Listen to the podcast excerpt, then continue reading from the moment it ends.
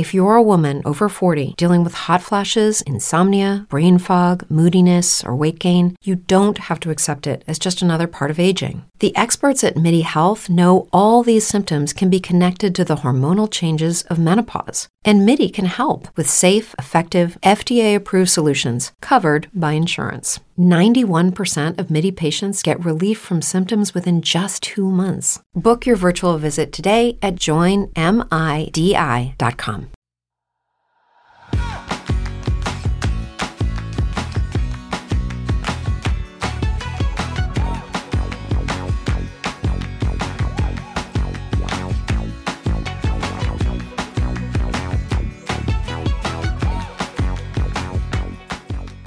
Hola, esto es Plug and Drive, un podcast de Milcar FM, en su capítulo 33 del 28 de abril de 2019. Yo soy Paco Culebras y aquí hablaremos sobre vehículos eléctricos de forma sencilla y clara, sobre su uso, funcionamiento, características, posibilidades, ventajas y retos a superar.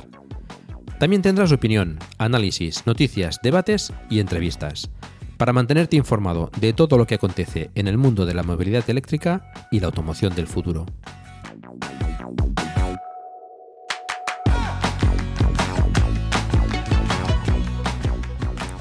Después de los dos últimos capítulos de Plug and Drive, donde os he explicado las características y funcionalidades del coche, hoy llegamos al último de esta serie dedicados al Tesla Model 3, en el que hablaremos sobre las impresiones sobre el coche. Creo fervientemente que este es un coche especial, tanto en el ámbito de la movilidad eléctrica como en, la industria de la automoción en general. Por ello, en vez de daros o explicaros solo mis, solo mis impresiones, he querido contar con más propietarios para dar una visión más amplia y variada sobre, sobre este coche. Sin más preámbulo, eh, paso a presentarlos. Eh, el primero de ellos es eh, David Isasi, eh, compañero en la red de Emilcar FM con su podcast Perspectiva y Proyecto Macintosh, que por supuesto pues eh, os recomiendo escuchar. Eh, muy buenas Paco y buenas al resto de los compañeros y sobre todo pues nada, agradecerte que hayas contado conmigo pues para esta charla que yo creo que lo vamos a pasar bastante bien. Nada, un placer. El siguiente es Lars Hoffman, también eh, ha participado una u otra vez con nosotros. Es, eh, bueno, hace el, canal de YouTube Tesla para Todos con sus hijos eh, Sara y Alex. Y, bueno, pues aquí lo tenemos también dispuesto a participar explicándonos sus experiencias. Hola y pues muchas gracias por tenerme aquí otra vez. Qué, qué alegría, ¿no? Nada, es, es un placer. Y em, por último tenemos a, a Miquel, a ver si lo digo bien, Miquel Agirrajaviria, ¿no? Agirregaviria. Perfecto. Lo, es, es, físico teórico con estudios avanzados en informática e ingeniería en electrónica y automática, apasionado del motor y la mecánica del automóvil y ahora pues también de la movilidad eléctrica y sostenible. Pues buenas noches, eh, Paco, David y Lars. Un placer vernos. Uno hemos coincidido con Lars ¿no? en Zaragoza y estáis más que invitados. Sé que vais a venir. Igual David es el que puede haber alguna duda en la próxima quedada en, Bilbao, en Torre Loiza. A mí me gustaría ir, ¿eh? a mí me gustaría ir, no te creas que no. Vamos a, vamos a ver si hay posibilidad. A ver. Después al final hablamos de la quedada y nos explicas un poco eh, qué, se va a hacer y qué días son, etcétera. Em, para empezar, yo creo que sería interesante pues, conocer a los, eh, a los coches de cada uno. Em, tienen, eh, bueno, como sabéis, o quizás no, pero los Tesla tienen la posibilidad de tener un nombre, pues cada uno lo tenemos bautizado y explicaremos en todo caso pues eh, qué coche tenemos y para tener una, un poco de idea de, de, sobre qué estamos hablando. Y sería interesante también pues saber a qué coche sustituye para también pues tener una, una perspectiva de, de, qué de, qué paso estamos dando. Empezamos con David. Eh, ¿Nos presentas a Nicola? Eso es. Bueno, la verdad es que no hemos sido muy originales con el nombre. Eh, tratándose de Tesla, pues estuvimos aquí dándole vueltas en casa, porque yo creo que una de las cosas que hacemos todos con los coches es que, bueno, yo por lo menos me da la sensación después de ver los foros y ver los grupos, es que no lo elegimos particularmente, sino que hacemos un poco más participia a la familia de, oye, ¿cómo le llamamos? ¿Cómo no sé qué? Y en mi casa, pues eh, no nos terminamos de decidir y tratándose de Tesla, pues empezamos por Nikola Tesla y al final pues lo hemos llamado Nikola. Y, y Nikola es ahora mismo el nombre del coche y he de decir que la familia cuando ahora habla del coche, habla de Nicola. Es curioso cómo ya parece que ha formado parte rápido de la familia. Sin más, es, es curiosísimo cómo un coche ahora es uno más casi de, la familia. En cuanto, si quieres Paco ya, bueno, continúo con el resto de cosas, ¿no? A ver, el mío es un color gris, eh, es un AWD, es un dual motor. Eh, es un interior negro, tiene llantas de 18 pulgadas aero y bueno, puedo decir que esta semana ya tiene autopilot, hasta esta semana no lo tenía. Pero por fin, por fin podemos decir que ya tenemos autopilot y bueno, luego, luego comentaremos un poco más eh, al detalle un poco cuáles son mis impresiones, que aunque vosotros yo creo que ya sois unos auténticos expertos del autopilot, yo ahora mismo estoy en pañales prácticamente.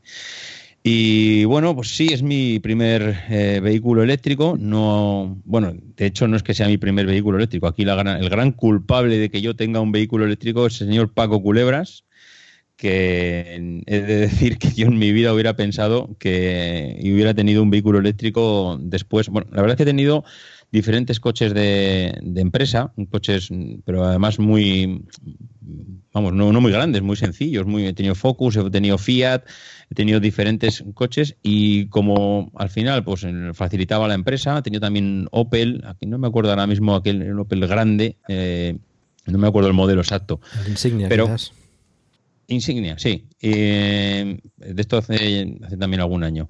Pero bueno, de todas maneras, eh, el tipo de coche que yo había tenido, como era de empresa, tampoco era un coche premium y para mí, cuando ya he tenido que dar eh, el salto y comprarme un coche particular, en familiar, pues mm, era importante, era un desembolso importante.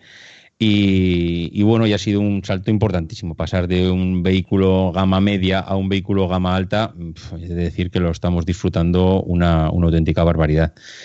En cuanto al por qué cogí esta configuración, eh, mira, el tema de los colores, mm, te diría que cualquier coche que hubiese aparecido en mi garaje, de cualquier color que hay ahora mismo para elegir en Tesla, cualquiera me hubiese gustado. O sea, creo que ahora mismo te diría que no hay ningún color feo de los que tiene ahora mismo Tesla a la venta. Es verdad que hay alguno que me puede gustar, pues igual algún matiz, depende un poco la luz del día pero lo elegimos en gris porque me pareció un color que igual no nos iba a, cansar tanto más a futuro. El rojo siempre nos pareció espectacular, pero es que el rojo nos daba miedo que igual dentro de dos años nos parecía igual muy, muy llamativo.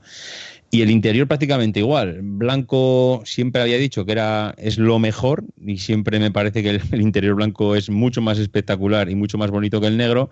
Pero teniendo dos niños como tengo, pues eh, no sé, ya nos contará Lars, que creo que lo tiene en blanco, y nos contará a ver qué plan tiene para mantenerlo en ese color inmaculado. y bueno, eh, lo de las llantas, eh, pues mira, llantas de autopilot era simplemente porque como no tenía intención de gastarme tantísimo dinero en un coche, quería ir algo lo más barato posible, las llantas porque eran las que venían de serie mm, y el autopilot pues porque tampoco le di mayor, mayor, importancia. Ambas cosas me he arrepentido posteriormente y cuando he, probido, he podido probar el autopilot esta, esta semana, bueno, que es que no quiero hablar del autopilot ahora, quiero hacerlo más adelante cuando toque, porque de verdad que es que merece un capítulo, un capítulo aparte. Bueno, esta es un poco mi presentación. Yo creo que ya no quiero extenderme más, que si no voy a hablar yo solo. Estupendo. Eh, por cierto, somos, creo, la red de podcast más eléctrica que hay ahora mismo, ¿no? Porque con Emilio con su Nissan Leaf, tú ahora con el Model 3 y yo también, yo creo que estamos a, la vanguardia de este tema. bueno, em, Lars, ¿nos presentas a Gamusino? Sí, efectivamente, pues sí, queríamos un coche, queríamos darle un nombre, nombrarle según ese gran animal ibérico, así que nos parecía gracioso, así que Gamusino es. Y igual que decía David, ahora no hablamos del coche, hablamos de Gamusino aquí en casa, que ¿dónde está el abrigo? Pues lo hemos dejado en, Gamusino, ¿no? Eh, es un Model 3 Performance eh, de color azul y como ha dicho David, con el interior blanco. Eh, tiene las llantas de 20 pulgadas que vienen por defecto con el Performance, es la única opción de, llantas que hay para ese coche. Y tiene el autopilot eh, comprado, ¿no? El, eh, tiene lo que llamaban el enhanced autopilot en inglés, no sé cómo lo llamaban aquí en, en, España, pero era el autopilot mejorado, ¿no? Correcto. Eh, y posteriormente ha sido actualizado a la conducción autónoma total, aunque todavía no hay absolutamente ninguna funcionalidad de, funcionalidad de, eso disponible, ¿no? Pero más adelante se supone que, que ya vendrá con el nuevo ordenador que acaban de presentar y la funcionalidad que viene junto con eso. Pero ya será más adelante, ¿no? Y eh, pues, ¿por qué ese coche? Pues eh, si, si, alguno quizás me ha visto en YouTube y eso, Tesla es mi pasión y lo ha sido desde quizás casi, no sé, ocho años. Desde que eh, en 2000, bueno, 10 años, madre mía, desde que en 2009 vi por primera vez un Tesla en el programa de Top Gear, que era una prueba de un Tesla Roadster, donde por cierto le, le ponían fatal pero me, me, fascinaba ese, ese, concepto, ¿no? Y desde entonces ya he ido soñando con un Tesla y ya por fin cuando tenemos, vemos el Model 3 y he tenido la posibilidad económica de comprarme el, Performance, digo, pues mira, con mucho permiso de mi mujer, vamos a realizar ese sueño que es el Performance y así ha sido. Pues, pues eso, es, eh, para mí el Tesla era desde muchos años un sueño y entonces eh, por eso hemos ido por el performance. Me gusta la conducción deportiva que lleva. Em, mi coche anterior era un BMW Serie 3, un 330. ¿Se puede decir diésel en este podcast? Sí, sí, sí. Para criticarlo, sí. pues era un 330 diésel, un, un coche que, vamos, me lo tenía desde hace bueno, tenía creo que casi 12 años cuando lo entregué y me, ha encantado siempre ese coche, me ha gustado, ha sido mi coche de día a día, tenía casi 300.000 kilómetros cuando lo he entregado a Tesla a cambio de, de gamosino y eh, pues tenía ese coche porque también era un coche con un buen empujón, con una conducción deportiva y eh, pues eso es el trayectorio que llevamos. Eh, en cuanto a coches eléctricos, pues esto es nuestro tercer coche eléctrico. Nosotros vivimos, tanto mi mujer como yo, un poco lejos del trabajo y los dos hacemos entre 60, 80, 90 kilómetros a veces diario para ir y volver del trabajo. Em, y ella tiene eh, desde 2015 un BMW 3. Es de leasing y ahora en 2018, el año pasado, lo cambiamos por otro i3, ¿no? Dentro del programa de leasing que ofrecía su empresa, em, pues era el coche que mejor nos encajaba. Así que Gamosino es nuestro tercer eléctrico y eh, desde luego eh, pues no volvemos jamás a, un coche de combustión. Estupendo, creo que, todos coincidiremos contigo en ese, en ese aspecto. Vale, pues eh, Miquel, ¿nos presentas tú a Tesla? Bien, primero la configuración igual es simplemente eh, queríamos un coche con la máxima funcionalidad y por tanto eso significa autonomía, por lo que no tuvimos dudas de que no queríamos el performance, eh, sino el long, el de extensión, el de mayor autonomía.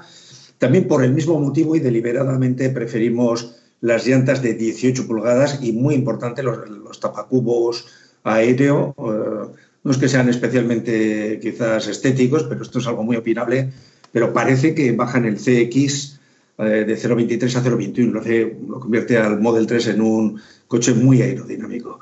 También, eh, o sea, y además creemos que es parte de la esencia de lo que es el, Tesla Model 3. Eh, también, bueno, pedimos el autopilot mejorado, a pesar del, coste del, del, suplemento, porque es también parte de Tesla conjuga, digamos, tres innovaciones la, movilidad eléctrica, eh, pero también la capacidad de autonomía y esperemos que pronto también la de coche compartido. Entonces, bueno, eh, fue fácil decidirlo así, el color lo eligió, era más o menos indiferente. Queríamos un coche discreto que no llamase tanto la atención en determinadas ocasiones, aún así bastante gente se detiene con ello, quizás más en el, en el centro y sur de España, que no tanto en el norte. Eh, pero, por tanto, el color rojo quedó descartado, es un color bonito sin duda, pero igual no muy para el uso cotidiano. Y elegimos el azul ese oscuro, creo que es el que mencionaba que tiene David también, ¿no? Y el nombre, bueno, barajamos muchos nombres. La verdad es que hace mucho tiempo le dábamos, claro, tengo una edad y ya tengo nietos eh, que son casi mayores que alguno que, que los hijos eh, de, Lars. Eh, pero el anterior coche que era más pequeño habíamos perdido bastante tamaño. Mi mujer le bautizó como el Risas, porque claro, un Lexus eh, CT es un coche pequeño comparado con el, Audi A6 Multitronic, pero la verdad es que todo lo que era de Audi, toda la tecnología propia, las cinco válvulas por cilindro y ese cambio que era suyo específico, resultó ser un bluff. ¿eh? No lo recomiendo, aunque, aunque era un coche bueno, muy práctico y demás. También es verdad que hace tres años, cuando eh, tuvimos que comprar coche, porque el Audi de alguna manera dejó de funcionar, las averías de Multitronic costaban más que, que algún coche eléctrico de, las que, de los que ya se pueden comprar, afortunadamente. Eh, entonces, hace tres años vimos también el panorama de coches eléctricos y no había ninguno con un nivel mínimo de autonomía para, funcionar en viajes largos, que hacemos de casi 900 kilómetros, tres o cuatro veces al año, de, carácter obligatorio, de ida y vuelta, eh, y otros viajes también muy largos por, pues, por Europa y demás. Y a modo de tiempo de espera, pues adquirimos este, un híbrido de Lexus, es un coche muy fiable, una marca fiable y un modelo muy fiable que tenemos aún en garantía y que lo, sigue, lo seguimos utilizando en la familia. ¿eh? Pero no hemos dispuesto de ningún otro coche eléctrico, aunque los hemos probado prácticamente todos. ¿eh? Yo creo que nos gustó mucho el BMW i3, que eh, familia conocen bien, pero bueno, finalmente llegó, eh, lo habíamos pedido también con bastante antelación, cuando llegó el Model 3 pensamos que era el momento oportuno para disfrutar de lo que consideramos que es un hito un poco de la movilidad y que pasará así a la historia. En cuanto al nombre, en fin, barajamos muchos nombres. Eh, creo que hice un post al respecto y creo que hasta barajamos 100 nombres, ¿no? En inglés, en, latín, en, euskera, en lengua vasca. Eh, nombres de, todo tipo. Lo cierto es que hemos tenido la suerte por la matrícula, esperamos un poco para que fuese la matrícula KIT, bueno, sin la I, ya sabéis que en las matrículas españolas no hay, no hay vocales, pero tenemos un número, pero con las letras KIT, eh, KTT, y, finalmente, bueno, Tesla fue una, una, opción sencilla, Tesla Model 3, y descartamos nombres de caballo, nos gustan, a mis nietos también les gustan los nombres de, bueno, de los 129 caballos que tuvo Napoleón, hay algunos preciosos, vinculados a batallas o no, o nombres, digamos, de la mitología, eh, nombres vinculados con la inteligencia artificial, que también nos parece interesante. Eh, Watson, por ejemplo, o Watson, eh, puede ser interesante, o sea, hablando de la unidad de potencia activada, y lemas de tipo Carpe Diem o Tempus Fugit, o, en fin, o eh, ubi bene y patria, ahí donde se está bien, esa es mi patria, etcétera, ¿no?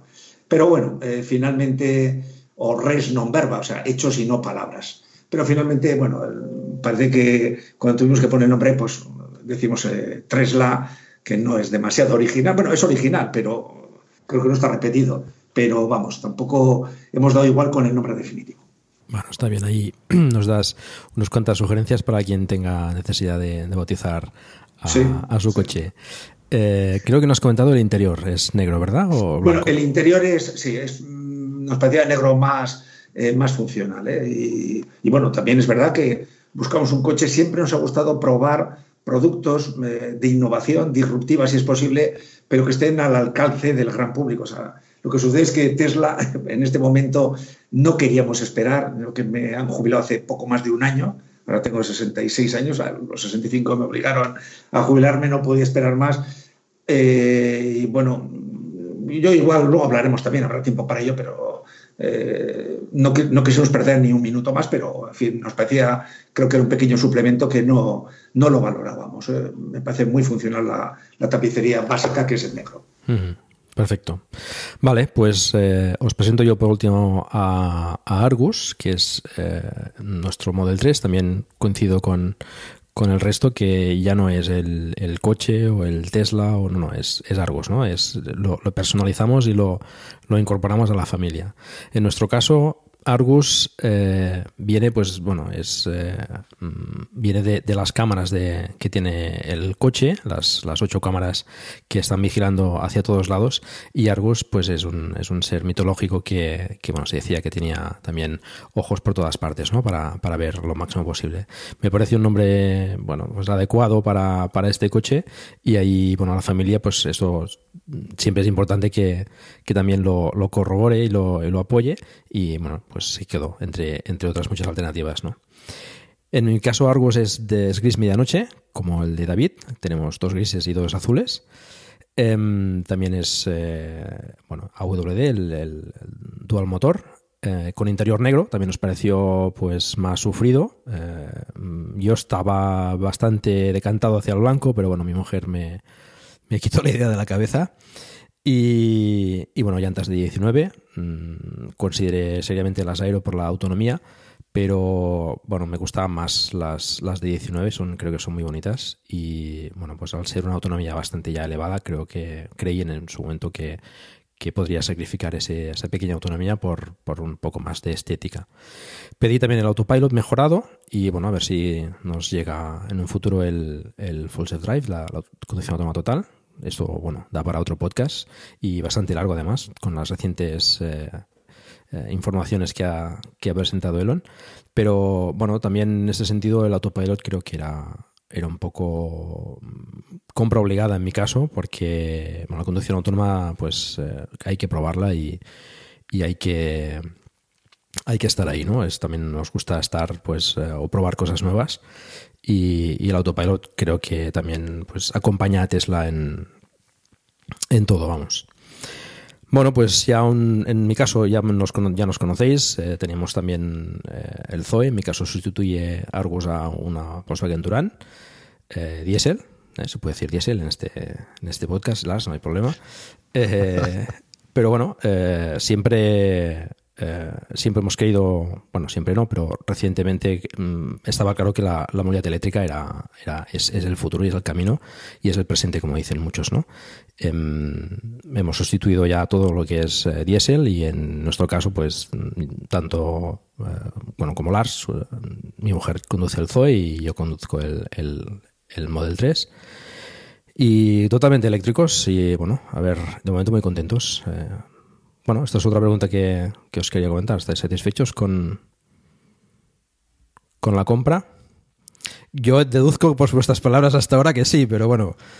Sí, sí, yo, vamos, por, por empezar yo de nuevo, yo te puedo decir que el 31 de enero, bueno, la verdad es que tampoco quería dar mucho detalle sobre la fecha porque sé que hay algunos de los reservistas que, que desgraciadamente llevaban mucho más tiempo que yo esperando el coche y les llegó más tarde, pero bueno, la verdad es que lo de las entregas de Tesla ha sido yo que me incorporé al grupo de reservistas de, Telegram y que pude ver en vivo y en directo lo que sufríais, lo que el día a día de cómo iba avanzando los pedidos y las llegadas y madre mía, la verdad es que fue, fue un auténtico calvario. Y, bueno, no sé, en mi caso la verdad es que eh, yo no sé cómo fue vuestro, pero el 31 hice el pedido, el, el 2 de marzo recogí el coche y estamos a finales de abril y sigo estando en una auténtica nube. O sea, ahora mismo puedo decir que soy un auténtico fanboy de, de Tesla, pero de los gordos, ¿eh? El coche es una auténtica maravilla y la prueba más irrefutable es que cada vez que surge una oportunidad, pues dan ganas de ir al coche, montarse y hacer kilómetros. Es que yo creo que eso no ha pasado o no me ha pasado a mí con ningún coche el tener ganas de eh, planificar excursiones, de hacer kilómetros, de subirte al coche, eh, de, de, comprarle accesorios. Yo no le había comprado accesorios a ningún coche, ni mío ni de mi mujer, nunca jamás y ahora o me quitan la tarjeta o voy a arruinar a la familia comprando de todo, de todo tipo. La verdad es que yo no puedo estar más contento. Sé que hay diferentes experiencias, ahora me gustaría escuchar las de los demás y, sé que fuera ahí hay de todo, pero yo, mm, resumen, es que estoy enamorado del coche.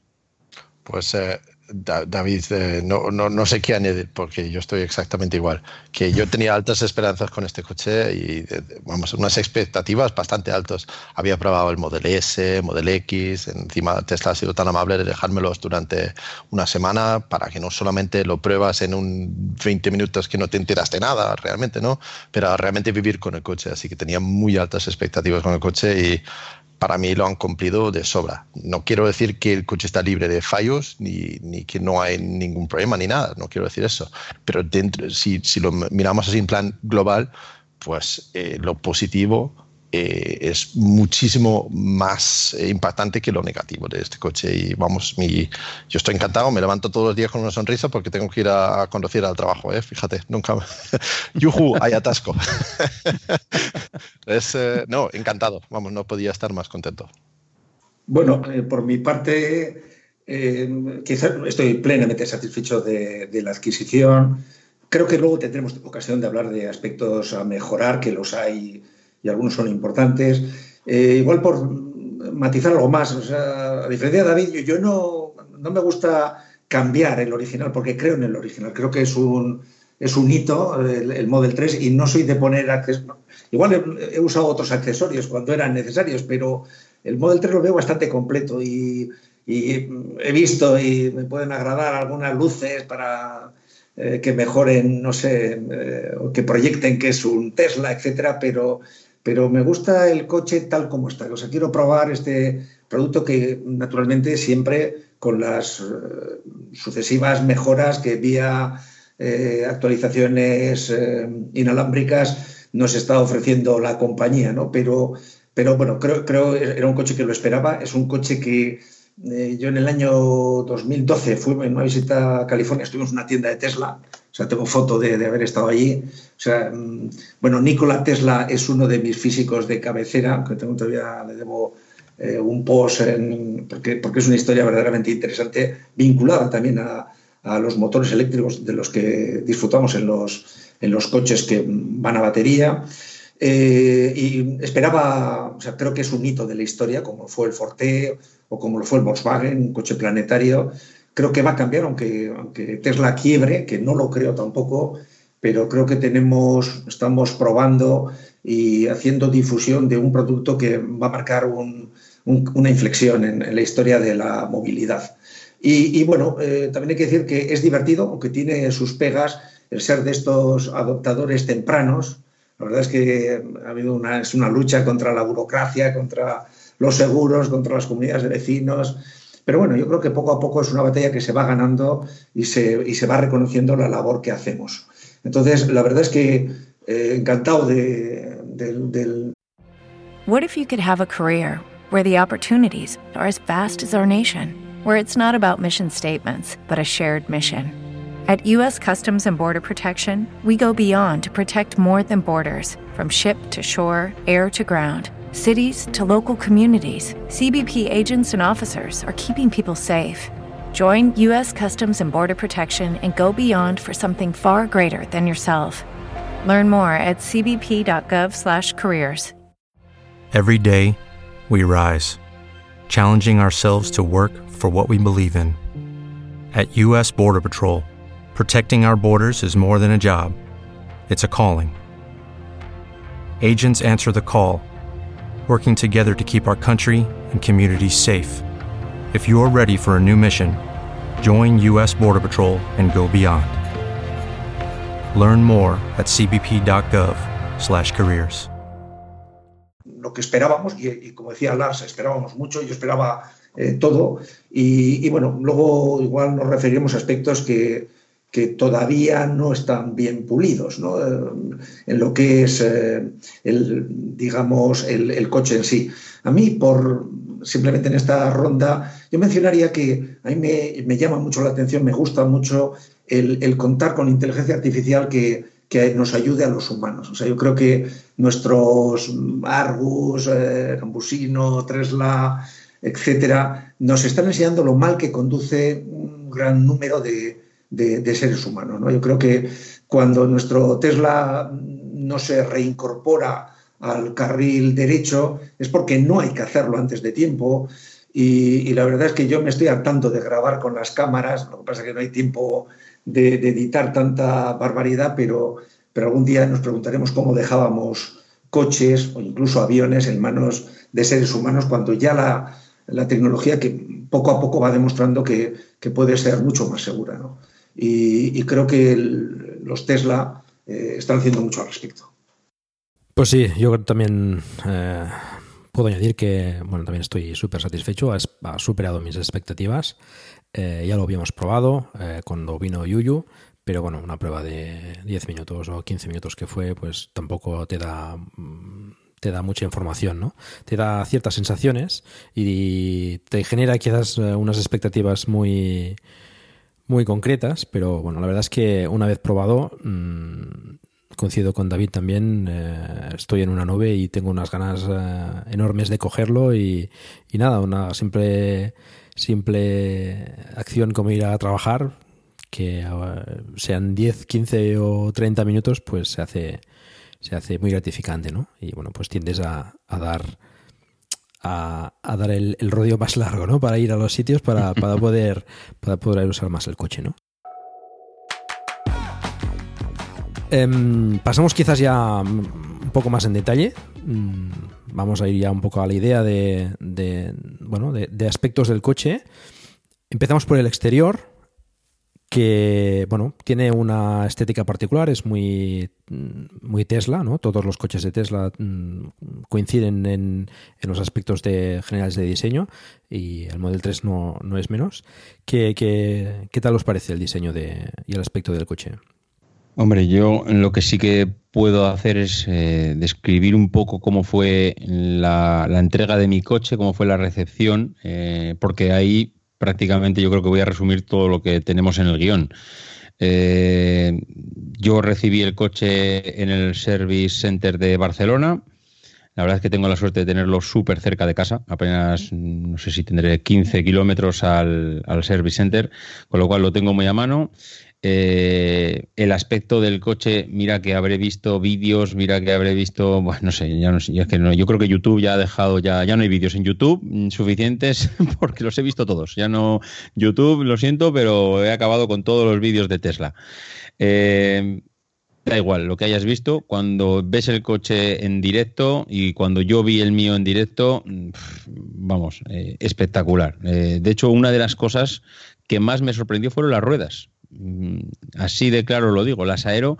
Eh, yo las había cogido por un tema económico, por intentar economizar al máximo posible el coche, pero cuando las vi eh, me encantaron, me encantó el diseño y mm, no sé, me gustaron muchísimo. Yo sabía que no eran para mí las ruedas más bonitas, pero por ejemplo las ruedas aero, aparte de por tema de, eficiencia, pues eh, el diseño yo creo que están muy conseguidas esos tapacubos.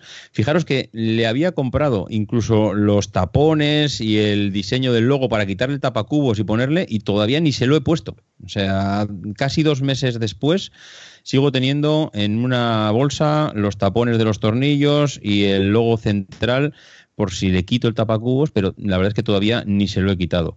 El diseño, bueno, espectacular. Yo creo que hay poco más que decir diseño Tesla. Lo que se puede decir es lo que ha dicho Paco. Los coches de Tesla tienen diseño muy Tesla y es que es verdad, se reconocen muy fácilmente porque tienen unas líneas la verdad es que yo creo que están logradísimos eh, y no hay otro coche. Es verdad que el Model 3, el Porsche, eh, puede ser un coche que también se le parece mucho, pero Tampoco el Model S creo que se parezca a Porsche. en cambio, el Model 3 sí, pero no lo sé. Tesla tiene algo que parece que es muy identitario y que le distingue claramente de los demás. En cuanto a alineación, pintura, acabados, yo he de decir, y lo decía esta tarde en el, en el grupo, yo sé que ha habido experiencias buenas, malas y regulares. La mía fue inmaculada. O sea, mm, el coche se entregó perfecto, nos dedicaron todo el tiempo del mundo a a explicarnos cosas. La alineación de los paneles, pues esto es otra de las cosas que ha habido mucha polémica con este sentido, si entre las puertas hay algún milímetro de diferencia entre la puerta de y la puerta de atrás. Pues sí, yo diría que mm, yo tengo esa pequeña diferencia. Seguramente habrá un milímetro entre una entre la parte que es galvanizada, que es brillante entre la puerta de adelante y la de atrás, pero a mí eso tampoco es que, no sé, no me hace daño a los ojos. No, no, lo, no lo encuentro como un defecto. Seguramente nos vamos a coches mm, alemanes y estoy seguro que si auditamos 100, mm, seguramente encontraremos también coches que tienen esa pequeña, esa diferencia. No sé, a mí no me parece un, defecto como tal. Y a nivel de pintura, pues mi coche estaba, vamos, eh, perfecto. Mm, yo, yo digo que mi entrega en general, si tengo que dar una puntuación, fue de 10 Mm, no encontré nada que dije cuando, salí del Service Center no me marché con ningún mal sabor de boca ni en cuanto a la entrega del coche de diseño, alineaciones, pintura. Y también creo, y estoy convencido, que forma parte también de la filosofía o de la forma de ser de cada uno. Hay gente que somos más tiquismiquis, que solemos decir españoles, que nos gusta todo perfecto. Hay otras personas que pasamos un poquito más por encima de las cosas. Yo desde luego eh, no le pongo ni una sola pega al coche y exteriormente es increíble y no hay más que dejarlo en un parking, lo dejas media hora en un parking en un centro comercial y no y vamos, fácilmente se da cuenta uno que es un coche diferente a los demás. ¿Qué nos dices, Lars? Sí, yo, eh, a ver, estoy de acuerdo con David para, mí siempre el coche más bonito del mundo ha sido el Tesla Model S. Me parece un diseño espectacular. Eh, el, jefe diseñador eh, de Tesla, el Franz von Holzhausen, es, vamos, para mí es un auténtico genio. Antes trabajaba en Mazda y también ha marcado unas líneas de unos coches eh, preciosos. ¿no? sobre todo la parte de atrás del Tesla Model S tiene como los, hombros muy anchos y, tiene un, diseño que, que le da una potencia al coche eh, muy bonito, unas líneas preciosas y, siempre me ha gustado el Model S y de, hecho si ves un Tesla Model S de 2012, que es un coche que ya tiene siete años, que ya en cualquier otra marca ya le hubieran hecho un restyling ya, pues es que todavía se ve con ese diseño y se parece un diseño moderno, bonito, que podían haber diseñado ayer mismo. ¿no? Y el Model 3 hereda ese diseño. De hecho, si lo miras rápidamente, pues tienes que fijarte bien para ver si es un Model 3 o un Model S. Te fijas en las tiradoras de las puertas o en, el capó delantero, pero por lo demás las líneas son muy, muy parecidas. Si lo ves desde atrás, es que te puedes fácilmente equivocar. Y bueno, si por excelencia el Model S es el más bonito eh, para mi gusto, el Model 3 va justamente detrás. Y vamos, como ha dicho David, lo dejas en, un parking cualquier modo con el modo Sentinel ahí grabando a la gente y tienes vídeos para aburrir luego de la gente cotillando tu coche, ¿no? Es, es, claramente espectacular en ese sentido. El hecho también que el morro no tiene, como lo que llaman el grill, el, eh, la rejilla de ventilación del motor delante, ¿no? La rejilla, como no lo tiene, da un aspecto como mucho, mucho más limpio que, que otras marcas deberían adaptar para sus modelos eh, eléctricos. Vemos ahora eh, Audi y otros con una rejilla enorme ahí delante que no hace falta y, me, parece un, me, parece un error, que esa es una oportunidad de dar una, un diseño limpio a los coches y eso creo que los, los Tesla lo llevan eh, muy bien. Em, en, en, acabados, mi coche tiene un par de fallitos, desde luego, tiene el capó un poquito mal alineado y, y, tengo cita para que me lo arreglen y eh, a ver, eh, no es una cosa que me molesta porque sé que es una cosa que en 15 minutos lo van a arreglar. Pero sí, reconozco que la alineación de los paneles no está a la altura de, BMW o otros coches así. Yo creo que, eh, en mi opinión, eso es obvio. Pero también, como dice David, tampoco es algo que me importa tanto porque tiene fácil arreglo y lo, tampoco es un fallo importante frente al hecho de tener un motor de combustión, por ejemplo. Eh, vamos a poner las cosas un poco en perspectiva. Eh, pero sí que tiene sus cositas de cosas eh, que podían alinear mejor. de hecho, yo he llevado mi coche a, un detailer, a uno que arregla pintura y, que le hace un polido y que le dejan impecable. Y cuando lo dejé ahí en el detailer, digo, mira, tiene dos cosas. Aquí en el capó tiene un pequeño roce y aquí atrás tiene la pintura un poco mal. Y el detailer me dijo, sí, sí, vale, ya, ya, ya te lo miraré. Luego me mandó fotos del antes y el después y eh, la diferencia es escandalosa. Vamos, la diferencia en el antes y después de lo que hace alguien con un buen pulido y un buen tratamiento en la pintura es, es, es, increíble. Así que sí que reconozco que la calidad de la pintura, la alineación de los paneles y los acabados en ese sentido en el exterior lo podían mejorar mucho. Y la persona que espera que ese parte del coche es perfecto, pues entiendo que se queda decepcionado, ¿no? De hecho, yo eso no es para mí algo que sea, sea, tan importante para el coche. El hecho de que sea eléctrico, actualizaciones por, eh, por internet y esos otros aspectos que, del coche, pues son muchísimo más importantes para mí en ese aspecto. Pero entiendo la crítica. ¿no? Em, pues eso, eso es. También para mí la entrega fue perfecta. Yo no tenía absolutamente ningún problema. Tesla me ha tratado correcto en todo momento, así que no, no tengo ninguna queja en ese, en ese aspecto. ¿Qué nos cuentas, Miguel? Sí. Eh, bueno, mm, lo primero quería recordar que yo también hemos multiplicado por cuatro los kilómetros que recorremos, ¿no? También mi situación un poco de, jubilado parcialmente, porque mm, sigo teniendo muchas actividades y, mi mujer no está jubilada por, todavía, ¿no? Pero es verdad que, es un placer eh, andar en, en, un coche como Tesla. En todo caso, también la entrega la entrega, en nuestro caso, que vivimos entre Bilbao y, el sur de Alicante, cerca de Bilbao, pues tuvo que ser en Getafe. No nos permitieron recogerlo en Burdeos por, temas de fiscalidad y demás, que está más cerca que Madrid para nosotros. Eh, y fue un. Nosotros somos de los pocos que después de haberlo pedido hace, más de dos años, en el 2 de febrero del 17 lo habíamos pedido, habíamos hecho el primer avance eh, lo dejamos esperar una semana por razones también familiares. Del 21 al 28 de febrero no lo recogimos. Igual, por ese motivo, el coche que, está bien, no, hemos descubierto defectos, tampoco lo hemos llevado a, un análisis, eh, digamos, exhaustivo de, todos los detalles, pero sí que estaba sucio por dentro. Lo limpiaron. la entrega fue correcta, eh, fue un día con muchísimo, me parece que entregaron 50 Model 3 en, en Getafe aquel día, tienen bastante tarea y, quizás sí que la gente muy joven que lo entregaba, pues yo creo que les hice tres preguntas y no supieron en ese momento responderlas, ¿eh? lo tenían que consultar, tampoco eran preguntas determinantes. Fue, la verdad es que el, sitio en Getafe es un sitio polvoriento, por lo menos en aquellas fechas, no es el lugar correcto, yo creo que barajaron otros dos otras dos ubicaciones en hoteles, en sendos hoteles de, no creo que era del aeropuerto, cercanos a Madrid, y hubiese sido quizás mejor, pero bueno, esta es la, situación. El coche mm, no le hemos descubierto ningún problema especial, como digo, eh, lo habíamos visto tantas veces. What if you could have a career where the opportunities are as vast as our nation, where it's not about mission statements, but a shared mission? At U.S. Customs and Border Protection, we go beyond to protect more than borders from ship to shore, air to ground. Cities to local communities, CBP agents and officers are keeping people safe. Join U.S. Customs and Border Protection and go beyond for something far greater than yourself. Learn more at cbp.gov/careers.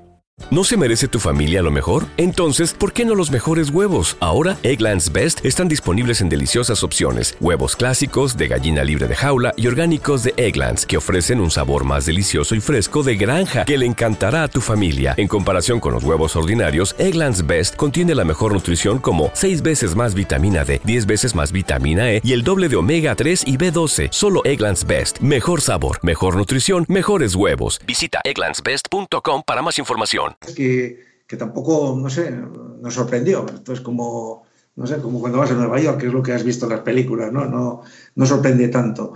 Eh, estoy de acuerdo con Lars también en que no es el coche más bonito del mundo, probablemente, eh, sin duda, el Model S lo es más, pero para mí es un coche cuya estética y cuya está marcada estrictamente por la física. Hay quien dice que es una mezcla y no, lo, no estará muy desencaminado el frontal de, un Porsche 911 probablemente, la parte central y demás. Em, no me importa, yo creo que sigue siendo, tiene un grado de originalidad muy alto. El frontal no es que sea especialmente igual llamativo como otros coches, pero aquí lo que estamos buscando, a mí me encantan los Rolls Royce, por ejemplo, ¿no? Pero claro, en este momento una efigie como el espíritu del éxtasis en el radiador que no necesitan estos coches, pues no tiene ningún sentido. Y aerodinámicamente, pues eh, a menos que se oculte, como en los últimos Rolls Royce, pues tampoco lleva ninguna parte. Entonces, eh, correcto. Eh, también, por último, hay que decir que ciertamente esta gente que admira las, los acabados también interiores, yo creo que es un coche minimalista, los acabados son sobrios, igual no tiene, pero vamos, tampoco, me parece muy funcional y yo creo que un coche es para, usarlo. Tampoco quiero, queremos obsesionarnos con, la primera rozadura, porque alguna ya la hemos en algún garaje. Eh, creo que hay parte del diseño que es consustancial a, buscar ese coeficiente aerodinámico mínimo y esa superficie frontal también reducida para, evitar que la aerodinámica pues, nos penalice los consumos. Pero es cierto que la larga batería que tiene lo cual le da estabilidad, le da plomo por el centro de gravedad tan bajo, pero sí que en algún momento pues llegas a rozar en algunas eh, badenes, en algunos lugares donde eh, hay alguna protuberancia y eso exige andar con cuidado en determinadas ocasiones. Pero es parte, como digo, inherente a un diseño marcado por, por la física. Y en ese sentido creo que es un éxito, aunque no es un coche, como decir, eh, llamativo. Yo creo que hay muchos coches a lo largo de la historia del motor que pueden ser quizás más, más bonitos estéticamente, aunque esto es algo bastante subjetivo. Pero me gusta por, porque nos recuerda las leyes de, la física, de, optimizar eh, eh, la, energía que acumulan estas baterías, todavía en este estadio de desarrollo, pero que las hacen ya perfectamente funcionales para andar por, por el mundo donde Tesla haya desplegado también pues, sus redes. En fin, por toda Europa, ciertamente sí. Bueno, yo estoy de acuerdo en algunas cosas con vosotros y en otras no. Em, estoy de acuerdo con Lars, por ejemplo, y con Miquel en que el Model S es más bonito que el Model 3. A mí también me gusta más las líneas em, angulosas o... bueno, estamos grabando en vídeo y, me he parado porque me están, me están, me están mirando mal. Em, bueno, como decía, a mí también me gusta más el Model S. Yo lo encuentro estéticamente más bonito que, que el Model 3. Pero es cierto que, se confunde mucho, ¿no? Eh, lo que decía Las es cierto, ¿no? A veces tienes que fijarte en las manetas, ver cómo son, para, saber si, es un, Model S o un, o un Model 3 o incluso un Model X, depende del ángulo en que, en que lo estés mirando. Eh, frontalmente es bastante diferente y en ese sentido pues eh, también coincido con Miguel en que el trabajo aerodinámico que han hecho con el Model 3 es eh, espectacular absolutamente ¿no? Y, en un coche eléctrico que necesita una autonomía en carretera pues elevada como es este para circular con, a, grandes distancias pues es fundamental respecto al, acabado en paneles, etcétera, pues sí. Mm, no es que esté mal, eh, pero sí que eh, alguna alineación de paneles pues se puede mejorar, ¿no?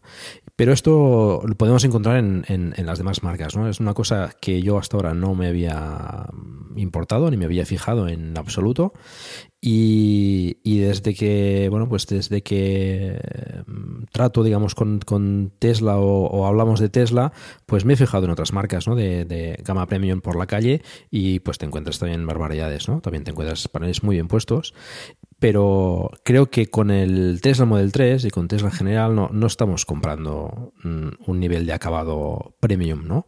Creo que el, premium del Model 3 y, de los eh, otros Tesla es, diferente. Es un premium en tecnología. Y, lo que estamos comprando es tecnología. Tecnología de baterías, tecnología de, del motor y del chasis y, otros aspectos, ¿no? Aún así, pues el premium del Tesla Model 3 pues no es malo. Mm, es minimalista y todo lo que quieras, esto lo comentaremos después en el tema del interior, pero eh, yo creo que, son cosas que se pueden mejorar, por supuesto. Mm, creo que en este sentido, pues otras eh, marcas premium alemanas, sobre todo, pues eh, pueden, pueden mejorar el Model 3 en ese sentido, pero bueno, os decía, no es una cosa que, me haya preocupado en exceso. Respecto a la entrega, mm, también tengo la suerte de estar cerca de, del Service Center eh, bueno, unos 100 kilómetros más o menos. Lo, lo hice en el, en el, de Barcelona, creo que bastante mejor que en el de Madrid como, como sitio para, para, la entrega del coche. El de Madrid pues es un sitio provisional y creo que lo cambiarán pues en un futuro, espero que breve. Pero bueno, en mi caso, pues sí que encontré algunas eh, rascadas en el capó que, que me polieron allí mismo y me ajustaron un poquito las puertas que también estaban un poco descuadradas, me lo hicieron en un momento y, ya está, ¿no? ¿no? le di más importancia. Mm, respecto a además, pues eh, bueno, la entrega muy rápida, mm, hay que tener en cuenta, esto se ha criticado mucho de, de, las entregas de Tesla en este, en este coche, pero tenemos que tener en cuenta que la cantidad de automóviles que tiene que entregar Tesla en estos momentos para suministrar eh, todas las reservas que había hasta ahora y que todavía no se han, no se han entregado todas, pues bueno, esto es, exige Mm, cierto compromiso a la hora de hacer las entregas. ¿no? ¿no? No, podemos obtener las entregas que tenemos con un coche normal porque no, no ha sido ni una, ni una ni unos pedidos, ni unas fabricaciones, ni, ni unas entregas normales. ¿no? Eh, hasta aquí podemos, creo que podemos disculpar en, cierta medida a las entregas, ¿no? sin, sin desmerecer pues, a los que hayan tenido por mejor problemas o, o, o inconvenientes que, bueno, pues cuando nos pasan, pues siempre nos, siempre nos afecta más. ¿no? Pasamos quizás a, bueno, tema exterior, mm, comentar también mm, bueno, el tema de las medidas. Eh, creo que el tamaño es bastante correcto y adecuado para Europa y para nosotros, ¿no? que tenemos pues, calles más, más pequeñas. El Model S pues, es un coche muy grande. Pues, el cambio, el, el, Model 3 es un poco más, más, más pequeño, pero aún así, eh, en mi caso, yo lo he encontrado pues eh, grande, ¿no? Sobre todo ancho, ¿no? Y, y además eh, un poco bajo, ¿no? Con lo que, con lo que decía Michael, que, que, en algunos sitios pues cuesta, ¿no? Tienes que, que ir con cuidado para, para, no tocar, ¿no? Pero bueno, yo creo que también en un coche de este tipo, ¿no? Es un coche, un sedán también tirando deportivo, bueno, no tirando no, es deportivo. Eh, claramente, sobre todo por la potencia que tiene, pero eh, el ser bajo también, pues volvemos a insistir en el tema de la, aerodinámica, ¿no? Tiene que ser así para, para, para, ser más eficiente, pues bueno, es un, es un peaje a, a, tener, ¿no? No sé qué, qué, os, qué os habéis encontrado en el tema de las medidas. ¿Son adecuadas para vosotros? Pues Paco, yo no sé cómo conduces tú, ¿eh? porque yo no tengo ningún problema de la altura del coche, que no roza para nada en ningún sitio, ¿eh? para nada, nada. Yo tengo. Eso es porque el performance va, va más rápido y pasa volando por encima.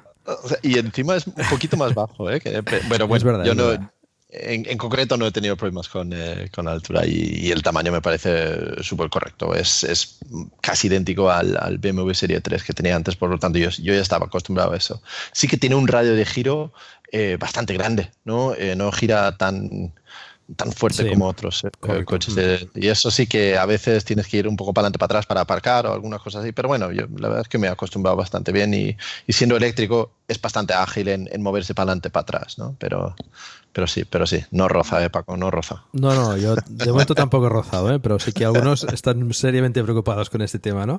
Sobre todo en el grupo ya sabemos que el tema de la rampa es es, importante. Es importante, sí. Esto que comentabas, David, ahí, Lars, eh, sobre la palanca de, vamos a decir, marchas, eh, que en el Model 3 pues está detrás del volante, a la, a la derecha, es súper práctico para conducir ¿no? y, para maniobrar, porque con un, con, con un pequeño...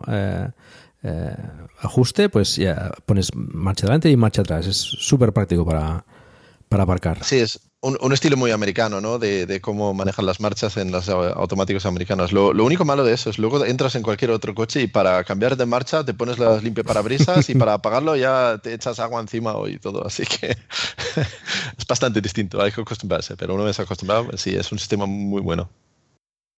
Bueno, David, ¿qué, qué comentabas de tema medidas? No, yo iba a decir que cuando fui a pedir el coche eh, siempre me quedaba un poco la sensación, claro, pasa, primero fui a verlos, porque primero fui a la Store de Barcelona, eh, allí había, estaban los tres coches, cuando llegó el primer Model 3 eh, a Barcelona, el, claro, vas al Model 3, mm, maravilloso, muy bonito, pero claro, tienes allí el Model S y el Model X y, claro, luego te montas en los otros y el Model 3 te parece un coche pequeño comparado con los otros, pero es que los otros son gigantes. El Model S es un auténtico autobús y el Model X es un helicóptero, o sea, tal cual, son, coches tremendamente grandes y la primera sensación que tienes es que te estás comprando un coche pequeño, porque es que te estás comprando el pequeño de los tres, pero luego vuelvo al día de la entrega cuando realmente vi el coche en directo y era enorme, pero enorme. Eh, el Model S para el tipo de trabajo que tengo yo, en el que me tengo que mover por Barcelona y por dentro de la ciudad, el Model S me duraría las ruedas enteras muy poquito tiempo, lo rozaría por todos los lados seguro. También yo tuve mis semanas de obsesión con el tema de las rampas, los garajes, eh, sobre todo por lo que leía en los grupos pero la verdad es que yo he de reconocer que no he rozado en ninguna rampa, no he tenido ningún problema y bueno, no sé, eh, no sé, ningún problema, vamos. Mejor, mejor. Una de las cosas que veo además, eh, el tema de maletero, digo por que ya que tengo el uso de la palabra, ya continúo, el tema de los maleteros. Eh, yo me lo he distribuido de la siguiente manera. el maletero delantero, he metido todos los chismes, entre comillas, que traía el coche cuando lo recibí. He metido el kit antipinchazos, he metido la bolsa con el botiquín, los triángulos y todo lo que lleva. He metido el cable Meneques tipo 2 que me dijeron que no lo tendría el coche, pero que cuando abrí el maletero ahí estaba. Oh, oh sorpresa. Eh, digamos que todo lo que no estoy utilizando, porque como cargo en casa y no, utilizo ningún cable de carga, ni de momento he pinchado, ni tengo que parar en la carretera para poner los triángulos, ni nada. Es decir, todo lo que no uso lo meto allí en el maletero de adelante, porque eso sí que lo voy a decir cuando he tenido que cerrar el capó adelante, eh, da un poquito de miedo, ¿eh? porque es un aluminio mm, que a nada que lo apretas un poquito, da la sensación de que se va a quedar marcado o la chapa hundida. Y de hecho yo creo que, no sé, es, igual más miedo mío que otra cosa. Yo estoy un poquito en esto de que me leí el manual de, Tesla y ponía, no, tienes que presionar con las dos manos en los laterales del logo y luego encima vi al, comercial de Tesla en el store que lo hacía con un trapo para no marcar las huellas y vivo obsesionado con, ese, con esa chapa. Pero bueno, eh, eso, sin más, es un, es un habitáculo que no uso, pero que me, elimina eh, todos esos cables de carga, antipinchazos y demás que trae el coche y que no me ocupan sitio en el de atrás. Y en el de atrás, aparte de lo que es el maletero de por sí, que sí que es verdad que tiene más lo que es la boca. ¿No te encantaría tener 100 dólares extra en tu bolsillo? Haz que un experto bilingüe de TurboTax declare tus impuestos para el 31 de marzo y obtén 100 dólares de vuelta al instante. Porque no importa cuáles hayan sido tus logros del año pasado, TurboTax hace que cuenten. Obtén 100 dólares de vuelta y tus impuestos con 100% de precisión, solo con Intuit TurboTax. Debes declarar para el 31 de marzo. Crédito solo aplicable al costo de la presentación federal con TurboTax Full Service. Oferta sujeta a cambios o cancelación en cualquier momento. Lucky Land Casino asking people what's the weirdest place you've gotten lucky? Lucky? In line at the deli, I guess. Aha, in my dentist's office. More than once, actually. Do I have to say? Yes, you do. In the car before my kids' PTA meeting. Really? Yes. Excuse me, what's the weirdest place you've gotten lucky? I never win and tell. Well, there you have it. You can get lucky anywhere playing at LuckyLandSlots.com. Play for free right now. Are you feeling lucky? No purchase necessary. Void where prohibited by law. 18 plus. Terms and conditions apply. See website for details. La de carga es un poco más pequeña. A mí eso no me afecta en nada, me parece un maletero tremendo. Es verdad que el día que quiera meter una bici, pues no la voy a poder meter, porque meter una bici grande, de las que no son plegables, bueno, claro. Ah, yo, te, quiero corregir ahí. Yo tengo una, un mountain bike de esos y va perfectamente dentro. ¿eh? Sí, ¿Entrado? ¿Sí? Sí, ah, pues sí, Igual es, igual es el efecto que da la sensación de que no lo va a entrar, igual bueno, pues eh, igual un día pruebo, hago la prueba a ver si entra la, bici. Yo también tengo una mountain bike y, bueno, la sensación que da es que no va a entrar, pero habrá que probar. Y lo que sí que utilizo es ese doble fondo que tiene el maletero para meter todos los artículos de limpieza que una vez más pues llevo ahora, cosa que no he llevado jamás, jamás he llevado un artículo de limpieza en el coche y ahora pues llevo más trapos de microfibras que cualquier tienda de detailing de, internet.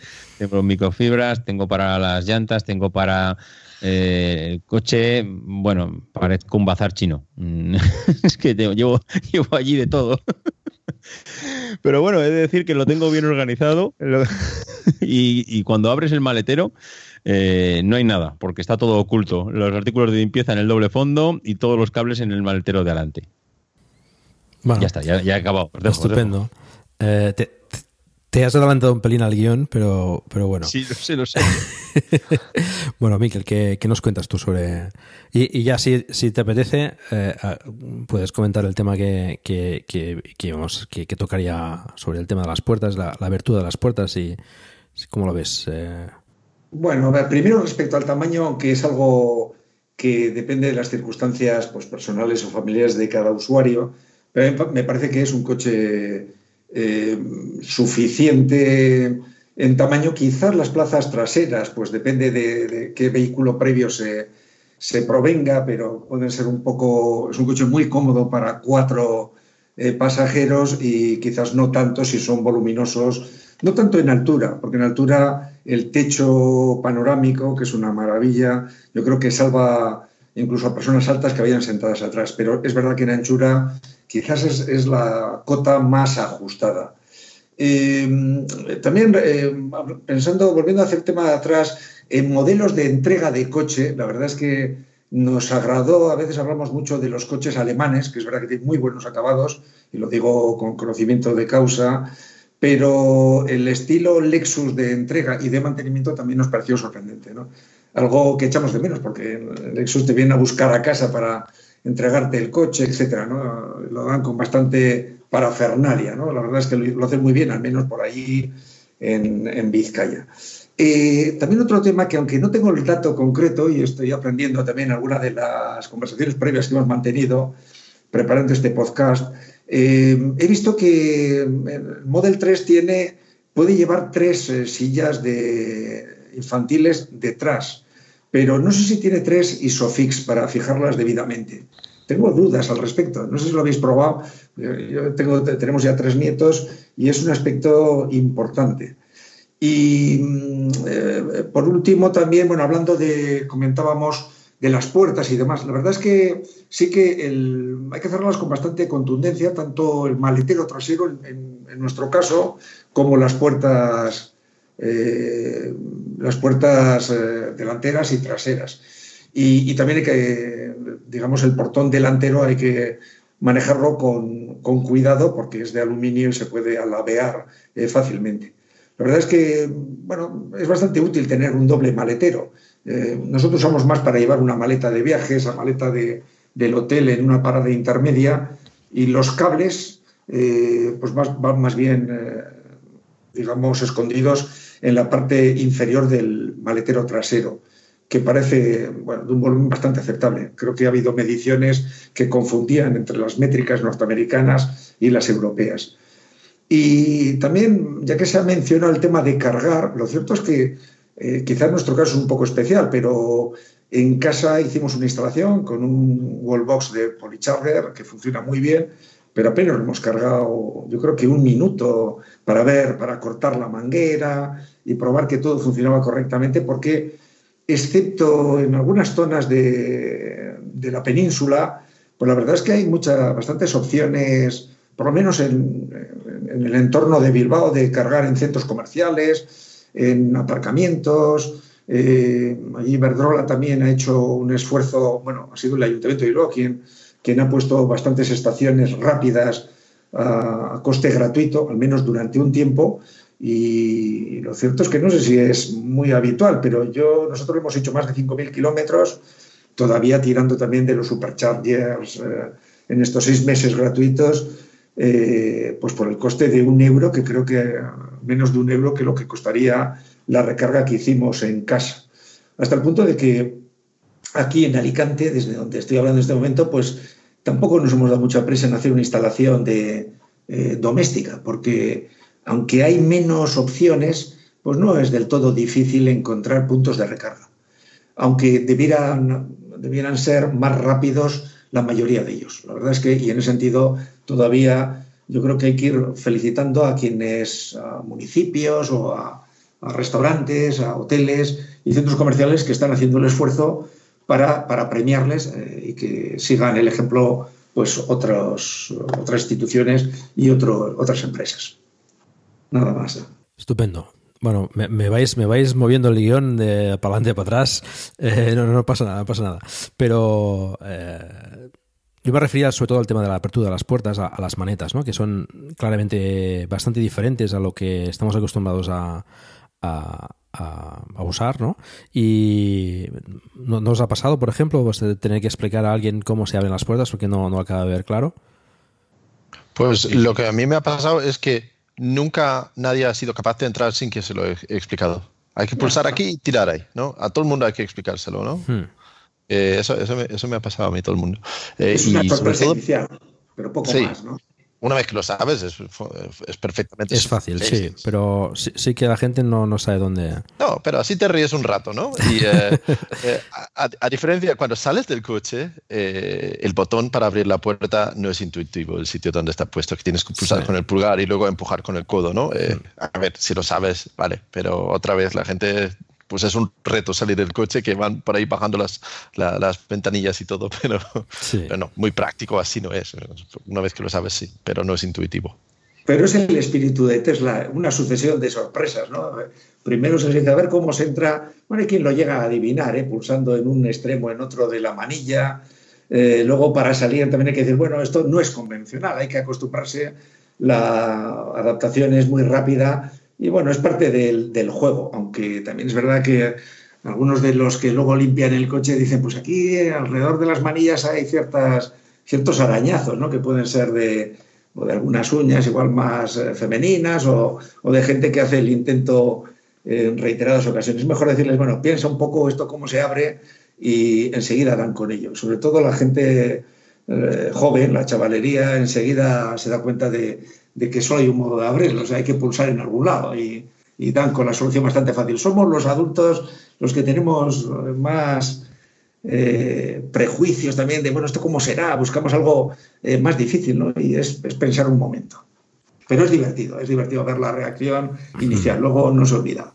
De hecho, yo tengo varios vídeos del modo centinela donde la gente se acerca al coche y todo el mundo a probar, a ver cómo se abre y están ahí pulsando eh, con los dedos y a ver cómo, cómo basculan esos. Todo el mundo prueba, sí, sí.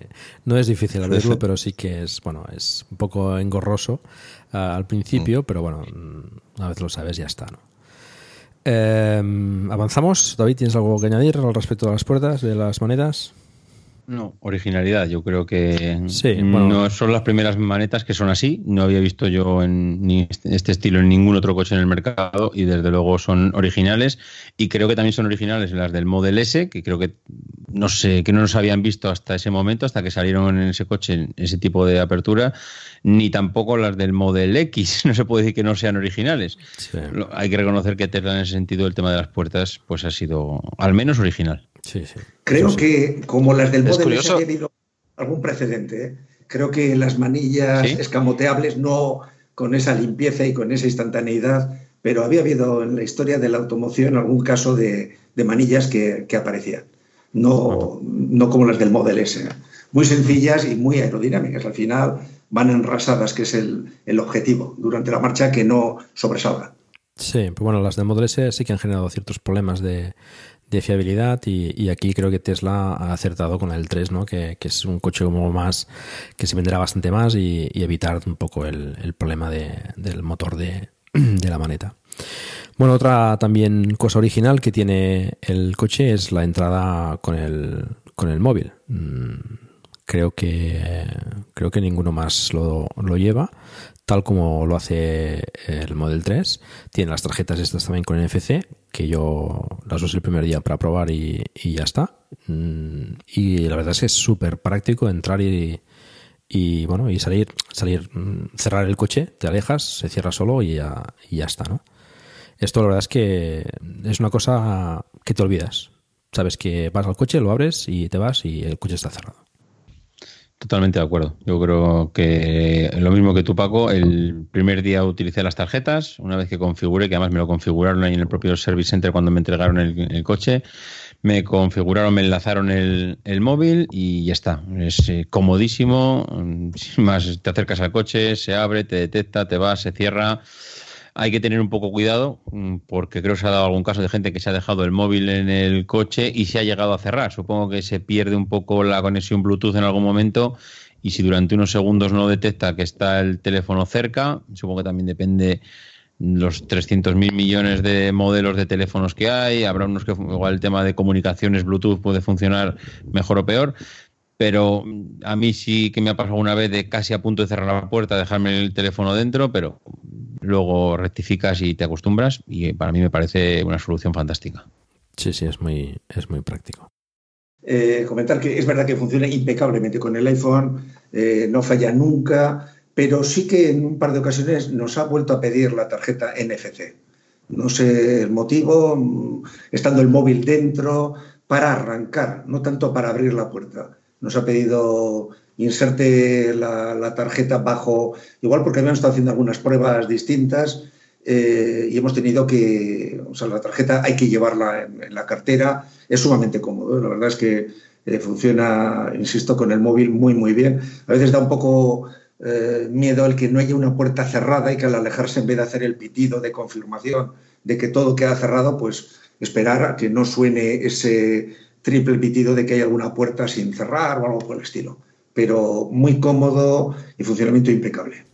Ese es un tema a mejorar, ¿eh? eh el tema de, de, avisar cuando no, no, están las puertas cerradas. Eh, no lo haces. O sea, si dejas alguna puerta un poco medio cerrada, mm, sería fácil, para Tesla, pues enviarte una notificación, oye, el coche está, está abierto eh, y tú estás lejos, ¿no? Porque te tiene geolocalizado. Y no, no, yo lo he probado y bueno, pues ni te avisa ni, ni nada, ¿no? o, confías en que en el pitido de que se ha cerrado el coche o, te lo puedes dejar abierto. Lo bueno es que nadie se llevará el coche si no tiene, no tiene la llave, ¿no? Avanzamos tema maletero, ya ha comentado David. Eh, bueno, es una forma de organizarse. Yo en mi caso, por ejemplo, tengo también los trastos. Los trastos de limpieza los tengo en casa. También. Eh, Judy was boring. Hello. Then Judy discovered chumbacasino.com. It's my little escape. Now Judy's the life of the party. Oh, baby, Mama's bringing home the bacon. Whoa. Take it easy, Judy. The Chumba life is for everybody. So go to ChumbaCasino.com and play over 100 casino style games. Join today and play for free for your chance to redeem some serious prizes. Ch-ch-chumba. ChumbaCasino.com.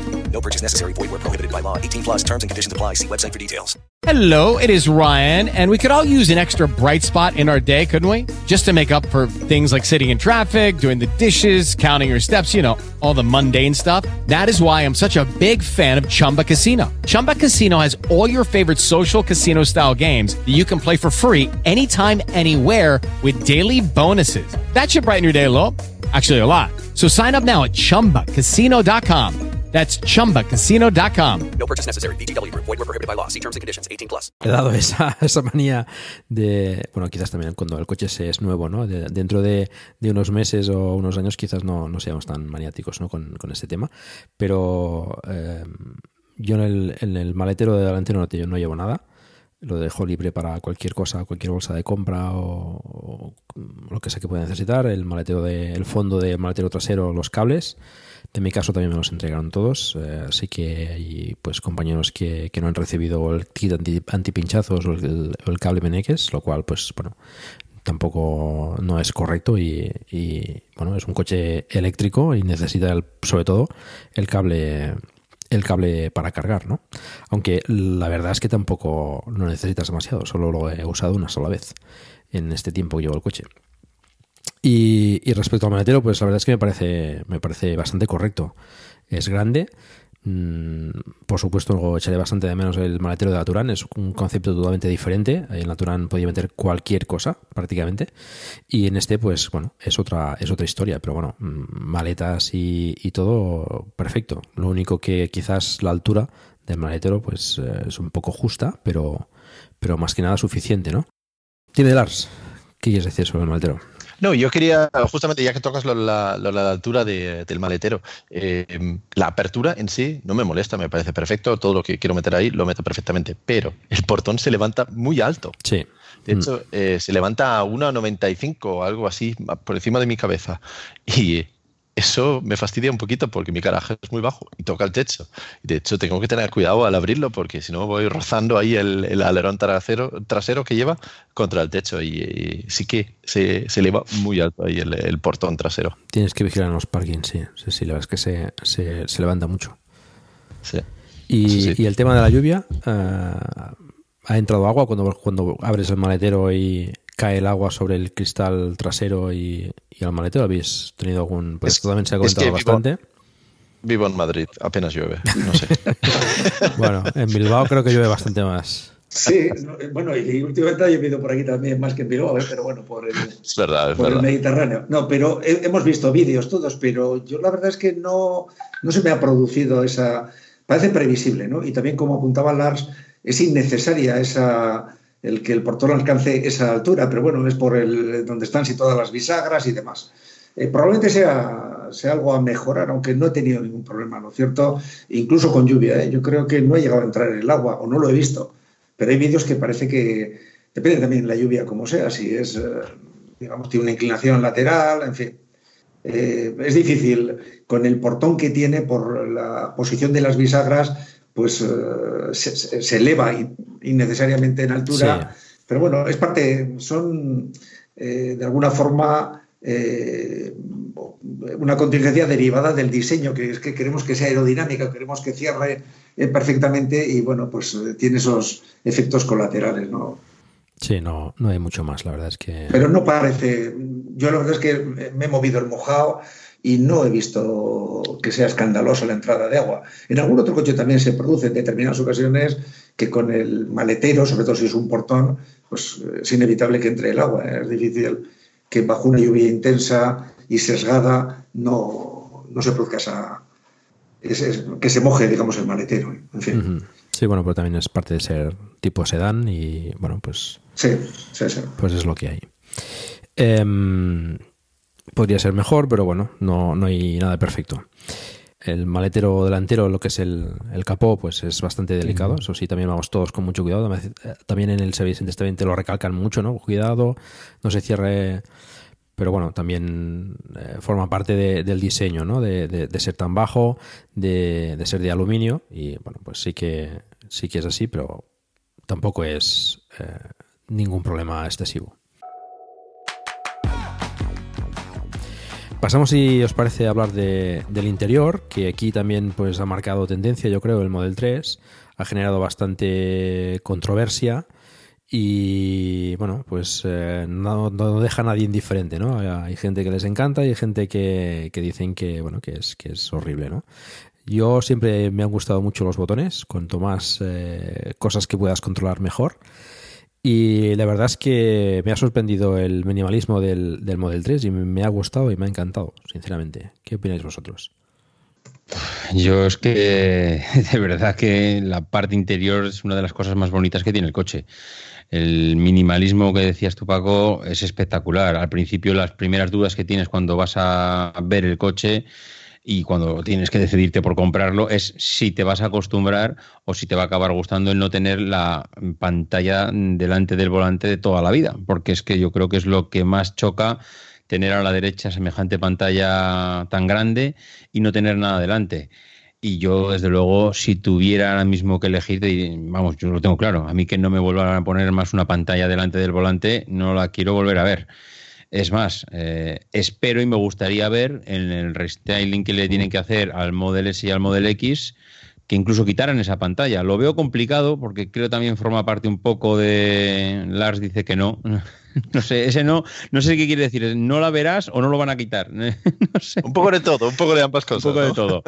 Eh, diría que no la van a quitar de los otros modelos porque creo que tienen que diferenciar algo todos los coches, porque si no van a acabar siendo todos lo mismo y ya bastante está canibalizando el Model 3 al resto de los modelos, como para que encima a los amantes del Model X y Model S, pues ya les, les metamos el Model 3 por los ojos y que acabe siendo el mismo coche más grande.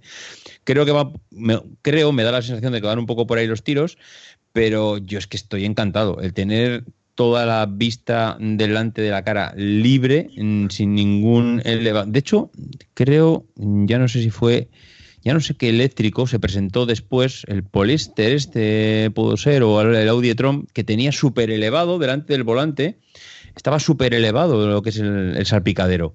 Y me pareció feísimo, pero feísimo. Y no sé, me he adaptado rapidísimo a todo. La pantalla para mí es, vamos, de lo mejor que tiene el coche. Es que sinceramente la pantalla es espectacular el cómo se ven los mapas, cómo puedes interaccionar, los menús, todas las configuraciones. No sé, a mí el interior eh, me, encanta. La verdad es que el minimalismo, creo que es, ahí circulan fotos por ahí por internet de lo que era antes un teléfono y lo que supuso el iPhone a nivel de botones. Y para mí el, el Model 3 es lo mismo, pero en versión automoción. y eso lo dice todo. Mira que corrieron ríos de tinta con el tema del velocímetro en la pantalla detrás del volante, ¿eh? cuando antes de que, de que se, se pudiese ver el coche y probarlo. Mm, se comentó muchísimo sobre esa característica. Hay gente que ha odiado el coche por ese motivo, simplemente de, no tener velocímetro. Y bueno, no sé vosotros, pero es que a los cinco minutos te olvidas del tema. Mm, tienes la información adecuada en la pantalla y ya está. Yo, sinceramente preferiría una pantalla adicional, ¿no? Pero, mm, pero es que no molesta ni en absoluto tenerla al lado y, bueno, tienes todo lo que necesitas ahí. Yo, estoy de acuerdo. Lo que diría yo es que la mayoría de la gente que se queja de no tener la segunda pantalla es porque no han probado el coche o que solamente lo han probado durante un, un, recorrido corto de cinco minutos o así, porque como dices, se acostumbra enseguida y no es un problema, es un problema inexistente para la mayoría de la gente. Entiendo que por estética quizás prefieres tener el, velocímetro ahí, si eso es lo que prefieres, pero no es ningún problema en absoluto. Eh, yo coincido con David, me parece el interior del coche lo más bonito que hay. Es el, vamos, es el sitio más cómodo que hay, es el sitio más bonito, más estéticamente agradable que, conozco, totalmente. Em, es, era uno de los puntos más fuertes eh, a favor del coche. Además, eh, seguramente Mikel estará de acuerdo que eso sí que no solamente es por diseño, también es por filosofía de minimalismo, de actualizarlo, de que no tengo un botón, porque un botón es un botón, es un botón. Y ese, lo que hace ese botón lo va a hacer toda su vida. Pero en la pantalla, pues mañana hace una cosa nueva a través de software, ¿no? Y eso es una filosofía tan fundamental que si pones un botón, pues no puedes hacer esto, ¿no? Ah. Eh, y, y eso. No sé, Miquel, si, si estás de acuerdo. Sí, sí, sí, completamente de acuerdo. Yo creo que, que el minimalismo también es una, es una filosofía, es un modo de, vivir, ¿no? El menos es más, el, lujo es el espacio eh, libre. Yo entiendo que hay, hay un hábito de, de, tener muchos botones, pero francamente creo que es un criterio estético que va a marcar una diferencia y va a ser irreversible, porque de verdad, yo he visto recientemente el Audi e-tron, o sea, y me parece que es un prodigio también, eh, es un esfuerzo de de una compañía, pues bueno, eh, hay que reconocer toda la historia que tiene detrás, pero, pero francamente es que llega el momento que parece ridículo tanto botón. Cuando dices, ¿y para qué necesito yo esto? Es verdad que la primera noche conduciendo de Getafe hacia, hacia, hacia Burgos, pues hay, un, hubo un instante que ahí va, se ha apagado el, tablero de mandos. O sea, en un momento determinado que estás mirando la carretera y que debajo está todo negro, ¿no? Pero bueno, es, eh, la adaptación es en los primeros eh, kilómetros y no tiene vuelta atrás. Y además es que es eh, una simplicidad que significa luego poder actualizarse más fácilmente, es enseguida, es verdad que hay, unos días de adaptación para encontrar que la guantera se abre desde, desde la pantalla o, o, la verdad es que se oyen críticas de gente que no ha estado eh, una hora eh, eh, conduciendo un, Model 3, ¿no? Porque, no sé, yo entiendo, recientemente una crítica fortísima era que el, ritmo de los limpiaparabrisas automáticos no se acomodaba al usuario. Bueno, es que vamos a ver, es que todavía Elon Musk está trabajando al respecto con conexiones de mente ¿no? y inteligencia artificial, pero todavía no nos leen la mente para ver cuándo darías una, un barrido ¿no? de limpiaparabrisas. O sea, no sé, es que, al final un coche tan prodigioso en tantos aspectos eh, haya que buscarle por parte de, esta legión de gente que, yo entiendo que busca la crítica y tenemos que buscar la crítica, porque la crítica es son eh, los aspectos que tiene que mejorar y que puede mejorar. Y además tenemos, este es un vehículo en el que las mejoras se pueden ir incorporando. No es para los siguientes usuarios o siguientes compradores, sino es también para, para quienes lo compramos anteriormente. Y en ese sentido estamos más eh, activamente buscando propuestas de mejora ¿no? y se hacen llegar a, a, la compañía constantemente.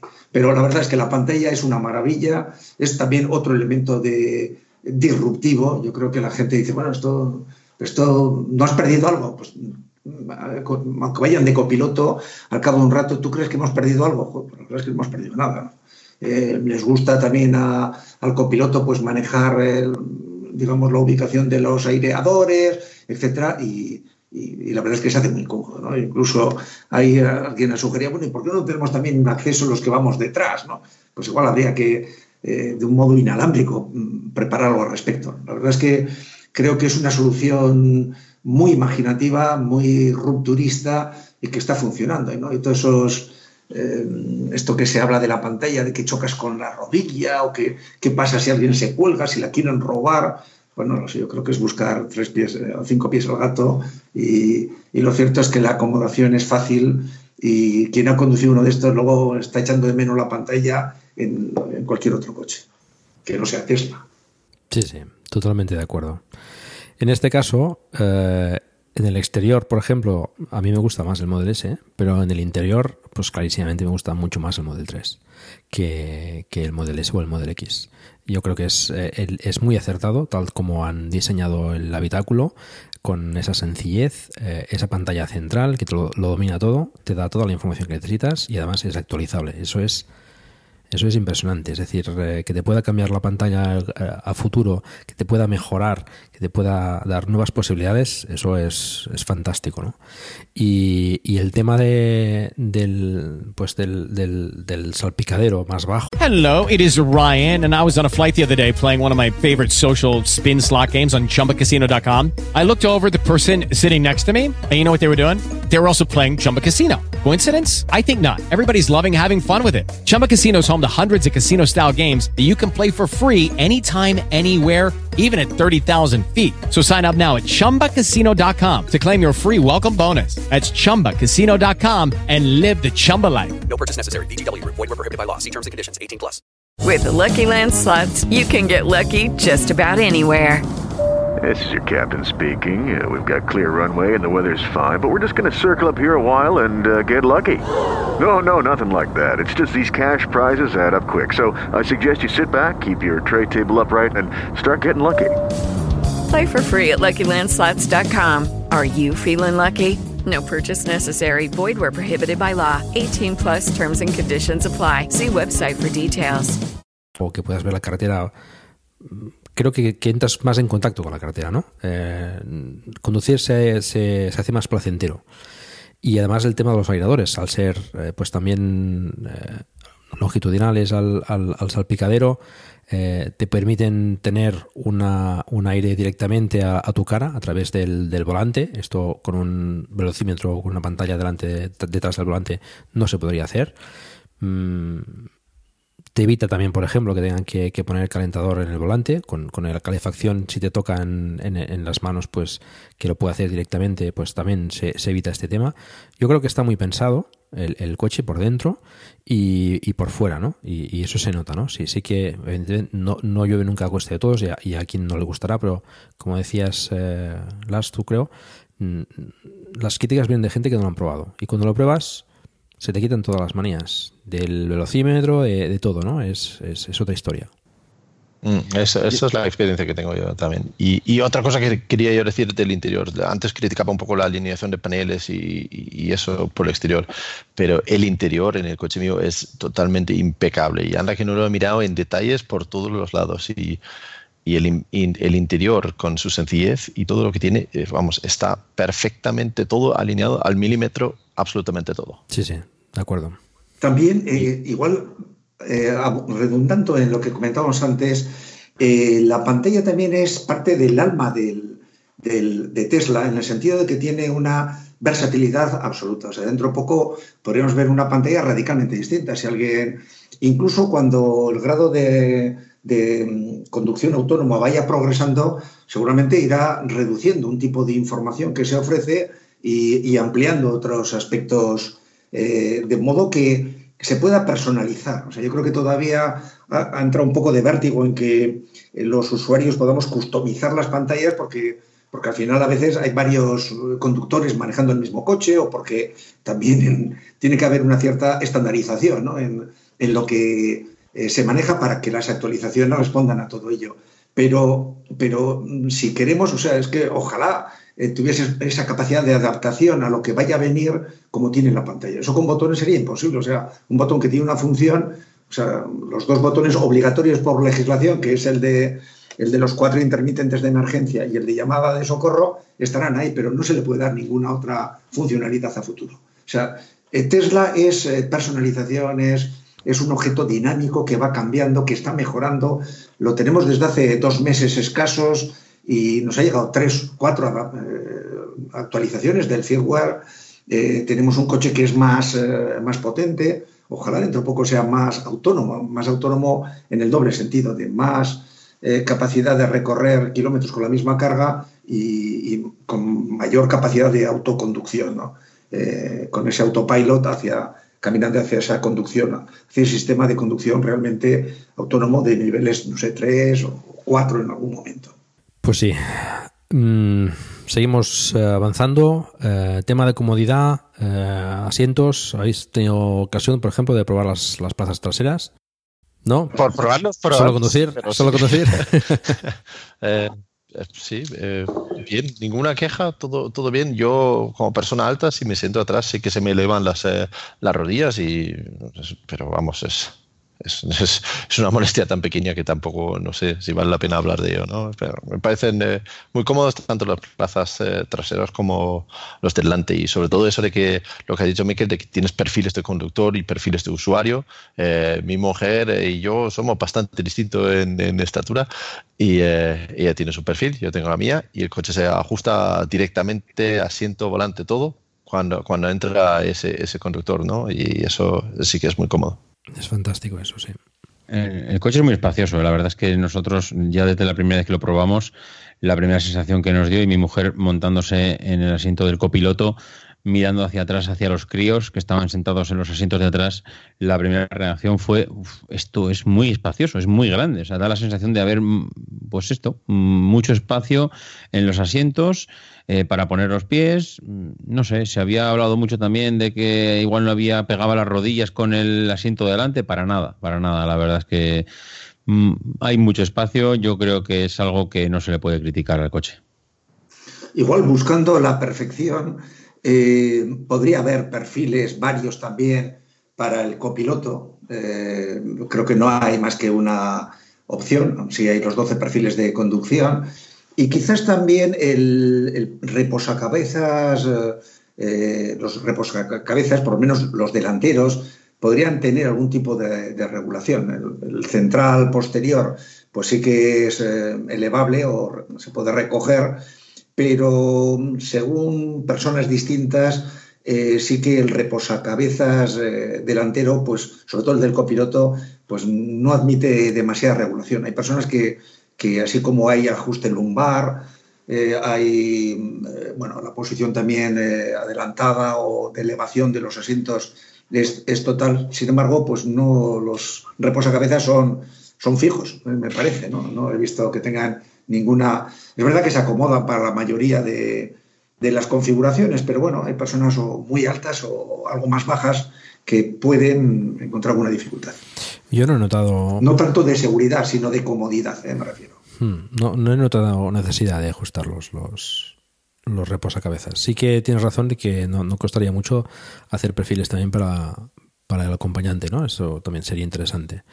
Porque, bueno, cada uno de mis hijos cuando se montan es lo primero que hacen. Coger los botones del, del, asiento y para adelante, para atrás, probar que es más inclinado, que es menos inclinado. Pues estaría bien poder eh, configurarlo automáticamente. Em, el tema de la pantalla, mm, ¿la encontráis eh, la información que presenta, la forma de, acceder a ella, la configuración, etcétera? ¿Todo, todo bien? ¿Encontráis algo en falta? No, yo, yo simplemente quería comentar. Eh, creo que la disposición horizontal eh, ha sido muy acertada comparado con, con el Model S. Hmm pero creo que el Model S, después del restyling que creo que parece que va a venir este año en algún momento, mm, creo que no va a cambiar. Yo por ahí he escuchado que puede cambiar a la disposición del Model 3, pero diría que puede venir algo más parecido al roster, eh, algo más en pantalla curva, para mantener un poco la, la, diferencia. El Model 3 en horizontal, el Model S en vertical. Eh, mm, no sé, es que la, la, del roster me parece espectacular. Tengo ganas de que cuando se lo compre Lars, poder dar una vuelta con el roster y. claro, claro, claro. Si tengo que hacer una apuesta, apuesto a que lo va a tener. Apuesto a que lo va a tener seguro. Entonces. Pues nada, nada, lo probaremos entonces. Eh, mientras tanto nos tendremos que conformar con verlo en fotos y vídeos. No, no, te preocupes, cuando ya, eh, ya, ya te invito. Venga, venga, te cojo la palabra, ¿eh? Lo tendrás. No sé, la pantalla está del roster, para quien no la haya visto, es, está integrada entre los dos asientos delanteros, eh, así como a modo de, no sé cómo explicarlo, es eh, inclinada. Eh, no sé si es y práctica. Curva, ¿no? Es inclinada sí, curva. Un poco curva, sí. De... Sí, hay como una especie de consola central, ¿no? Elevada, y la pantalla está, es, es, forma parte de ella. Pero no sé yo si es práctica a la hora de, visualizar la información. ¿eh? Eh, bueno, he conducido un Model S durante poco tiempo, pero eh, me pareció que la parte baja de la pantalla, en modo vertical, pues era un poco más mmm, no complicada, pero sí que era, pues eh, tienes que mover más la cabeza, ¿no? En cambio, en el Model 3, lo que decías, ¿no? El, formato horizontal yo creo que es bastante acertado porque en, con un vistazo ves la pantalla entera, ¿no? Yo, bueno, es, no sé, mi yo opinión. creo que hay una razón por. Bueno, eh, sali, salimos del tema un poco si hablamos de, de restyling del Model S, pero para, para, cerrar el tema, yo creo que hay una razón muy, eh, muy clara por la que sí que van a ir a un, eh, a un diseño horizontal y es con la conducción autónoma. Una opción muy demandada será ver películas mientras conduces si el coche conduce por ti. Y eso se hace mejor en una pantalla horizontal que una vertical. Y creo que eh, ya se habla de, de, que en la siguiente versión va a haber películas en streaming, eh, pues seguramente inicialmente cuando estamos parados, ¿no? Pero si ya en un futuro que están eh, planificando, pues se puede hacer con conducción autónoma total, pues mira, una pantalla horizontal tiene más sentido. Es un tema además que creo que es importante tenerlo en cuenta siempre a, la hora de valorar el diseño del Model 3. Yo creo que si a la hora de considerar según qué aspectos, si, si, si tenemos en cuenta el tema de la conducción autónoma, cobran sentido muchas cosas, ¿no? Yo creo que ha sido un coche pensado explícitamente para, para llegar a ese objetivo, ¿no? Igual también comentar para que nadie eh, diga que, que, no sé, que ocultamos ninguna información, todavía la pantalla no periódicamente, eh, o sea, en ocasiones presenta vaídos, eh, desaparece, por ejemplo, no se activa la cámara trasera o tarda unos segundos en que se vea, aparece ennegrecida, eh, o en alguna ocasión también he visto que el, el mapa de rutas, el mapa tipo Google Maps, pues no se activa o tarda, si por ejemplo hemos reiniciado, hemos hecho un reset de, del, del, equipo, del equipo que lo controla, ¿no? Pero vamos, son, son errores de, de, estabilidad de un software que se está depurando permanentemente y que incluso en alguna ocasión es verdad que la pantalla queda negra conduciendo, pero es una, a mí se me ha producido una ocasión, pero vamos, la funcionalidad, todo el coche a altas velocidades sigue siendo perfecto y eh, en unos 20 segundos se restablece.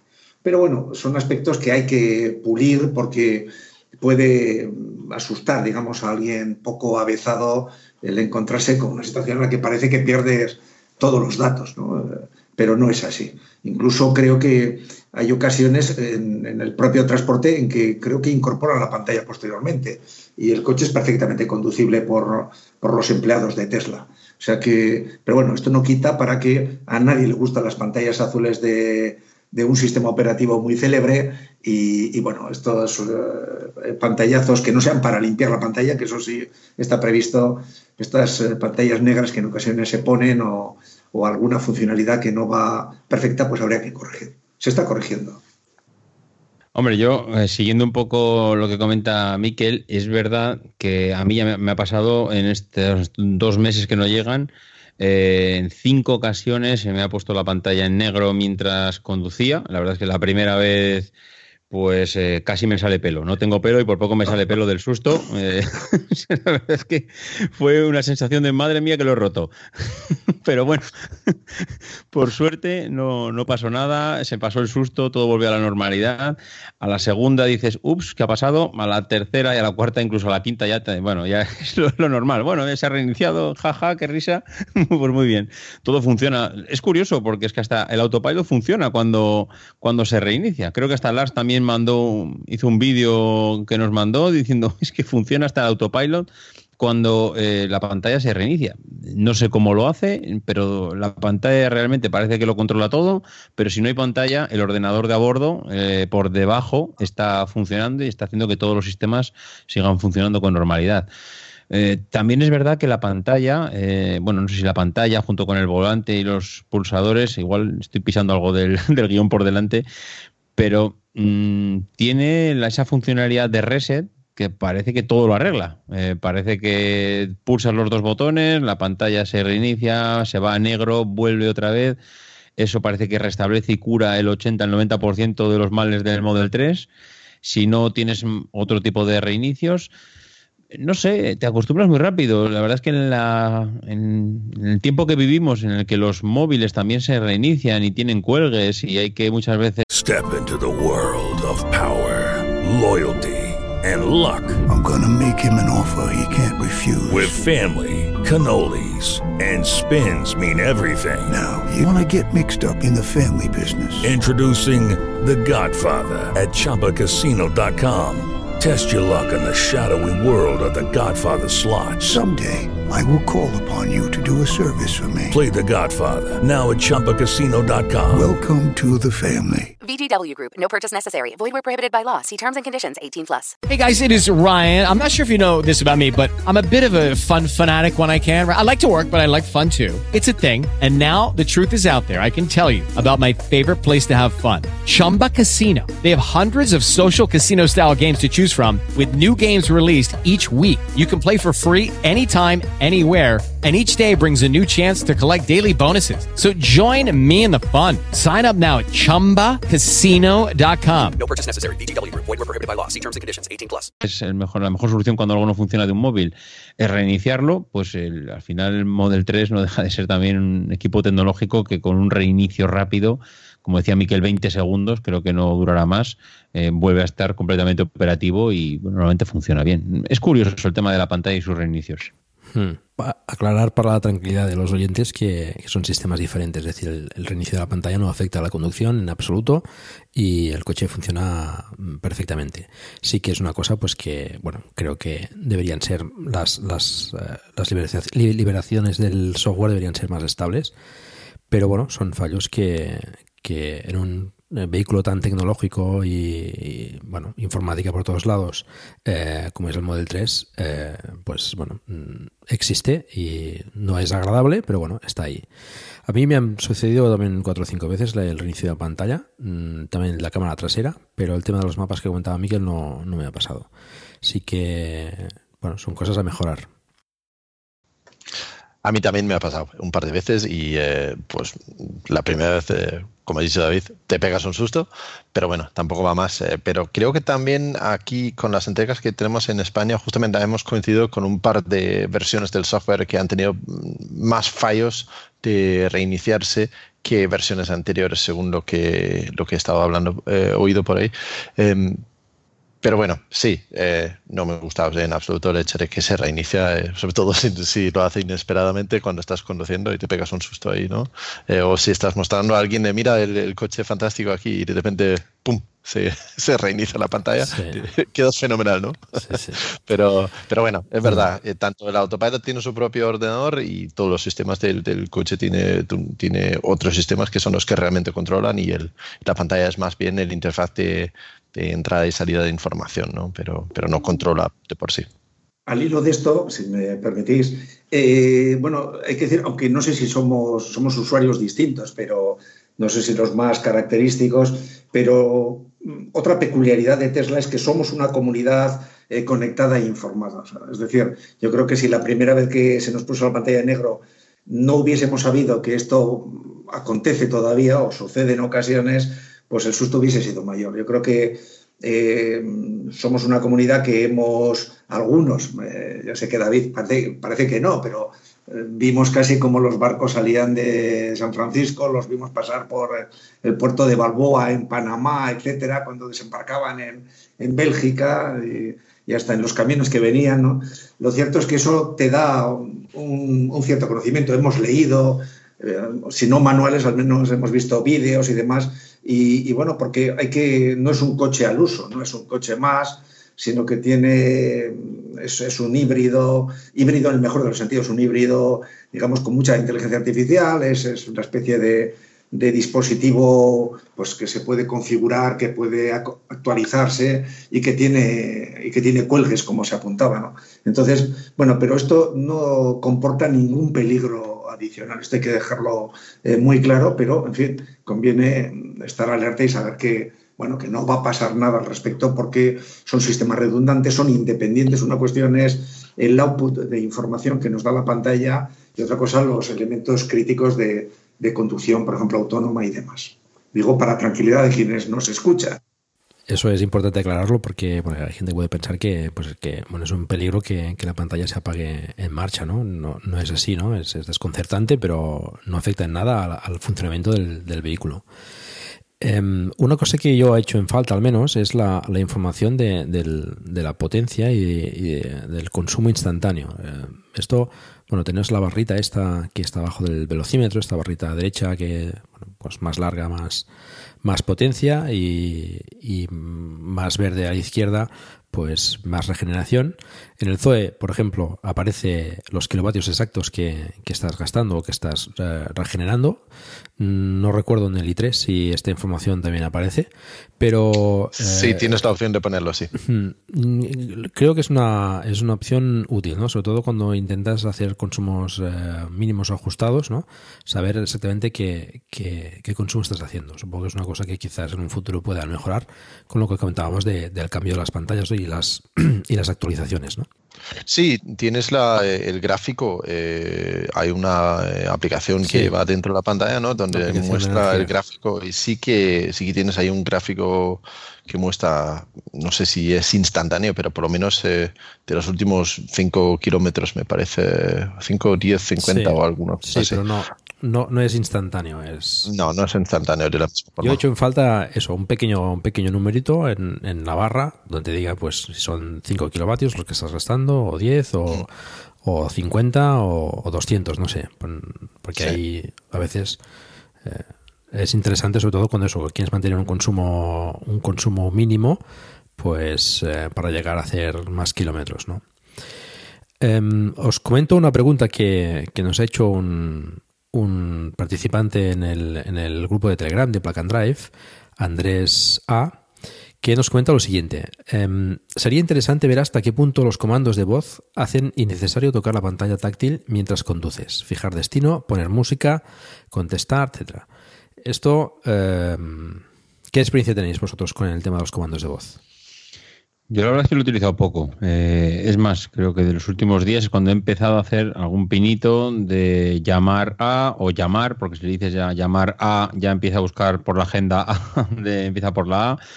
Eh, llévame o navega a, eh, creo que también hice una prueba el otro día, pero la verdad es que no, no, no controlo todavía exactamente el potencial que tiene el coche. No sé si Mikel o Lars han podido hacer más pruebas. Yo sí que lo uso, eh, pero quizás también porque yo lo tengo configurado en, inglés. Eh, para indicar música, eh, artistas, canciones, me funciona, vamos, es infalible en mi caso. Eh, quizás también porque mi pronunciación en castellano quizás no permite que use el coche de esa forma, por lo que lo he puesto en inglés, que me, resulta más cómodo, ¿no? Y, lo uso tanto para poner música, buscar un artista, una canción, pero también para indicar al navegador a, dónde ir, ¿no? llévame a a una tienda, a, una ciudad, a una calle o lo que sea y sí, me funciona muy bien. Y Lars, una pregunta.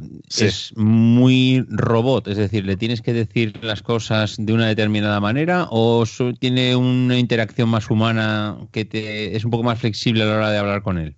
En inglés es, bastante flexible, no, no tengo que decir llamar a tal. Ah, y no, eso ¿eh? no, no, pero no sé, creo que el sistema está desarrollado principalmente en inglés, ¿no? Y, y creo que No, por ya, ya, eso funciona de forma más natural en inglés. Eh, sí, sí, la verdad es que funciona bastante bien, hasta que puedes decir, eh, llévame a Burger King en París, ¿no? Y te encuentra un Burger King en París. Y muchas cosas así, sí. Sí, eh, yo eh, corroboro un poco todo esto. Creo que todos los asistentes vocales eh, informáticos eh, son muy sensibles al idioma y la verdad es que el desarrollo que tienen en inglés es incomparablemente superior al que tienen en otros idiomas, ¿eh? aunque sea el castellano, que es un idioma, o el español, un idioma importante. Yo lo uso poco porque no es muy certero, sí para elegir digamos, a quién llamar en el listín telefónico, no siempre acierta, pero para elegir canciones en, en, Spotify y demás, la verdad es que no, o no hablo bien el castellano, cosa que dudo, claro, eh, no tiene ese nivel de, de, precisión que tienen en inglés. Yo creo que esas conversaciones fluidas que se tiene con eh, Alexa, con Siri o con, o con Google Home, eh, ok Google, digamos, con este tipo de comandos, en inglés eh, son de conversación prácticamente y en español, o, que es seguramente el segundo idioma, eh, o no sé si el chino cómo andará, pues sin embargo dista bastante. Eh, es algo que se echa de menos, eh, aunque se entiende que, que, tiene muchas prioridades y urgencias Tesla, pero un coche fantástico como es Tesla, digamos, comandos de voz serían muy, muy interesantes. ¿no? Yo creo que liberarían, o sea, permitirían otra interacción, digamos, más amistosa, más amigable, incluso eh, se podría igual facilitar haciendo que, bueno, que hubiese una serie de comandos que en inglés, aunque no hablásemos inglés tan dignamente como lo hace Lars, pues que nos permitiese utilizar comandos en inglés. ¿no? Esto de mezclar además dos idiomas es complicado en, en un programa. El programa, el coche, debe actuar en, en, o en inglés o en, o en español. A veces en muchos sistemas informáticos es más fácil manejarse si es escrito en inglés porque hay menos incertidumbre con las traducciones que se han manejado en otros idiomas. ¿no? Pero es un aspecto a mejorar. Yo le iba a hacer una pregunta a Lars. Si le pides eh, que te ponga música de un grupo concreto, de un álbum concreto de ese grupo, ¿eso te lo, te lo llega a hacer? O sea, quiero del... ¿Sí? ¿Sí? Sí, sí, te pone hasta la canción. Si dices. Hasta eh, la canción. Ponme la canción tal, ponme ese álbum tal, ponme ese artista. Y si pon, dices artista, lo que realmente hace es una búsqueda sobre la frase que, que tú indicas eh, y acierta. Vamos, de hecho, me acierta mejor que Siri de, del iPhone, eh, que también no tengo en inglés, eh, pero no está a, a, nivel de Alexa. Alexa es eso es lo que, que te la segunda pregunta. Es increíble. Sí, pero es mejor que Siri, Siri, pero... pero... Siri va como va y bueno, entiende a veces sí, a veces no. Y hay veces que es mejor dejarlo Siri que ya, ya lo hago yo. eso es, eso es. Vale, eso vale. Es. No, pero en inglés funciona muy bien. Y que conste que no, yo lo tengo en inglés no para que funcione mejor, pero porque para mí es una, un idioma que llevo más de forma más natural. Lo bueno es que es una cosa que en un futuro pues seguramente vaya mejorando, ¿no? Eh, tengo entendido que ahí ya se han detectado algunos, eh, algunas funcionalidades futuras de comandos de voz en, en los firmas eh, beta de, de, Tesla para, pues no sé, para activar el, los limpiaparabrisas o hacer otras funcionalidades que de momento todavía no tiene, ¿no? En, en, comandos de voz que yo recuerde es llamar a alguien, navegar hacia algún sitio y pedir algo de música. Creo que esas son las tres opciones que, que maneja. También por comentar eh, alguna de estas, cómo se utilizan librerías de traducción al español, pues estándares. Eh, a mí me resulta muy enervante esto de tomé la, el apartado de correos número 7. Sí, autopistas es. de pago. O sea, son errores pues, que indican que estas traducciones, a, incluso al segundo idioma, que probablemente haya sido así para, para México y para España, de español, pues se han tirado de librerías no demasiado depuradas y no demasiado, eh, digamos, corregidas. ¿no? Esperemos que, porque esto es llamativo, también estás mostrando el, coche fantástico y te dice que te vayas a un apartado de correo, ¿no? Y, además, insiste varias veces en hacerlo.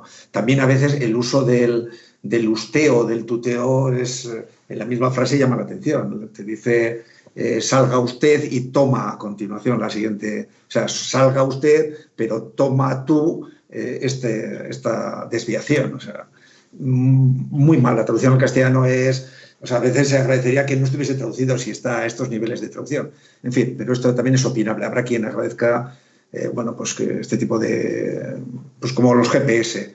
Mm, se podría esperar más de Tesla, ¿eh? debiera avanzar Sí. en este sentido porque, Mm. porque claro, eh, pues no sé, Google lo hace muy bien en cualquier eh, teléfono móvil en España. Hay bastante eh, posibilidad de mejora.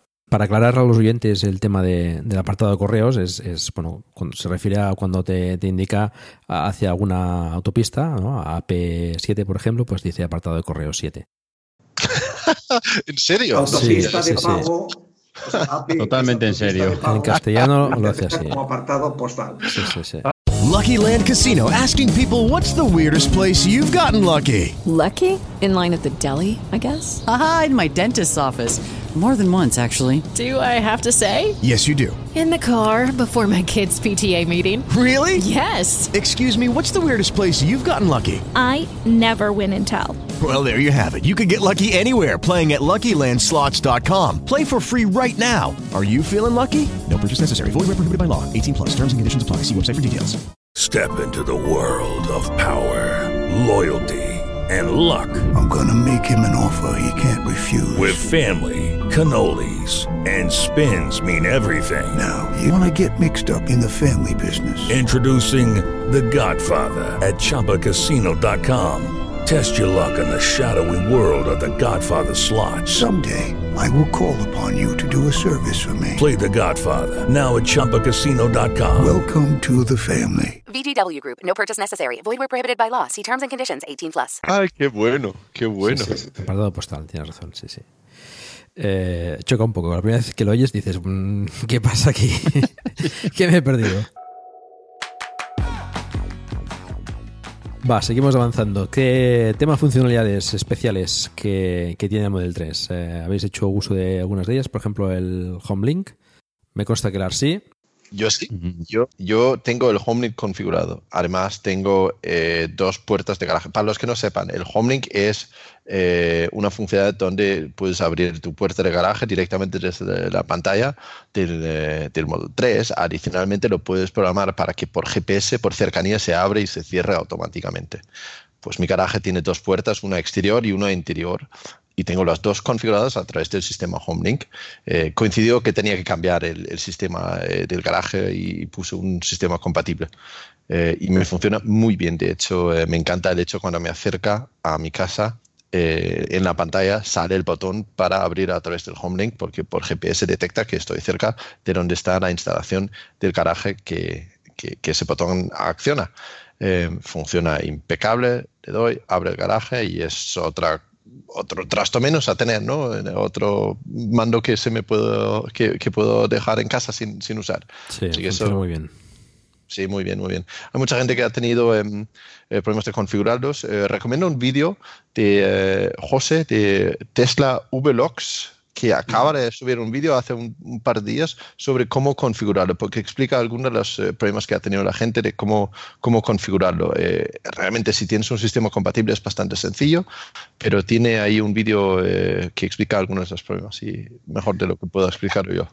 Seguro que José de eso de Tesla V de videoblogs lo explica bien, pero es cierto que eh, no funciona. Yo lo he probado en, en- en mi casa, en un garaje colectivo, con, donde los mandos son individuales, o sea, pueden deshabilitar un mando. Si yo pierdo el mando, anulan mi mando, pero no el resto. Y en estos casos no funciona. Es verdad que tiene un doble sistema de apertura de puertas o de cierre, eh, que es por frecuencia y creo que hay HomeLink sí que puede llegar a funcionar, pero ya nadie tiene el mando antiguo y además es una instalación que cualquier día no se renovará.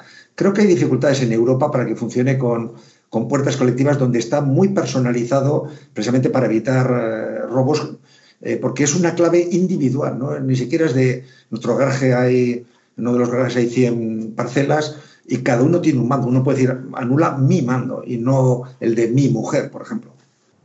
Eh, es, una solución americana donde se utilizan frecuencias que en Europa puede dar dificultades. sería muy cómodo, ¿eh? porque es molestísimo esto de... Tengo que hacer más pruebas en algún otro garaje con los mandos antiguos, que son por frecuencia. En esos estoy seguro que es fácil configurarlo. Tiene, tiene su aquel, ¿eh? el tema de configurarlo y, depende de dónde lo hagas. Ahí cada maestrillo tiene su librillo, que si abrir el capó, que si en esta zona o en esta otra. A mí me ha funcionado cuando el mando y el coche estaban en situación de poder abrir la, la puerta, es decir, probarlo, por ejemplo, lejos de- del mando que tienes que abrir, como si fuese, como si aprendiese cualquier frecuencia, eso no me ha funcionado, pero sí me ha funcionado en el sitio y punto eh, concreto que abría la puerta. En el caso, de, por ejemplo, de casa de mis padres, que es una comunidad de vecinos, pues también eh, me ha funcionado sorprendentemente, sorprendentemente bien. Tiene dos puertas diferentes, una para abrir y otra para cerrar, también las dos sin problema. Y es eh, también muy cómodo, ¿no? El, llegar y no tienes que hacer nada. Es decir, ya le programas el coche con la distancia adecuada y te paras un momento y, y casi sin parar. Ya te abre la puerta y para adentro. Es muy práctico. Em, ¿Qué más? Tema dashcam. Esto, bueno, es una cosa que suele usarse también en, algunos países. Aquí con las cámaras que lleva el coche, pues ya es una funcionalidad que, que está, está activa junto con el modo de centinela. Todo esto ya lo he explicado en, en los dos capítulos anteriores. Mm, a mí también me parece estupendo y súper práctico esta, esta funcionalidad para evitar eh, problemas de, de, bueno, en el caso que tengas un accidente o lo que sea, para, para comprobar y probar qué ha pasado de cierta manera. Y además el modo centinela a mí me deja súper tranquilo cuando dejas el coche fuera. Totalmente de acuerdo. Además, eh, destacar que nosotros compramos el coche sin estas funcionalidades. ¿eh? Un, Mm. un dashcam es una cosa que fácilmente puedes ir por ahí gastándote 500 euros en comprarlo e instalarlo. ¿no? Eh, y el modo centinela, una alarma con grabación de vídeo. Ma- Madre mía, eso es un valor añadido al coche que ni lo esperaba cuando, ni, cuando lo he reservado ni lo he comprado. Y ahora estoy encantado con estas funcionalidades.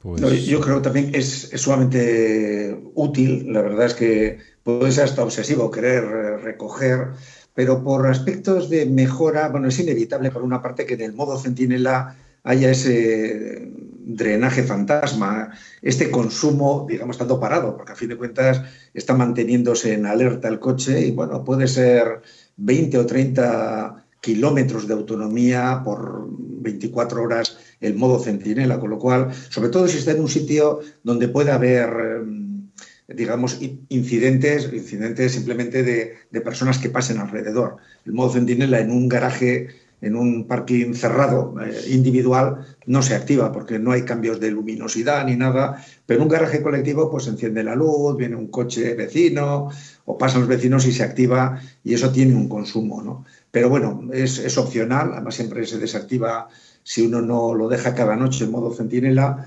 Y las cámaras, las dashcam son, son muy amenas, aunque parece que todavía es dudoso que tenga un valor legal en caso de, de un accidente. Pero bueno, más vale tener estas grabaciones e insisto que demuestran cómo conducimos los seres humanos. ¿no? Yo tengo ya casi, no sé si es si alguien me lo reclamará, pero tengo una lista de reproducción que es eh, seres humanos conduciendo vistos por las cámaras, las cámaras de, de, un Tesla, ¿no? Y cómo se hace lo que se hace, ¿no? Estos adelantamientos, a veces precisamente por ser un Tesla el coche al que adelanta, ¿no? Eh, interesante, interesante. Alguien también eh, pediría no solamente que grabase en la cámara frontal y las dos eh, laterales que miran hacia atrás, sino a veces a mí incluso me ha alertado el Tesla porque alguien viene muy pegado a, la trasera del coche, ¿no? Y lo considera una, digamos, pues que hay, un riesgo cierto de, un choque que se produciría si se frena como frenan los Tesla, ¿no? Respecto a otros coches de, combustión. Entonces, igual la grabación también de la cámara trasera sería una mejora interesante. Yo creo que lo puede gestionar. Hay que, por último, en aspectos de mejora, el que la partición sean FAT32, pues hace, pone, impone limitaciones en los USB a utilizar. El máximo son de 32 gigas. Y bueno, la calidad de, de la grabación es, es, aceptable con buena luz, no tanto en condiciones eh, nocturnas de, donde haya poca luz. Pero bueno, graba aceptablemente, lo que sucede es que no se puede utilizar ni, ni USB o pendrives de más de 32 gigas y el sistema de formateo pues es también bastante, es muy convencional, pero un tanto, un tanto superado, ¿no? que fácilmente podrían actualizar.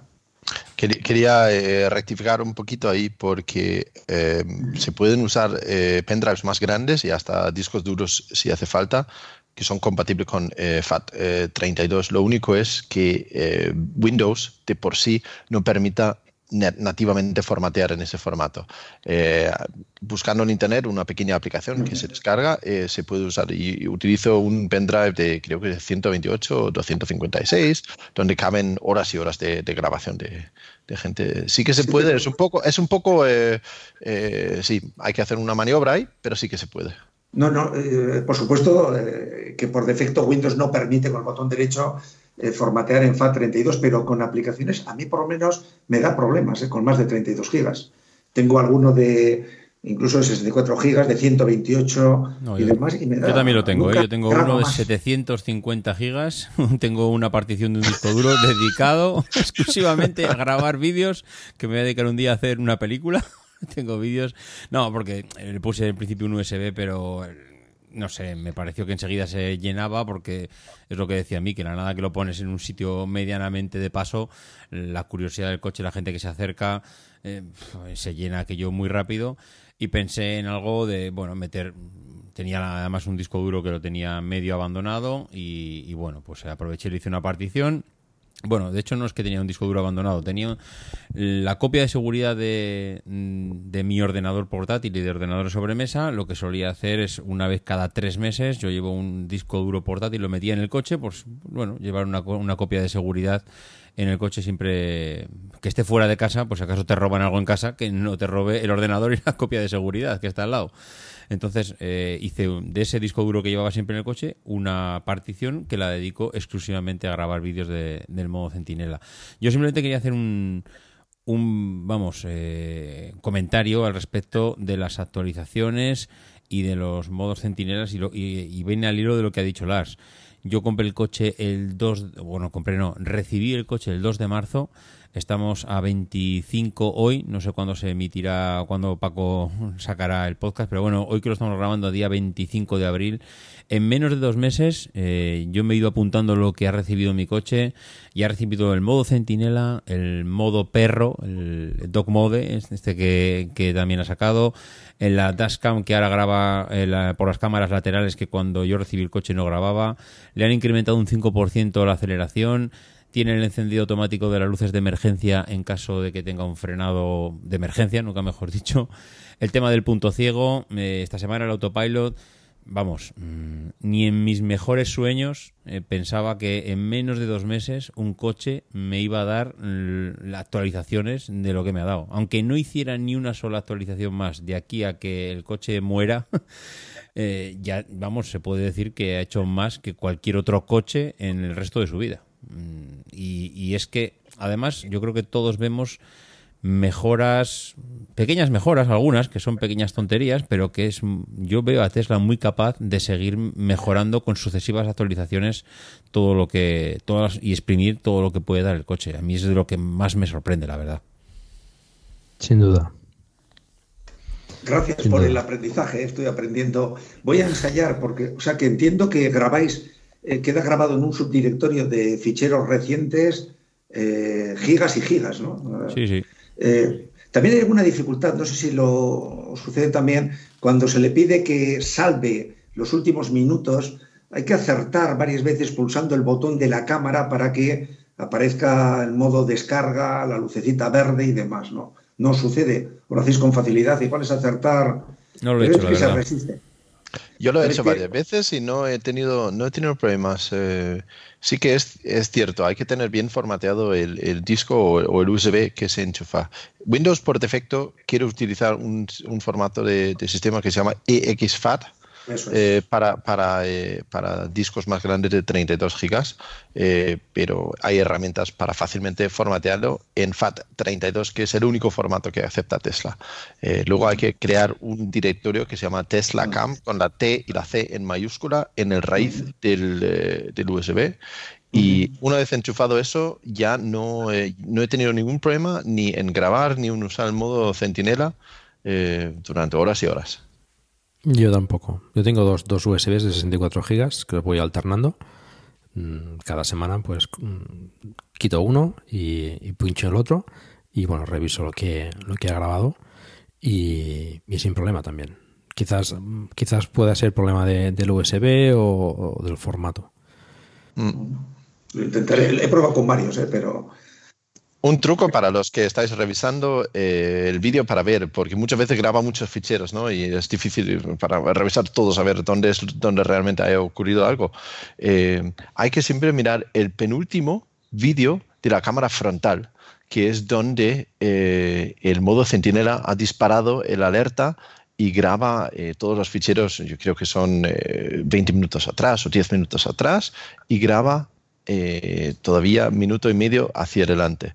Así que siempre hay que, si, en vez de revisarlo todo, si revisáis la penúltima, el penúltimo fichero eh, de la cámara delantera, se ve, se ve lo que ha grabado. Sí, eso es lo que ha disparado, digamos, la, la grabación. Ajá. no, el sistema también de ficheros es perfecto porque en el nombre de fichero indica el día, la hora exacta, si es la frontal, la izquierda, la derecha. O sea, el sistema es perfecto, se puede luego renombrar si lo queremos dejar a modo de recuerdo y demás. Pero bien, bien. Eh, una cosa más aprendida. Estaría bien que, esa información, esos, esas grabaciones las pudieses ver desde el propio coche. Pero bueno, pues una mejora para una próxima actualización. Mm, Me consta que en la próxima versión que, supongo recibiremos, la, la 2.19 dos- 2019.12, cuando activas el coche te dice eh, la cantidad de, de sucesos que ha grabado el modo centinela para que sepas que bueno pues que han habido pues no sé pues 12 entradas o, ninguna entrada o lo que sea. Eso también es útil para decir bueno pues voy a revisar si, si bueno pues si alguien pues ha chocado con el coche o, ha tocado el coche o lo que sea. Eso también es in- interesante. Eh, avanzamos si os parece. Em, en tema de funcionalidades a mí me gustaría me gustaría comentar el tema del calendario. Em, lo veo muy práctico, no sé si lo usáis vosotros, pero eh, suelo poner las citas que tenga o, los sitios que quiera visitar, lo que sea, con, con el, en el calendario con la ubicación y el coche te lo presenta. Bueno, tienes opción a, que, lo, a que lo haga no, pero bueno, siempre puedes abrirlo y decirle, bueno, pues eh, tienes estas citas, lo que sea, quieres ir allí, clicas y ya está. No tienes que complicarte más a la hora de, de ir a, a los sitios. Eso lo encuentro súper práctico. No sé si lo usáis vosotros. Sí, sí. Yo uso Sí. Google, el calendario de Google, y al arrancar el coche cada día te recuerda la agenda del día, Hmm. con todo el nivel de detalle. Bueno, es puede parecer redundante si uno está procura llevar la agenda, eh, digamos, puntualmente, pero me parece útil. Me parece útil y, y es uno de un enlace que también debiera facilitar, aunque entiendo que Tesla quiere su propio sistema, pero el facilitar, que es algo que echamos en, cara a, otros, eh, a otras marcas, esas posibilidades que hay con eh, Apple Car o con Google Car, con estas eh, co- comunicaciones que hay entre los móviles y los coches. En el caso de Tesla habría que hacerlo de una manera que respetase ese espíritu de Tesla, pero sin perder ninguna capacidad de, de quienes utilizamos todo este tipo de recordatorios, de sistemas de gestión que, que los llevamos en los móviles. ¿no? Entonces, igual haría falta una mejor comunicación. Esta es una concesión. O sea, aquí el calendario, al arrancar el coche inicialmente, eh, sobresale en la pantalla el calendario que tienes para el día, con los detalles mismos que hayas tenido, que hayas apuntado, que hayas gestionado. Útil. Bueno, el tema del CarPlay, eh, bueno, en mi caso que uso iPhone eh, o Android Auto, la verdad es que no lo he hecho tan en falta, ¿no? Es una cosa que, que antes eh, consideraba imprescindible para el próximo coche, que tuviese CarPlay, y en el caso del Tesla, al tener ya una, un sistema de, de infotainment bastante completo, con, con los mapas, con eh, multimedia, bueno, calendario, etcétera, no lo he hecho tan en falta, ¿no? Quizás un poco el tema de, de- de la aplicación de podcast, eso sí. Eh, por desgracia, Plug and Drive no puede escucharse en el Tesla por razones eh, que todavía no, no tengo demasiado claras, pero em, es la única cosa que, que he hecho en falta en el, en el tema de- del CarPlay. Em, Avanzamos también con el tema de la aplicación, la aplicación móvil, en la cual podemos controlar el coche de forma prácticamente total. Dime. Sí, en la, yo lo uso mucho y para, para todo tipo de cosas. Y sí que hay una cosa que he hecho en falta en, ese- en la aplicación y es la posibilidad de controlar la velocidad de carga desde el móvil. Porque puedes parar la carga e iniciar la carga, pero imagínate la situación que tu coche está eh, enchufado en tu garaje, estás arriba y dices, pues voy a cocinar, por lo tanto necesito eh, los cuatro eh, eh, de la vitrocerámica, el microondas y voy a gastar mucha energía. Y para evitar que nos salten los plomos, pues mira, voy a bajar la velocidad de carga a, a menos amperios en el coche. Cosa que puedes hacer perfectamente desde la pantalla del coche, pero te obliga a bajar y hacerlo. ¿no? Y eso es una cosa que me parece que sería tan fácil hacerlo desde el móvil, porque la- el coche claramente tiene la funcionalidad, pero eh, solamente lo puedes hacer desde el coche. Aparte Estoy de, eso, con Lars, sí. a- aparte de eso, la aplicación la encuentro muy, eh, muy, muy completa, muy completa. Sí, totalmente de acuerdo también. Creo que ya está bastante solicitado el tema de, cambiar el amperaje. No sé por qué no lo he hecho todavía, pero, pero sí sería bastante conveniente poderlo hacer. Sí, bueno, también, por supuesto, eh, hay wallbox que son de regulación dinámica, ¿no? que, que controlan, por supuesto, el consumo del, del, hogar y, y restringen, digamos, de forma que nunca se supere la potencia contratada, pero sería una funcionalidad interesante. También igual apostar, eh, o sea, la aplicación de Tesla, la app, es, es, eh, magnífica, pero también pone de manifiesto que a veces en los puntos de recarga eh, públicos, eh, no sé, sub- subterráneos de garajes y demás, a veces pues no llega el, el 3G y el, ni el 4G ni el LTE y el coche queda incomunicado. Y esto es bastante molesto porque no porque no funcione, sino porque digamos el propio Tesla necesita estar conectado y hay ocasiones en que en la planta menos 4 con forjados eh, muy metálicos queda pantallada la señal y es bastante molesto el, no saber porque nos hemos acostumbrado ya a que nos avise, a, que, a saber en cada momento cómo está recargando y demás. Y sería pues una llamada de atención también a, a que una instalación completa debiera hacer llegar allí también una señal, una señal wifi gratuita o digamos o duplicar la señal 3G por lo menos o GPRS de modo que el coche no quede incomunicado. A mí me ha sucedido bastante más frecuentemente de lo que desearía, ¿no? Y eso no permite monitorizar la carga que está produciendo. Eh, luego, en este tipo de aplicaciones complementarias tipo Tesla Spy o lo que se quiera, pues también queda un registro falseado porque ha estado el coche eh, incomunicado, ¿no?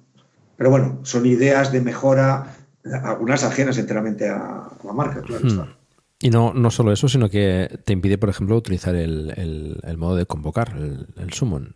Eh, al- supuesto, al no estar comunicado, pues a mí me ha pasado que he tenido que aparcar el coche en un, en un parking subterráneo, en un sitio ajustado, y, y- y que el summon me hubiese ido perfecto. Y no lo pude usar porque no había cobertura. Pero bueno, son problemas de, del primer mundo, ¿no? Eso, eso iba a decir. Digo, en serio, nos estamos quejando de que no podemos Sí. mover nuestro coche eléctrico a través del móvil porque estamos en un menos cuatro. Mira, si eso es el mayor problema que tenemos con el coche, será que tenemos el mejor coche del mundo, Sí, sin sí, duda. Sí, sí. No obstante, también es una idea, eh, no, eh, por supuesto, completamente de acuerdo con, con lo que apunta Lars ahora, ¿no? Es verdad, nos quejamos de vicio, de puro vicio. Pero también es una idea para que los supercargadores de Tesla, no creo que costase mucho, dado que son instalaciones relativamente costosas, el poner, eh, el permitir que tengan una señal wifi, por ejemplo, pues que actualice. Hay, hay usuarios que probablemente pues no pueden aparcar demasiado cerca de una señal wifi, aunque es verdad que por LTE, por 4G, se actualiza perfectamente, llegan las actualizaciones OTA, ¿no? Pero mm, a veces hay que estar un ratillo en los supercargadores, bueno, cada vez menos, y sería algo, digamos, a valorar el que determinados supercargadores, a veces lo hacen desde el hotel correspondiente o desde la gasolinera correspondiente, pero que hubiese una señal wifi, eh, en fin, no segura, pero bueno, al menos pública. Se comenta es una que... cosa que. Perdona. No, no, di Lars. Íbamos a decir lo mismo, que Sí. eh, la siguiente versión del Supercharger, no sé si ligado al versión 3 o con el hecho de actualizarlos, eh, todos los Superchargers van a tener su propia eh, señal Wi-Fi. eh, Ah, sí. eh, Eh, yo creo que también con lo que comentábamos antes de para ver películas cuando estás parado en el superchat, si eso es lo que quieres. Correcto. ¿no? Así que sí que sí que va Buena por ese noticia. Buena noticia. Bueno, la mayoría de mejoras que comentábamos son, son solventables ¿no? en, en futuras actualizaciones. Eso creo que es, es muy destacable. ¿no? Bueno, pasamos a hablar del autopilot, que es quizás también una de las funcionalidades estrella. Um, creo que todos hemos tenido ocasión de probarlo, David recientemente. Um, ¿qué, ¿qué, opináis? Uh, ¿Lo usáis mucho en los viajes? Uh, bueno, David es, lo tiene esta semana, pero bueno, uh, lo poco que lo habrás usado, ¿qué te ha parecido?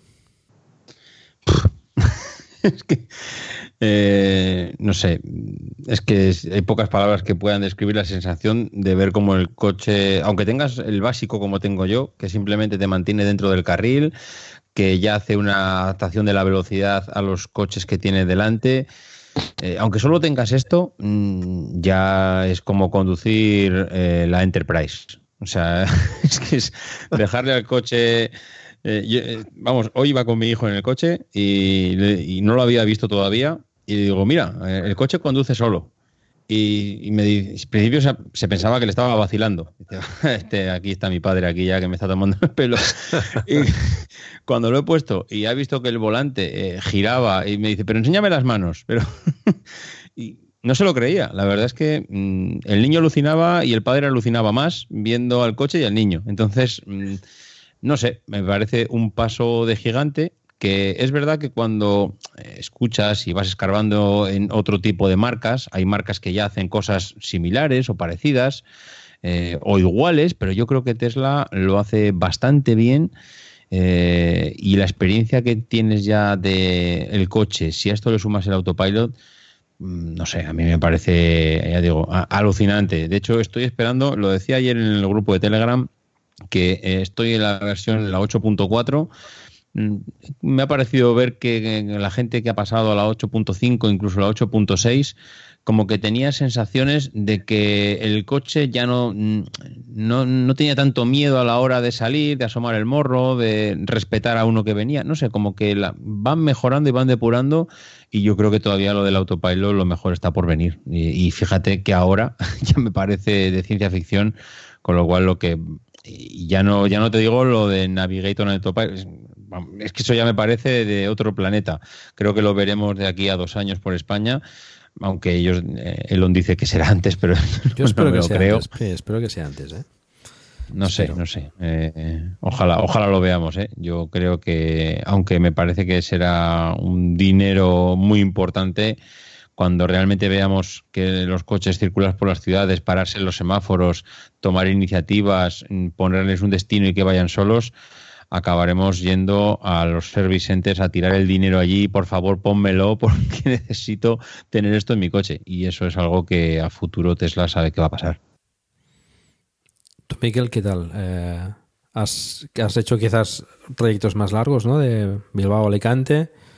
Me, me, pareció mágico, incluso, se dice que sobre toda tecnología suficientemente avanzada es indistinguible de la magia, ¿no? Pero ese detalle de que te avisan, bueno, los primeros 50, 80 kilómetros tiene que aprender a conducir y se va viendo cómo se va completando el, el circulito del, del, del, AP, del autopilot.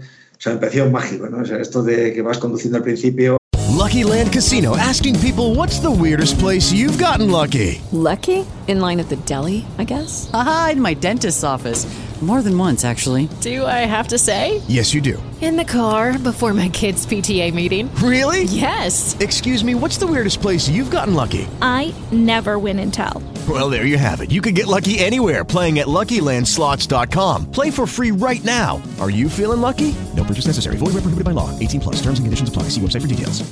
Judy was boring. Hello. Then Judy discovered ChumbaCasino.com. It's my little escape. Now Judy's the life of the party. Oh, baby, mama's bringing home the bacon. Whoa, take it easy, Judy. The Chumba life is for everybody. So go to ChumbaCasino.com and play over 100 casino-style games. Join today and play for free for your chance to redeem some serious prizes.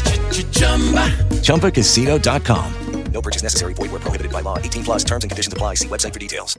Él va calibrando las cámaras, calibrando también sus propios eh, su propia tarjeta, este hardware 2.5, que esperemos que, que, nos lo actualice. parece que ese es el compromiso que existe. Eh, y, y, luego el, el, grado de funcionamiento. La verdad es que es bastante llamativo. Yo lo uso bastante frecuentemente. Me funciona no solo en autopistas, sino también en, en carreteras eh, locales o, o urbanas. Eh, también es, para mí es ese, test que da la inteligencia artificial de si una carretera está bien pintada o no. Porque a veces doy clases, a veces de español a refugiados, y les digo, yo no, yo no es que te entienda o no te entienda lo que quieres decir en español, quiero que te entienda eh, el Google Home, ¿no? Quiero que Google te entienda y si Google te entiende tu español es que hablas español, ¿no?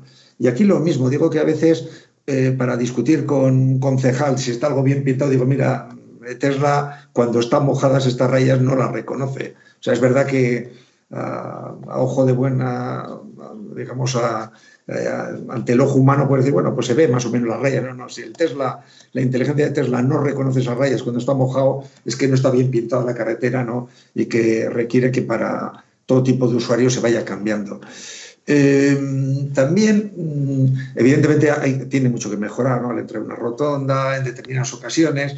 Hay alguna situación también a veces en que se resiste a, tomar control del, del, no tanto de la velocidad eh, pilotada, sino del autogiro, seguramente porque o la carretera o el firme no es muy bueno, no, o, la, o hay demasiadas oscilaciones en el coche, yo creo que tiene sensores distintos.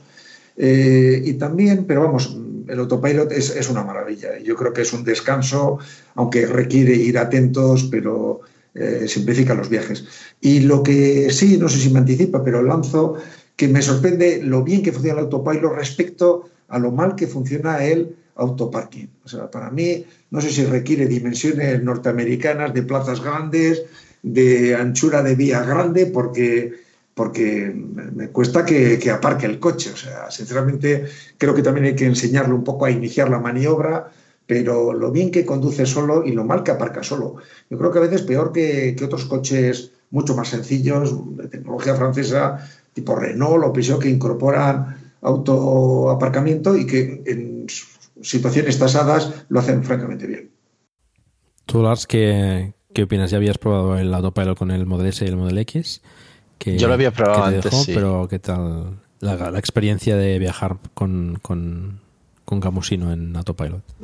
Pues yo lo uso eh, todos los días. En ir y volver al trabajo pongo el autopilot eh, a diario. Y el, cuando estoy en la autopista, el 90% de los kilómetros lo hago, los hago con el, con el autopilot.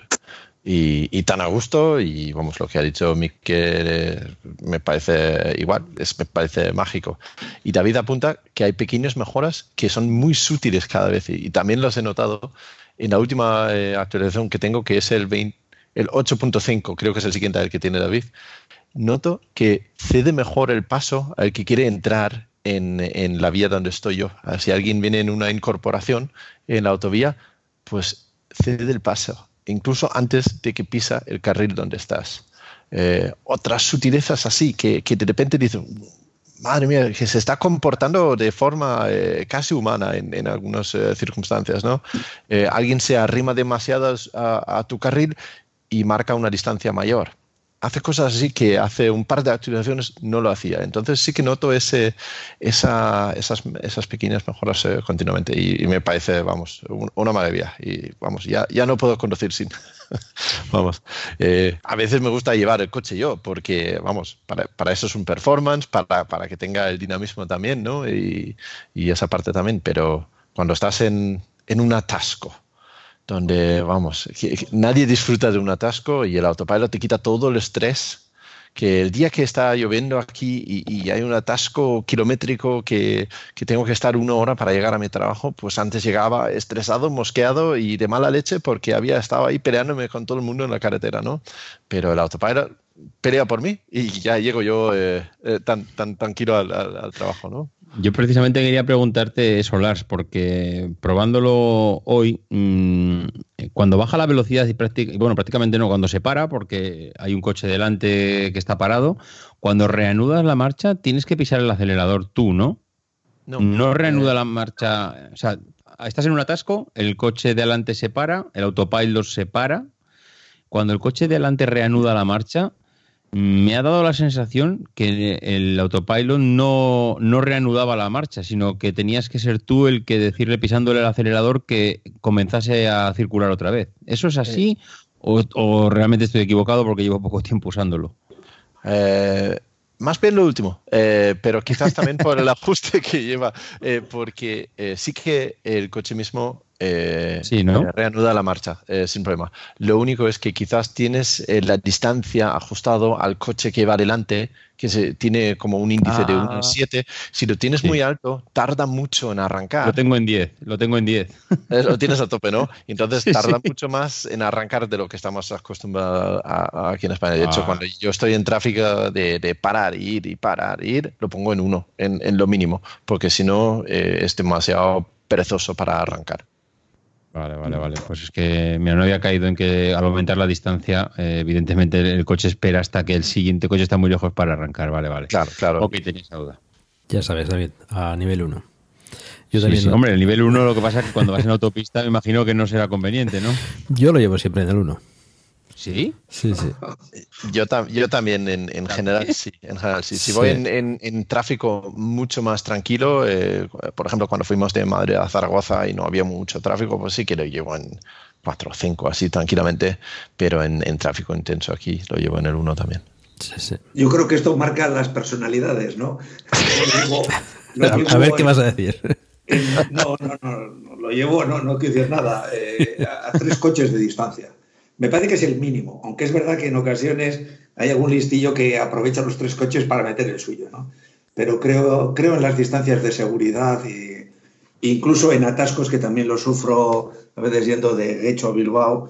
eh, bueno, es, es suficiente tres. Y es cierto que es muy cómodo en, en atascos utilizar el autopilot, es una gozada. Estoy de acuerdo en el tema de la seguridad, pero mi experiencia es que con el nivel 1 el coche reacciona mm, más como, como yo quisiera, ¿no? Es decir, mm, no, no guarda una, una distancia de un coche, guarda más. Al menos mi experiencia, ¿eh? Pero en el 1, pues, eh, bueno, creo que se, se ajusta mejor al, comportamiento que yo espero del coche. También eh, tenemos que acostumbrarnos a, ser un poco cyborgs, o sea, eh, organismos vivos pero asistidos por inteligencia artificial. Y el autopilot también te enseña que cuando activas el autopilot inmediatamente se centra en, digamos, en medio del carril correspondiente. Eh, a veces habría que pedir también que la inteligencia artificial fuese un poco más, se humanizase, porque todos sabemos que si va un camión a la derecha, pues un, un buen conductor humano no va exactamente en el medio del carril. Eh, es cierto que Tesla sabe que tiene una capacidad de reacción eh, instantánea, rápida, brutal, o sea que se acomoda a cualquier movimiento que haga algún vehículo que esté izquierda-derecha, que, que los controla, pero asusta un poco el que, eh, digamos, un humano lo que hace es trata de ir centrado en su carril, pero si hay mucha circulación por la derecha, pues se tira un poco más de lo que sería exactamente la, la mediana del carril. ¿no? Sí, Eh, veces- Tesla lo hace estrictamente, ¿eh? va por el medio, medio, y él sabe que se le da tiempo a reaccionar, pero no sé, o, o nos acostumbramos nosotros o quizá la inteligencia artificial entienda que nos permita regular, o sea, ser un poco más miedoso o un poco más, eh, digamos, confiar más en la propia tecnología. Yo confío en que lo hace bien. ¿eh? Yo creo que irá aprendiendo más adelante y, tienes razón, a veces con un camión se ajusta demasiado. Yo en alguna ocasión lo he tenido que desconectar porque no veía claro que, bueno, o, me parecía que, que podía haber un riesgo eh, innecesario ahí, ¿no?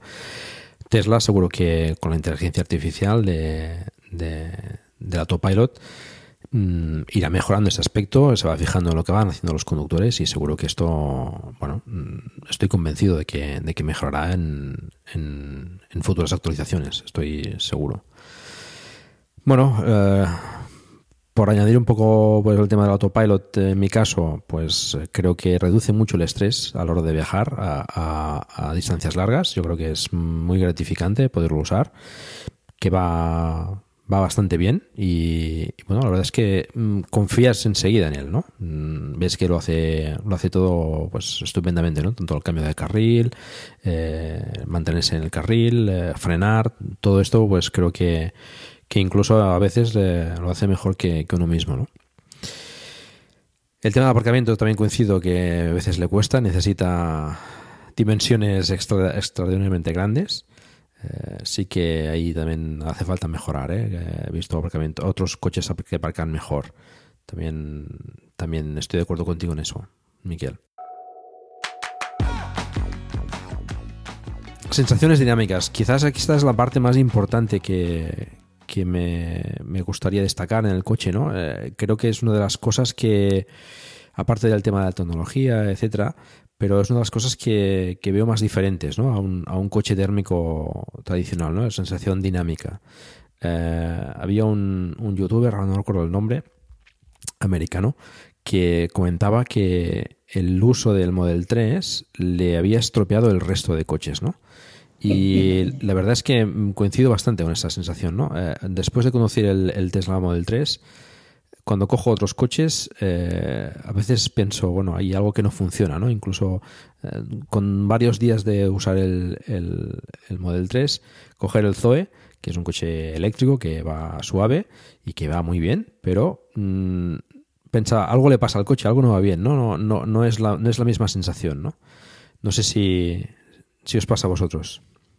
David, ¿qué me dices? Eh, es que para mí, si el Model 3 es un coche, los demás no son coches. Y si los demás son coches, el Model 3 pues será un Model 3, pero para mí no entra dentro de la misma categoría. Ya el Model 3 no es lo mismo que lo que he visto hasta ahora. Sin más, yo, es que ahora cojo el coche de mi mujer, que es un coche viejo, sí, bueno, viejo, siete años, seis, siete años, un Ford Gran C+, de estos coches de siete plazas, Mm, me parece una furgoneta de reparto de DHL. O sea, es, una sensación de que, mm, ¿qué ha pasado? Eh, como he retrocedido 20 años en el pasado. Eh, no sé, ya no hay, es que no hay vuelta atrás, yo lo tengo claro. Pase lo que pase con Tesla eh, a futuro, que espero que no pase nada, creo que... la se ríe. Mm, Creo que no hay vuelta atrás en la industria. Eh, lo que ha conseguido Tesla es dar un salto y poner delante de las narices al resto de competidores que lo que viene está aquí ya y que no hay retorno. Entonces, mm, la conducción va a cambiar en los próximos cinco años y la suerte que vamos a tener es que lo vamos a poder vivir porque es, mm, es increíble lo que se nos viene encima y no es algo de aquí a 20 años, no, es algo que está pasando ya, que como decíais que decías tú Paco, este año pienso ver eh, cómo el Navigator en Autopilot eh, llega a España. Eh, si llega este año, no quiero imaginarme qué puede pasar en los siguientes dos. Mm, creo que además los organismos oficiales, ayuntamientos, eh, Estado, gobiernos, se van a ver forja- forzados a regular algo que si no hubiera venido una empresa como Tesla, mm, no hubieran hecho. Judy was boring. Hello. Then Judy discovered ChumbaCasino.com. It's my little escape. Now Judy's the life of the party. Oh, baby, Mama's bringing home the bacon. Whoa, take it easy, Judy. The Chumba life is for everybody. So go to ChumbaCasino.com and play over 100 casino style games. Join today and play for free for your chance to redeem some serious prizes. ChumbaCasino.com. No purchase necessary. Void where prohibited by law. 18 plus terms and conditions apply. See website for details. ¿Necesitas ayuda? En O'Reilly Auto Parts te ayudamos. ¿Necesitas algún consejo? Te aconsejamos. Nuestros profesionales en autopartes están siempre disponibles para ayudarte a encontrar lo que necesites. Excelente servicio al cliente es solo una de las ventajas que ofrece O'Reilly Auto Parts. Los profesionales en autopartes.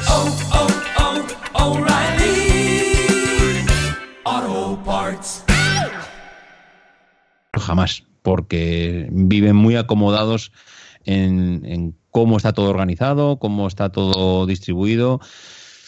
Eh, no sé, no, no sé si respondo un poco a la pregunta, Paco, y para mí el Model 3 significa un antes y un después en el... Ya sé que me van a... Bueno, cualquiera que escuche esto dirá, madre mía, qué zumbao, qué, qué fanboy, esto, esta gente de Tesla, estos no sabe lo que están diciendo, donde esté un buen Audi que se quite todo lo demás. Bueno, lo que tú quieras. Yo creo que el que se sube en un Model 3 sabe que se está subiendo en algo diferente, sin más.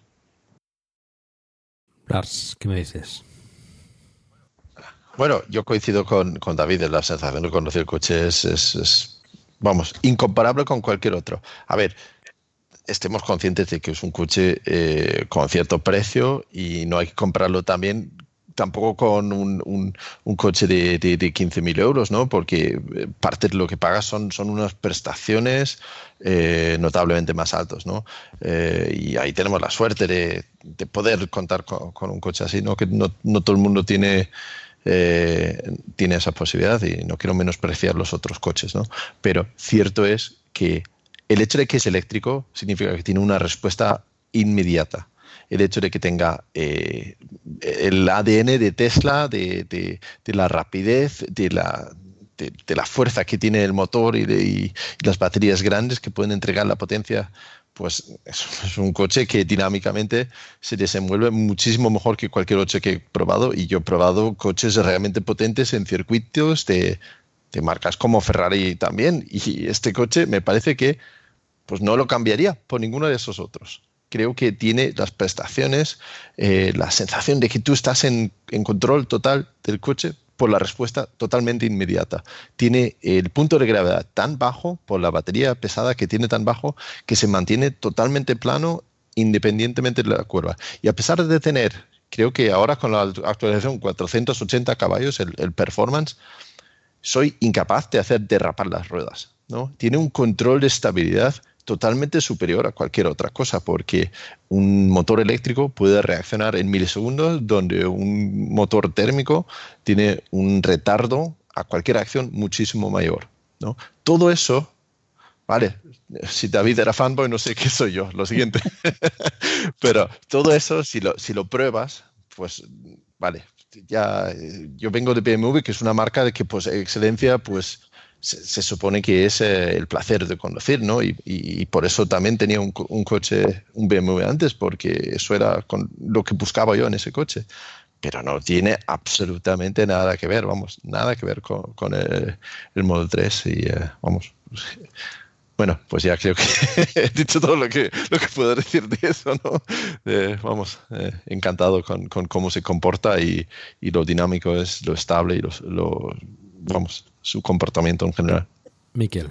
Bueno, no sé, yo me, me, sumo a lo que se dice aquí. Yo creo que es que mmm, quizás no, hay, quien nos pueda escucharnos no, hay que hacerse consciente de, de, todo el esfuerzo de diseño, de incorporación, de conjunción de tecnologías que hacen de, de Tesla un producto eh, único.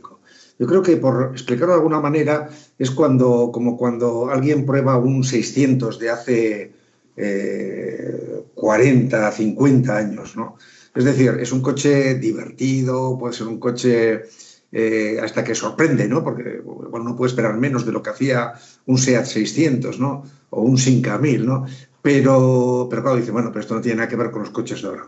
Pues con Tesla pasa algo parecido. Yo creo que hay un salto cuántico en, en, la incorporación de, primero eso, de un centro de gravedad muy bajo, de un aprovechamiento eh, óptimo de lo que significan dos motores, una tracción total, una gestión perfecta de, cada, de la motricidad de cada rueda, eh, una capacidad de regeneración instantánea que da esa sensación que quienes hemos conducido desde hace muchos años eh, coches automáticos nos habíamos acostumbrado a, a, utilizar un solo pedal, es decir, a, a, dejar de acelerar y con lo cual ya se frenaba, pero el grado de, de preciosismo y de precisión que tiene en Tesla la, esa frenada regenerativa es, sorprendente. Yo creo que, que uno se acostumbra a, simplemente, no sé si, si eh, salvo en situaciones muy excepcionales, alguien puede recorrer miles de kilómetros sin pisar el freno.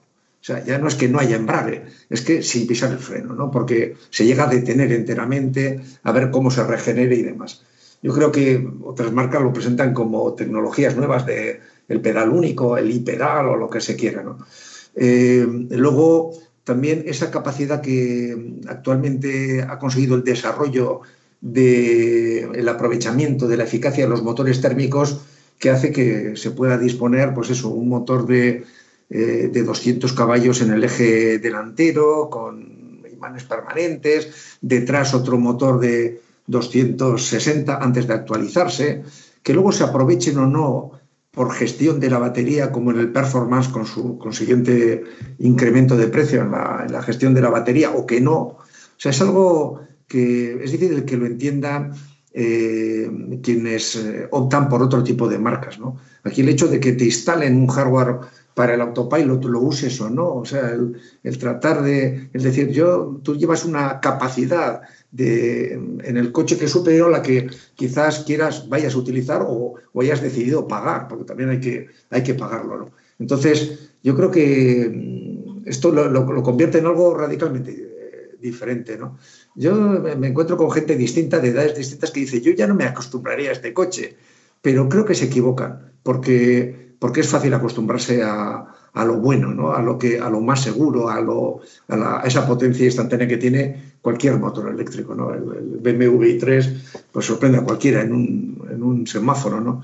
Y aquí, eh, por ser sinceros y también por definirnos como conductores de, de Model 3, pues yo, yo, he visto que hay gente que hace pruebas en un performance y lo lleva en modo relax. Yo lo llevo, lo reconozco que salvo en alguna demostración para algún niño o para o para algún amiguete que, cree que es una nevera lo que conducimos, pues no lo pongo en aceleración estándar porque me basta con el modo relax para incluso, bueno, pues, si alguien trata de hacer el tonto algún listillo, pues decirle, oye, no trates de competir con, con un Tesla o que sea el Tesla menos caro, porque barato no se puede decir que sea, y, se vaya al modo relax. O sea, es, eh, es viajar en el tiempo, ¿no? Y por eso eh, es difícil luego volver atrás. También hay que decir que algo que hace décadas decíamos, que quienes manejamos coches automáticos no se te olvida conducir, si no se te olvida andar en bici, pues periódicamente alquilamos, cualquiera alquila coches eh, de estos de alquiler en una isla, donde quiera que sea, manuales y no se te olvida conducir, o sea, no es que sea, pero vamos, te das cuenta que estás viajando en el pasado y no en lo que actualmente Tesla está ofreciendo a un precio muy caro. Esto también hay que decirlo, como apuntabais, eh, un precio que hay que reconocer que es quizás el, mayor defecto, que no es, eh, que no es asequible pues, para tanta gente que, disfrutaría con un coche así.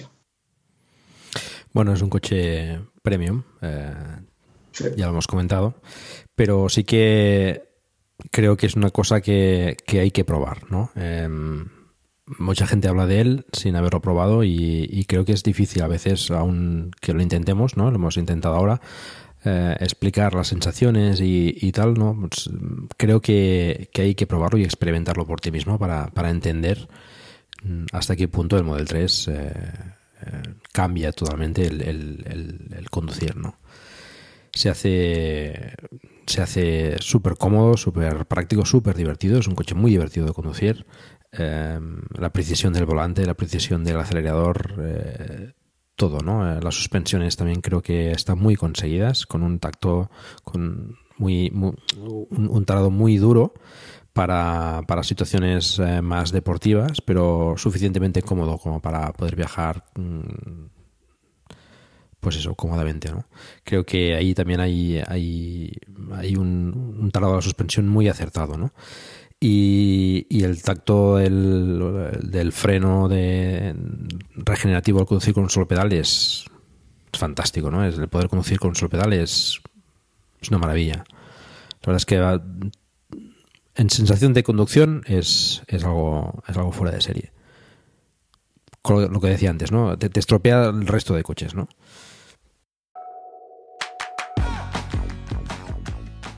Tema de viajes. Em, bueno, el tema de viajes. Eh, actualmente en un coche eléctrico Tesla es el único que, permite hacer viajes largos.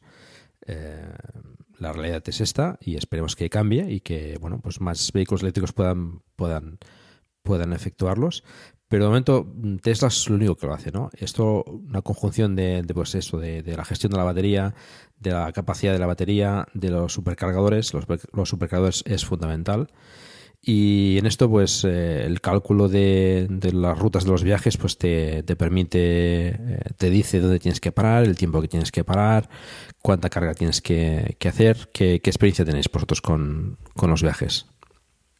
Yo he hecho pocos viajes eh, largos, pero el, primero que hicimos era de Madrid a Zaragoza y lo hicimos, vamos, sin parar, directamente de Madrid a Zaragoza y, eh, y llevando el coche a- al ritmo normal de, de- de autovía sin ningún miedo, viajando eh, perfectamente normal como hubieras viajado en cualquier otro coche. A la vuelta sí que paramos a cargar en un supercargador, pero coincidió con una eh, parada técnica de, los niños y... eh, y eh, tomar un café y seguimos y realmente nosotros no esperamos al coche, sino el coche nos esperaba a nosotros en esa ocasión.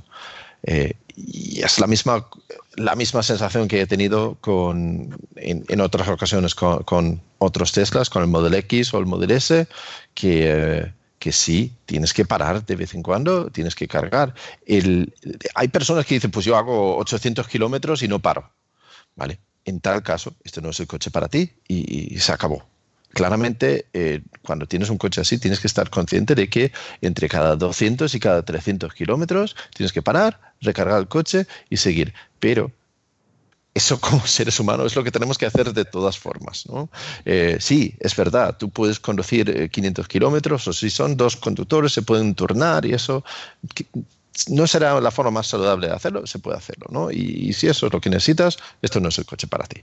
Eh, para nosotros no es ningún inconveniente viajar parando en los superchargers cada, cada 200 o 200 y pico kilómetros, eh, cargar 15, 20, 30 minutos y seguir el viaje. Es, es así, de hecho, casi así el viaje se hace más placentero porque no tienes el estrés de llegar, sino que tienes el viaje como parte de la experiencia.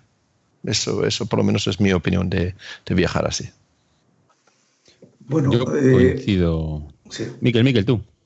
Bueno, eh, yo sí he hecho viajes largos y tengo programado también alguno bastante largo pues la próxima semana, ¿no? En ese medio puente. Eh, a ver, hay, que, como se comentaba ahora, como decía Lars, eh, hay gente que le gusta ir rápido, mal hecho, ¿eh? No hay que ir a velocidades no legales, muy por encima de 120, porque es peligroso para uno mismo y para los demás y demás. Entonces, hay gente que le gusta ir muy rápido y que quiere ir sin parar. Pues hay que decirle, todavía no existe este coche. No sé si los nuevos eh, Model S, pero mm, eh, Tesla eh, y el Model 3 en particular es un ingenio que es un perfecto profesor de, ciencia y de física. Y hay una fórmula de la aerodinámica que es implacable, o sea, es dependiente del cuadrado de la velocidad. O sea, yendo a 120 que se puede ir perfectamente y la autonomía es muy respetable, más con la red de supercargadores, pero a 120 al cuadrado sería eh, 144, gasta un 44% más de energía de rozamiento, de fricción contra el aire, que yendo a 100 por hora. Entonces, esto si se va a 150, pues ya el, rozamiento es mucho más importante. También hay que comentar que esos detalles como los tapacubos aéreo, eh, eh, son determinantes, porque ese CX, bajar un 10% de un 0,23 a un 0,21, también da eh, más capacidad. O sea, el que, el que le gusten los tapacubos de 19 pulgadas, que son muy bonitos o lo que se quiera, y prefiere llevarlos sin tapacubos, pues tiene, eh, se le resta algo de autonomía, porque la física no va a perdonar esto. Y hay que decir que en el long, de larga autonomía, long range, con tapacubos aéreo, eh, la autonomía yendo a 120 eh, seguramente no llega a los 400 kilómetros porque eh, sí los puede superar 400 kilómetros, pero significaría o cargarlo al 100% y llegar a descargarlo casi al 0% o a un 5%. Y también hay que decir para quienes los neófitos en esta materia que no es recomendable para las baterías ni descargarlo enteramente ni cargarlo, a menos que se vaya a utilizar de forma inmediata eh, a tope. Además, al cargarlo de forma al máximo al 100%, se pierde frenada regenerativa porque no hay a dónde derivar. Y es una sensación extraña, ¿eh? que uno dice, ¿qué le pasa si no frena? Y es que llevamos la batería a tope. Es decir, si respetamos un 10% de, eh, de batería mínima y un 90% de batería máxima, pues eh, 350, eh, 380 kilómetros en autopista, yendo a 120 o algo más, es lo razonable. O sea, es cierto que los ciclos VLTP de, que pueden hablar de 560 o 530 kilómetros son en recorridos mixtos, eh, ciudad, donde la autonomía se, se puede alargar mucho, carreteras a velocidades medias y autopista. Es decir, con la red de supercargadores se viaja por toda Europa y por toda la península, excepto, ojalá habrán ya, parece que está programado el de Santander, hacia Galicia. Hay dificultades en llegar con supercargadores, con esos tiempos de carga donde eh, hay que comer rápido porque el coche se carga muy rápido, o hacia el, el suroeste también de la península, Huelva y demás. Es decir, a quien le gusta correr mucho y le gusta hacer largas tiradas, no existe todavía el coche eléctrico eh, para ese tipo de, consumos. Yo recuerdo hace muchos años, Audi recordaba, aunque no lo necesitaba para nada, cada dos horas te decía, usted lleva conduciendo dos horas, conviene que descanse o que cambie de conductor. Entonces, se viaja muy bien, la, la red de supercargadores funciona bien, pero hace falta más supercargadores para completar rutas, hace falta más eh, postes adaptados al sistema eh, CCS, que utiliza el cargador universal europeo, que utiliza el Model 3, y en ese sentido, pues parece que el, avance va a ser lento, aunque es verdad que todavía pues, es muy raro tener que esperar en un supercargador. O sea, es perfecto para viajar, pero hay que viajar, nos enseña también que hay límites también, no solo tecnológicos, sino humanos. Conviene viajar programando, sabiendo cuándo parar, aprovechando para, bueno, pues para hacer, eh, para que ciertas limitaciones que puede tener respecto a un diésel, eh, de Peugeot que puede hacer mil kilómetros en, con el depósito de combustible, pero los seres humanos no estamos hechos para viajar así. Bueno, yo coincido. Bueno, David, querías comentar. No, no, nada, nada, sin más. Eh, creo que está comentado tanto por Mikel como por Lars que súper breve. Eh, esto supone un cambio de concepto, en disfrutar del viaje, como ha dicho Lars y que lo de hacer 800 kilómetros con el coche, pues si te gusta hacerlo, pues este evidentemente no es tu coche y posiblemente no lo sea ninguno de los que vienen en los próximos dos, tres años, ah, porque estamos hablando ya de casi acercarnos a los mil kilómetros de autonomía.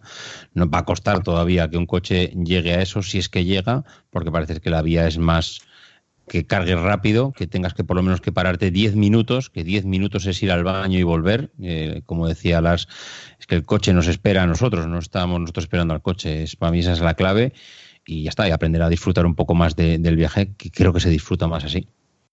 Mi experiencia es que realmente también el coche te espera a ti, es decir, eh, acaba antes el, coche de cargar que, que tú de, de, tomarte algo, de ir al baño, eh, la familia, de comer, de almorzar, según cómo, es que tienes que hacerlo un poco rápido porque no puedes dejar el coche tampoco allí aparcado demasiado tiempo, ¿no? Y, y mi experiencia es esa, no... Nos comentaba un, un oyente también de, de, del grupo de Telegram, el mismo que, que nos ha preguntado antes, Andrés A., que nos preguntaba esto, ¿cuándo, ¿cuándo, se pasa la emoción inicial? ¿Se hace pesado tener que parar más que en un coche de combustión? Eh, que era clave, era clave la opinión de los, de los usuarios veteranos a los que ya les ha pasado el hype, ¿no? Eh, yo en mi caso, mmm, bueno, no sé si nos ha pasado el hype, yo creo que el hype lo vamos a tener bastante tiempo, pero mmm, la verdad es que yo antes con, con la Turán también paraba cada 200-300 kilómetros ya lo he explicado varias veces. Y si vas cada más con niños, pues eh, es que eso es mm, absolutamente necesario. En este caso, igual, o sea, es lo mismo y, y espero. No, no, no tengo que esperar a que el coche acabe de cargar. Siempre, siempre acaba antes que nosotros. En fin, eh, no sé si comentar algo más sobre el tema de viajes, pero para mí el viajar con el Model 3 eh, sin problemas. Coincido con Mikel que es necesario ampliar la, red de supercargadores. Tesla está en ello. El problema es que hace mucho tiempo que, está en ello y no, no acaba de, de, completar esas, esas nuevas instalaciones. Pero bueno, espero que, que lo haga en breve. Lars, que ¿Nos querías comentar? Justamente eh, comentaba Miquel lo de Santander y, y, Tesla confirma que en mayo abren el supercargador en, justamente en Santander. Así que uno más, por bueno, lo menos. Estupendo. Pero es cierto, hay otras zonas donde, donde sí que lo necesitan. Sí, Galicia, Galicia está, está necesitada de más, de más. Y en el sur también se necesitan alguno más pero en el resto de Europa aparentemente está bastante, bastante completo. En Italia quizás también se necesite alguno. Yo visitaré Italia este verano y bueno, ya os explicaré qué tal la experiencia, pero bueno, creo que con, con el Model 3 se viaja bastante tranquilamente. Consumos, eh, os he pedido deberes, no sé si los habéis hecho. ¿Habéis mirado consumos con vuestros eh, vehículos? Dime, David. Mm, No, bueno, yo, te- yo iba a comentar que yo llevo hechos 4.600 y pico kilómetros y la media creo que son 18 y algo eh, kilovatios hora a los 100. Mm, Vamos, mm, no sé, yo estoy bastante contento, vamos. Lars. Pues yo tengo un poquito más. no mucho más. Eh, tengo también de kilómetros, lo estaba consultando ahora con la app, porque los kilómetros no lo sé exactamente. 4.273 ahora mismo, ¿no? Y tengo el consumo medio en, eh, en 90, eh, bueno, 19,7, casi, eh, casi 20. Eh, Está muy bien. como. Bueno, no está mal para, para eso, pero sí, eh, claramente el performance eh, tiene más sed a, a De- los electrones. De todas que- maneras, Lars, que- que yo creo que durante los primeros meses, posiblemente primeros seis meses, eh, creo que los consumos van a ser altos porque quien más, quien menos, subimos a alguien al coche, eh, acelerones, pruebas. Yo creo que eso va a hacer que los primeros meses no sean precisamente los de menos consumo, sino que sean unos consumos un poquito más elevados. Yo tengo esa sensación que luego irán bajando. Esperemos. Bueno, creo que no te equivocas. sí, sí que es, eh, es un buen eh, entretenimiento eh, para entretener un poco a la gente, a enseñarles cómo es el coche. Sí que, que, que no desaprovecho ninguna aprobación, eh, eh, oportunidad para eso. Miquel, que Sí, yo coincido también con lo que comentáis. Creo que es, no me obsesiona mucho el, el tema de, de consumo. He recorrido 5.200 kilómetros. eh, bueno, pero dentro de poco serán 8.000 o algo más, espero. Eh, es muy determinante, digamos, por dónde se conduce. Yo creo que a mí me sorprende lo poco que consume en conducción urbana. Eh, yo creo que no llega igual a 11 kilovatios con leves atascos y velocidades de, de 30, 40, 50 kilómetros. Y, por supuesto, en estas demostraciones que hacemos, ahí se dispara el, consumo, ¿no? Pero, no sé, no me ha sorprendido demasiado. Hay un consumo, esto es también pura eh, física de la energía, es lo que cuesta subir, eh, digamos, en energía potencial eh, a, un, a un punto más elevado y lo que me sorprende es que la capacidad de regeneración también es muy alta cuando se desciende. ¿no? Esto yo siempre suelo hacer estas demostraciones, es decir, mira, hemos perdido, no sé, 60 kilómetros subiendo un puerto, pero a la vuelta del viaje, en un puerto pronunciado de corta, de pocos kilómetros, decir, mira, de los 60 kilómetros que nos ha costado subirlo, ahora vamos a regenerar pues más de la mitad, igual 30, 35 kilómetros de autonomía, ¿no? Y llegamos a casa, digamos, con más autonomía de la que tenía arriba del puerto. Mm, La verdad es que, no obstante, se agradecería cualquier mejora al respecto, porque menos gasto significa, pero no veo que eh, bueno, las actualizaciones algo podrán hacer y me temo que no hay accesorios que lo hagan más aerodinámico al coche, porque está muy bien preparado tanto en los bajos, en el fondo del coche, como en toda la superficie, eh, digamos, de rozamiento. Entonces, esto es un poco la realidad que, que te- que tenemos. Si la degradación de la batería es baja, pues podemos recorrer así muchísimos kilómetros, ¿no? Y es, eh, es el estado del arte en este momento. La verdad es que el Model 3, eh, eh, a veces conociendo en otras comunidades, electronautas que tenemos por ahí en el norte, de otros usuarios de vehículos eléctricos, pues eh, la verdad es que lo pasan bastante peor. Primero porque no tienen esos dos, no tiene esta capacidad de autonomía, esta eficiencia aerodinámica y, eh, no cuentan con la red de supercargadores que, está bastante bien elegida. ¿no? Eh, nosotros vamos desde más que el sur de Alicante, digamos, a Bilbao, pues en unas tiradas que llegan a Valencia sin ningún problema, supercargador, de Valencia a Zaragoza sin ningún problema y de Zaragoza podemos llegar a Bilbao eh, perfectamente. O sea, son tres paradas cada 300 kilómetros aproximadamente. Pero si no queremos llegar con, con menos de 80, 100 kilómetros de autonomía y no queremos salir tampoco con el coche cargado a tope, pues es un poco, digamos, una situación real y repetida que estamos viviendo.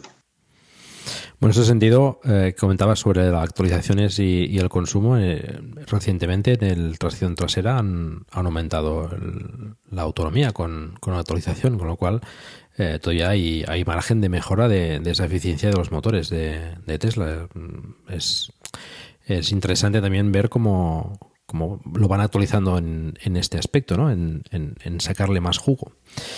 Em, ¿Tienes datos tú de, de- de los consumos que, que tienes con los kilómetros hechos, Miquel? No, no, no. Bueno. no, no me ha dado tiempo a hacerlo, sinceramente. No, no te Esta preocupes. De, de jubilado es muy ajetreada. No, No te preocupes. Lo haré porque tengo los datos, estoy probando Teslastic, estoy probando varias apps, Bueno, algunas es- todavía en fase experimental. En este caso es mirar, es mirar solo el, en, en el odómetro, ¿no? Abajo tienes, tienes, tienes la, el consumo que, de los kilómetros totales. Supongo que es algo parecido al que tiene David. Eh, recordamos David tiene 18 pulgadas, con lo cual, bueno, eso influye en la autonomía. Eh, Lars tiene 20 pulgadas con el performance. También, pues, es lógico que, consuma más. En mi caso, yo estoy en medio, eh, con las 19 pulgadas. Yo tengo 4.733 eh, kilómetros y el consumo que, que ha hecho en, este, en estos kilómetros son de 19,1. O sea, bueno, pues más o menos en medio de, del performance y, de, y del y del 18 pulgadas, ¿no? Mm, Bueno, la- la- el diámetro de, de- de- de la rueda de, las llantas, perdón, pues influyen en, en esa autonomía, ya se sabe y, bueno, pues los números más o menos lo corroboran, ¿no? Yo supongo que Miquel estará en, en unos números parecidos a los de David, imagino. En conducciones eh, habituales, ¿no? De, de, pues eso, de, de, de velocidades legales, ¿no? Cuando más co- corras, pues como comentabas antes, Miquel, por, por temas de la física, pues es lógico que consumas más y con cuanto, cuanto menos corras, pues consumes menos. No hay, no hay más. No habéis hecho pruebas, ¿no? De, de consumos entre aero, bueno, David. No, no, no, la verdad es que no, no me ha dado tiempo.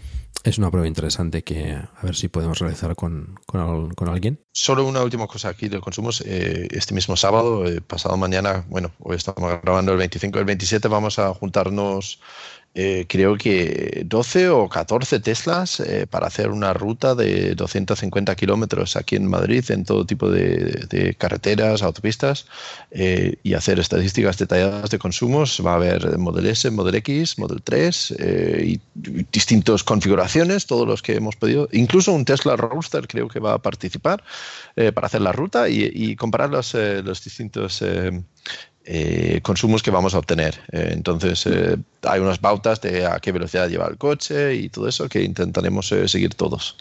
Estupendo. A ver, a ver qué información se saca en, en claro. Es, seguro que es muy interesante. Ya esto lo, lo organizaba Emilio, creo que, ¿no? En- Emilio y, y Diego Soria, Diego que Soria, tiene un sí. canal de YouTube, que lo, él lo va a resumir luego en, en- en unos vídeos ahí. Tuve oportunidad de conocerlos en el, en el Supercharger de, de Getafe. Ah, Sí, sí. Pues bueno, eh, estaremos al tanto ¿no? de esta información que será muy, muy interesante. Ya falta menos para acabar el podcast. Llevamos tres horas y algo. Eh, Casi nada. Casi nada. Eh, algunos tenían dudas de si llegaríamos a esta cifra, pero aquí Yo no, estamos. yo no lo dudaba, yo no lo dudaba en nin- ningún momento. Aquí estamos. En todo caso, espero que, que se, se esté haciendo ameno para, para los oyentes. Hábitos de carga. ¿Cómo cargáis el coche? Esto es, un, esto es una de las ventajas más importantes y más eh, cómodas de los vehículos eléctricos. Llegar a casa y cargar y ya está. y No, no tener que pesar gasolineras. ¿Cuál, ¿Cómo lo hacéis vosotros? Yo estoy cargando el 90% de las veces en casa. Mm, Es lo más cómodo del mundo y además lo esgrimo como una de las ventajas que tiene el coche eléctrico, de poder salir si lo necesitas con el 100% de depósito lleno todos los días. Eso con un vehículo de combustión es impensable.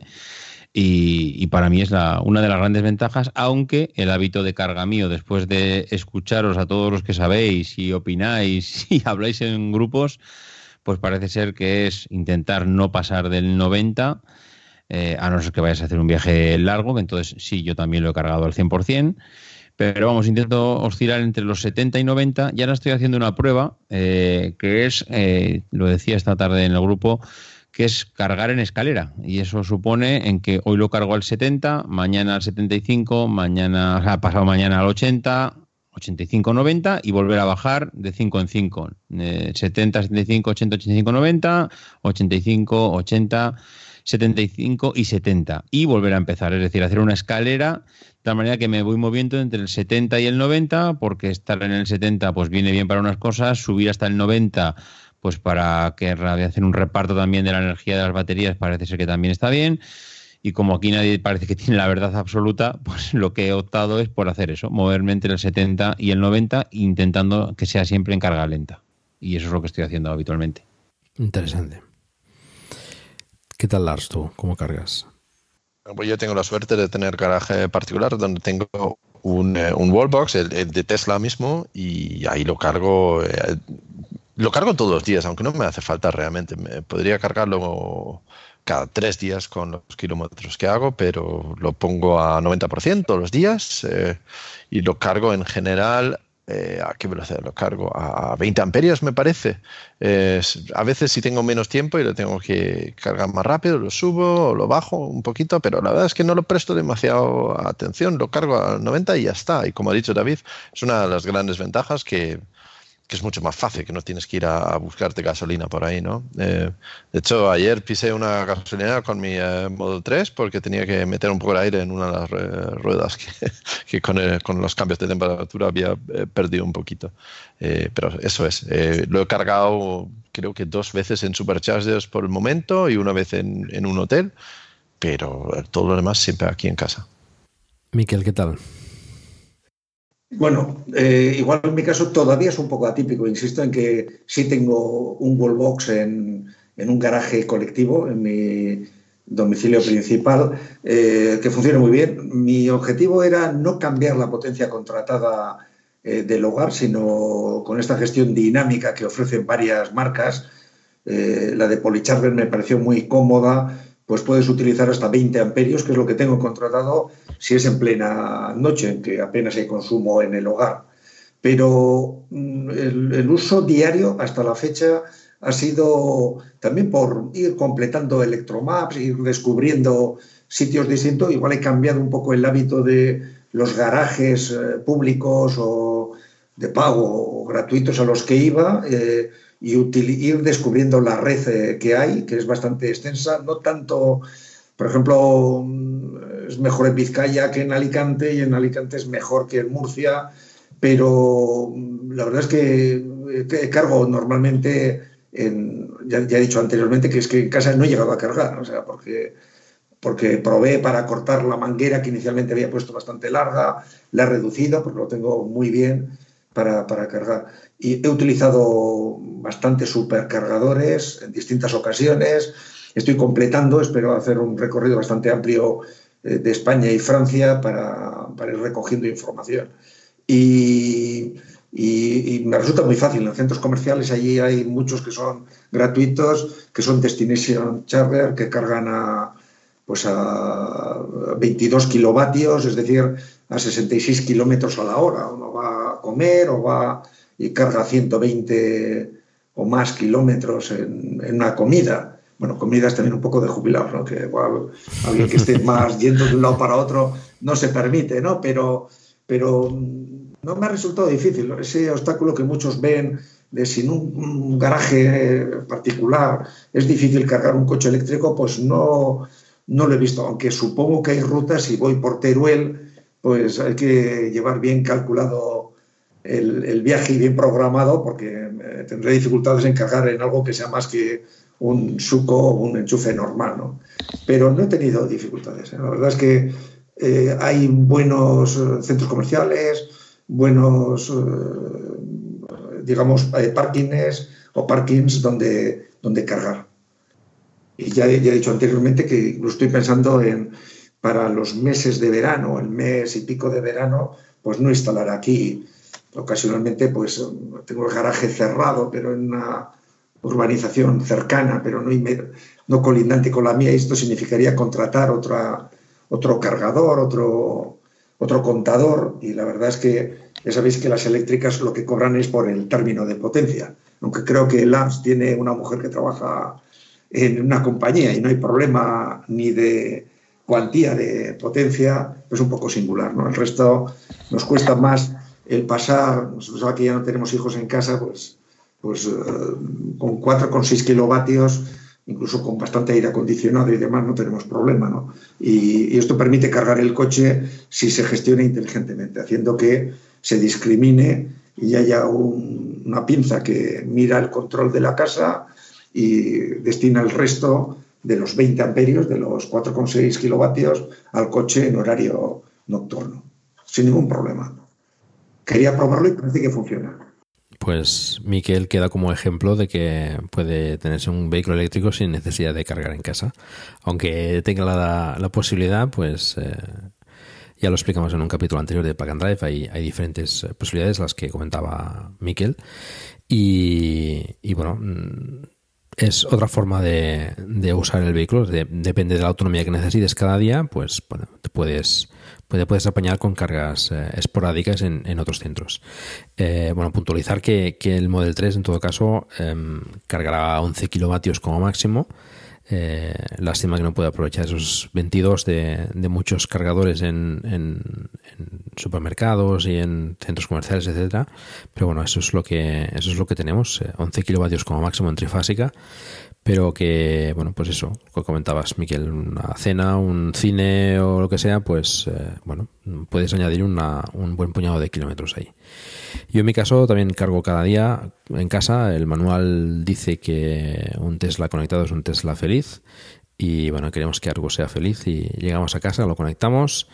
Eh, uso un, Wallbox también con control de potencia. en mi caso es un Wallbox OK Dark que además nos permite gestionar la, la carga con las placas solares que tenemos montadas en casa. Y bueno, cargo cada día al 80% y en el fin de semana pues cargo al, al 90. Eh, le añado, bueno, sumo un poco más para, para, para poder eh, mover un poco más los, los electrones dentro de, de las celdas y esperemos que, que bueno, que, que esa, esa degradación que tememos todos, pues no, no den los Tesla, la verdad, si se cuida un poco la batería, como comentábamos, no llegar al 100%, ni a menudo, bueno, solo en, ocasión de, viajes y no bajar la batería tampoco por debajo del 20% en lo, lo mínimo posible, pues debería, debería funcionar correctamente. El hecho de que tenga la batería refrigerada o climatizada, pues ayuda mucho en ese sentido. Pero bueno, es súper cómodo llegar a casa, chofar y ya está. Y, y nada más. eh, tema de la carga, yo creo que el Model 3 eh, está muy bien resuelto. El tema del CCS es un acierto total. Eh, lo único, en todo caso, a mejorar, la tapa del conector de carga yo creo que puede ser un poco delicada. Eh, esperemos que no, no tener demasiados problemas, pero bueno, mm, creo que también podría mejorarse.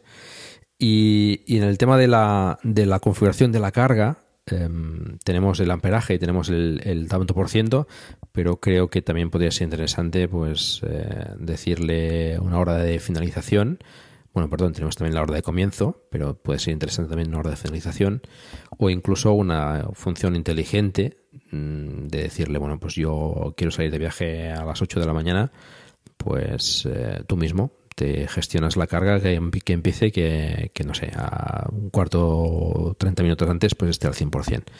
Creo que también es una cosa fácilmente solucionable por, por software y seguro que algún día lo implementarán.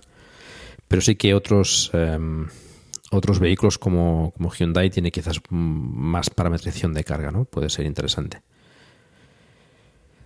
Por lo demás, eh, bueno, pues la carga creo que poca cosa más a comentar, ¿no? Una...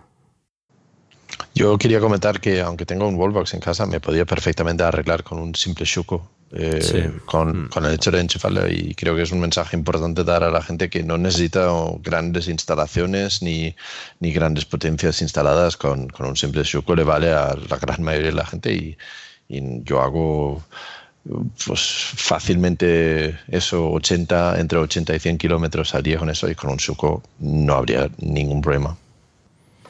Sí, con un Chuco a 13 amperios mm, te puede cargar a, no sé si en 15 kilómetros Fácil- puede ser. Fácilmente entre hora. 15 y 18 kilómetros cada hora enchufado y si tú lo enchufas, eh, digamos, a las 10 de la noche cuando, cuando antes de cu- cuando aparcas y lo, como sobra. tarde y lo desenchufas a las 7 cuando sales al trabajo, según, pues te sobra para, Te sobra. para hacer kilómetros. Sí, sí.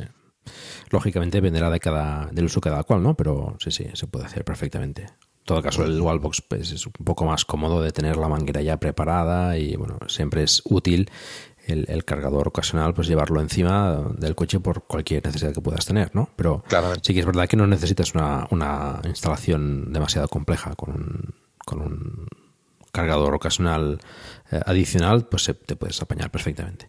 Sí. Bueno, yo creo que ya para finalizar, eh, ¿qué os parece si comentamos las cosas que nos gustan y las que no nos gustan del, del Model 3? Eh, empezamos por David. Mm, De lo que me gusta es fácil porque como me gusta todo, pues eh, no puedo destacar nada. Creo que de todo el podcast ha habido... Así me gusta, conciso y... Sí, es que no hay todo. O sea, ya está. Me gusta todo. ¿Qué no me gusta? Pues me gustaría que se pasara un poco la indecisión de Tesla sobre su futuro. Mm, es más un tema de la empresa que del coche. Pero creo que todavía, visto los resultados de ayer, que ayer estuve con un ojo iba mirando los tweets de Lars y con otro iba leyendo, iba leyendo el informe que habían pasado. Y bueno, pues eh, evidentemente creo que todavía nos queda al menos esperar al Q3 a ver qué es, a ver si llegan por fin los beneficios allí. Eh, me gustaría tranquilidad en la empresa. Creo que más tranquilidad, mm, intentar empezar a entrar en beneficios, creo que le puede ayudar a Tesla a estabilizarse un poco, a tranquilizar un poco las aguas, a que lleguen tiempos mejores, más estables y con menos nervios. Mm, lo de ahora es un poco, es un sin vivir. Estamos aquí que estamos y no estamos, llevamos ya tantos años en números rojos que no hay manera, por muchos ingresos que tienen, porque miras las gráficas de, ingresos y, y siguen superándose y siguen superándose. Es verdad que esta última no ha sido la mejor, pero bueno, eh, lo ves un poco en perspectiva y, los ingresos y las eh, entregas y la producción sigue aumentando, pero en cambio mm, eh, nos cuesta todavía ver a un Tesla en números verdes. Mm, Eso es lo que eso es lo que menos me gusta de la de la empresa, el que todavía no tengamos claro pues un futuro un poco más mm, no sé, con menos nubarrones. Muy bien. Eh, pues eh, creo que ya hemos hablado mucho de las cosas que me gustan y lo que no me gustan del coche por momento. Entonces yo quería destacar otra cosa. Lo que sí que me gusta de, eh, de- del coche es también la ideología que hay detrás de que eh, la empresa misma, yo soy tan inocente que les creo. Yo, yo, soy inocente y creo que cuando dicen que realmente la misión de la empresa es hacer que, eh, ¿cómo, cómo es la frase? Eh, acelerar la llegada a, a la energía eh, sost- sostenible. Yo les creo y eso es parte de, por la que elijo este producto también.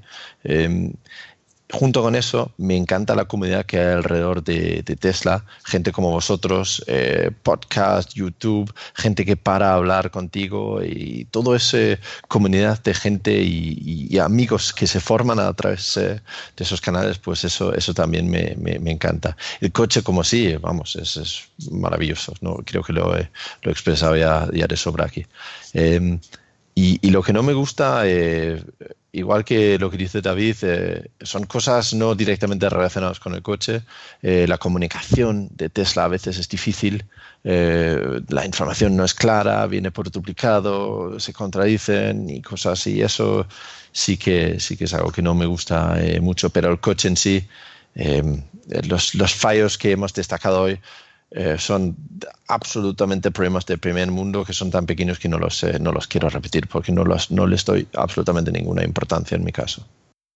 Miquel. Bueno, eh, por no repetir, cosas que, que, que- que gusta, que nos gusta del producto. Bueno, primero, eh, casi habría que decir, eh, mirando un poco a lo lejos, es eh, por aquella canción que decía salud, dinero y amor al, único planeta que tenemos. O sea, por salud, porque en el fondo aquí hay un tema de salud de la humanidad. Algún día veremos cómo nos han engañado con el tema de los, las micropartículas, con temas como los óxidos de nitrógeno y demás. ¿no? También por dinero, porque en el fondo, no dinero, porque no hablamos solo de movilidad eléctrica, hablamos de energías renovables, de sostenibilidad que apuntabais, eh, y de generación fotovoltaica también o, o sostenible. Es decir, yo creo que casi toda esta comunidad magnífica que, que estamos agrupados en torno a Tesla, eh, nos gusta también que generar cooperativas, tratar de, de, promover incluso nuestras propias fotolineras o, fórmulas de, de, que esta innovación que es inicialmente tecnológica, que es factible económicamente, porque vamos a vivir una década prodigiosa en lo que es la energía, las fuentes de energía renovable, eh, también pueden empoderar a la gente. O sea, creo que, que en el fondo mm, estamos asistiendo a una transición y, Tesla con sus eh, power walls, con sus tejas, eh, con esa visión que tiene Elon Musk, yo creo que mm, puede permitirnos hacer un mundo que sea más justo. ¿no? Hay esta conjunción de, tecnologías como el blockchain que va a permitir facturar, va a evitar intermediarios bancarios, va a quitar poder a, estas eh, empresas energéticas que a veces no lo, utilizan para su propio beneficio. Eh, yo creo que eh, la energía, cuando la energía finalmente sea, se democratice, la energía es fuente de vida, porque si hay energía en países del tercer mundo, etcétera, la energía significa agua, significa vida, alimentación y demás. ¿no? Entonces, yo creo que es más que un coche avanzado, que lo es, es más que un objeto disruptivo. Yo creo que a veces cuando llevamos a una comunidad escolar, por ejemplo, y ven un coche tan novedoso, se dan cuenta que hay, hay transiciones que son imparables. Y esta transición que ha marcado Tesla, que nos gustaría también esa, esa tranquilidad en su marcha como empresa y demás, es, eh, es irreversible. Eh, también se mencionaba esta, esta comunidad que, que, hemos creado. ¿no? Es una comunidad que alguien nos puede, en fin, llamar visionarios o, o una secta o meros snobs o, unos burgueses que creen cambiar el mundo. Es verdad que esto no, no está al alcance de todo el mundo y tenemos que procurar que, eh, que pueda beneficiar, digamos, al conjunto de nuestros conciudadanos y conciudadanas. ¿no? Eh, pero, pero es que en el fondo sabemos que estamos tocando una tecnología que puede cambiar el mundo, hacerlo más solidario, hacerlo, permitir que, que nuestros hijos o nietos tengan un futuro despejado. ¿no? Yo creo que eh, a mí siempre me gusta hablar, hablamos de movilidad, pero habría que hablar también de, generación. Yo creo que todo usuario de un Tesla le gustaría, a veces no es fácil eh, por las condiciones de, nuestras viviendas y demás, eh, pero poder generar y compartir energía. ¿no? Yo creo que es un sueño que habría que, potenciarlo y hablar siempre de generación también de energía, no solo de consumo energético que es más inteligente. Y por último, lo que no, no me gusta, bueno, aparte de lo que ya se ha citado, en el fondo, eh, quizás también está un poco en entredicho el coche en propiedad. Yo creo que al final el, tercer elemento vector de, revolucionario es el coche compartido. O sea, es verdad que Tesla permite que está como prometido también esta el hacer que Tesla trabaje, que utilicemos el coche algo más del 4% que se estima que lo utilizamos quienes tenemos un coche en propiedad.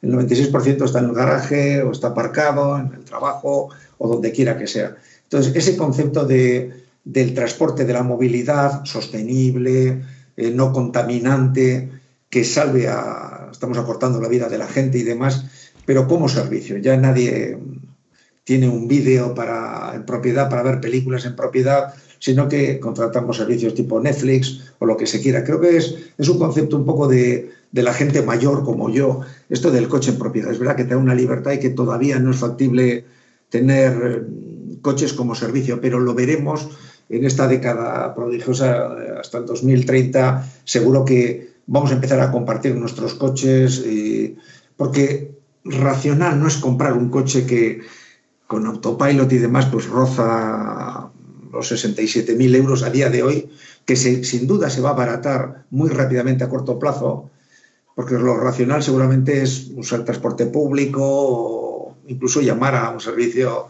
de transporte, bien taxi o bien, o bien Uber o lo que se quiera, ¿no? Pero si empoderamos, si generamos energía, si consumimos energía autogenerada, si compartimos energía, sí que estamos, digamos, haciendo un mundo, un mundo radicalmente diferente. Y en el fondo es en lo que creemos, o sea, y creemos en un mundo que es que puede ser incluso éticamente avanzado, no solo tecnológicamente. Y además que esto es algo por el abaratamiento de los sistemas de almacenamiento, el abaratamiento de las placas fotovoltaicas, que se ha dado esa conjunción que es la que permitió nacer al iPhone o la que permitió eh, estos milagros que hemos asistido, estos cisnes negros en los que nadie creía, pero, pero que finalmente se producen. Y vamos a vivir esto. Y, somos un poco los adelantados y los mensajeros de este cambio. Pero bueno, perdonar que me vaya un poco por las ramas, pero sinceramente lo creo así. No, no, es muy interesante. Yo realmente creo, bueno, coincido contigo. Em, yo, no sé, para, para no repetir, eh, evidentemente, pues eh, todo lo que habéis comentado es, es eh, muy cierto. Em, yo comentaría, en todo caso, pues algunas cosas un poco quizás más materiales para, para dejar un poco de, de, repaso, digamos, de, de, lo que hemos destacado y lo que, lo que no nos ha gustado tanto del coche. Eh, creo que cosas que nos gustan y que, que, son destacables, pues es la calidad de rodadura del coche, lo suave, lo silencioso y, y bueno, lo preciso que es. Eh, la conducción con un solo pedal también hemos coincidido que también es muy, eh, muy reconfortante y muy, muy agradable.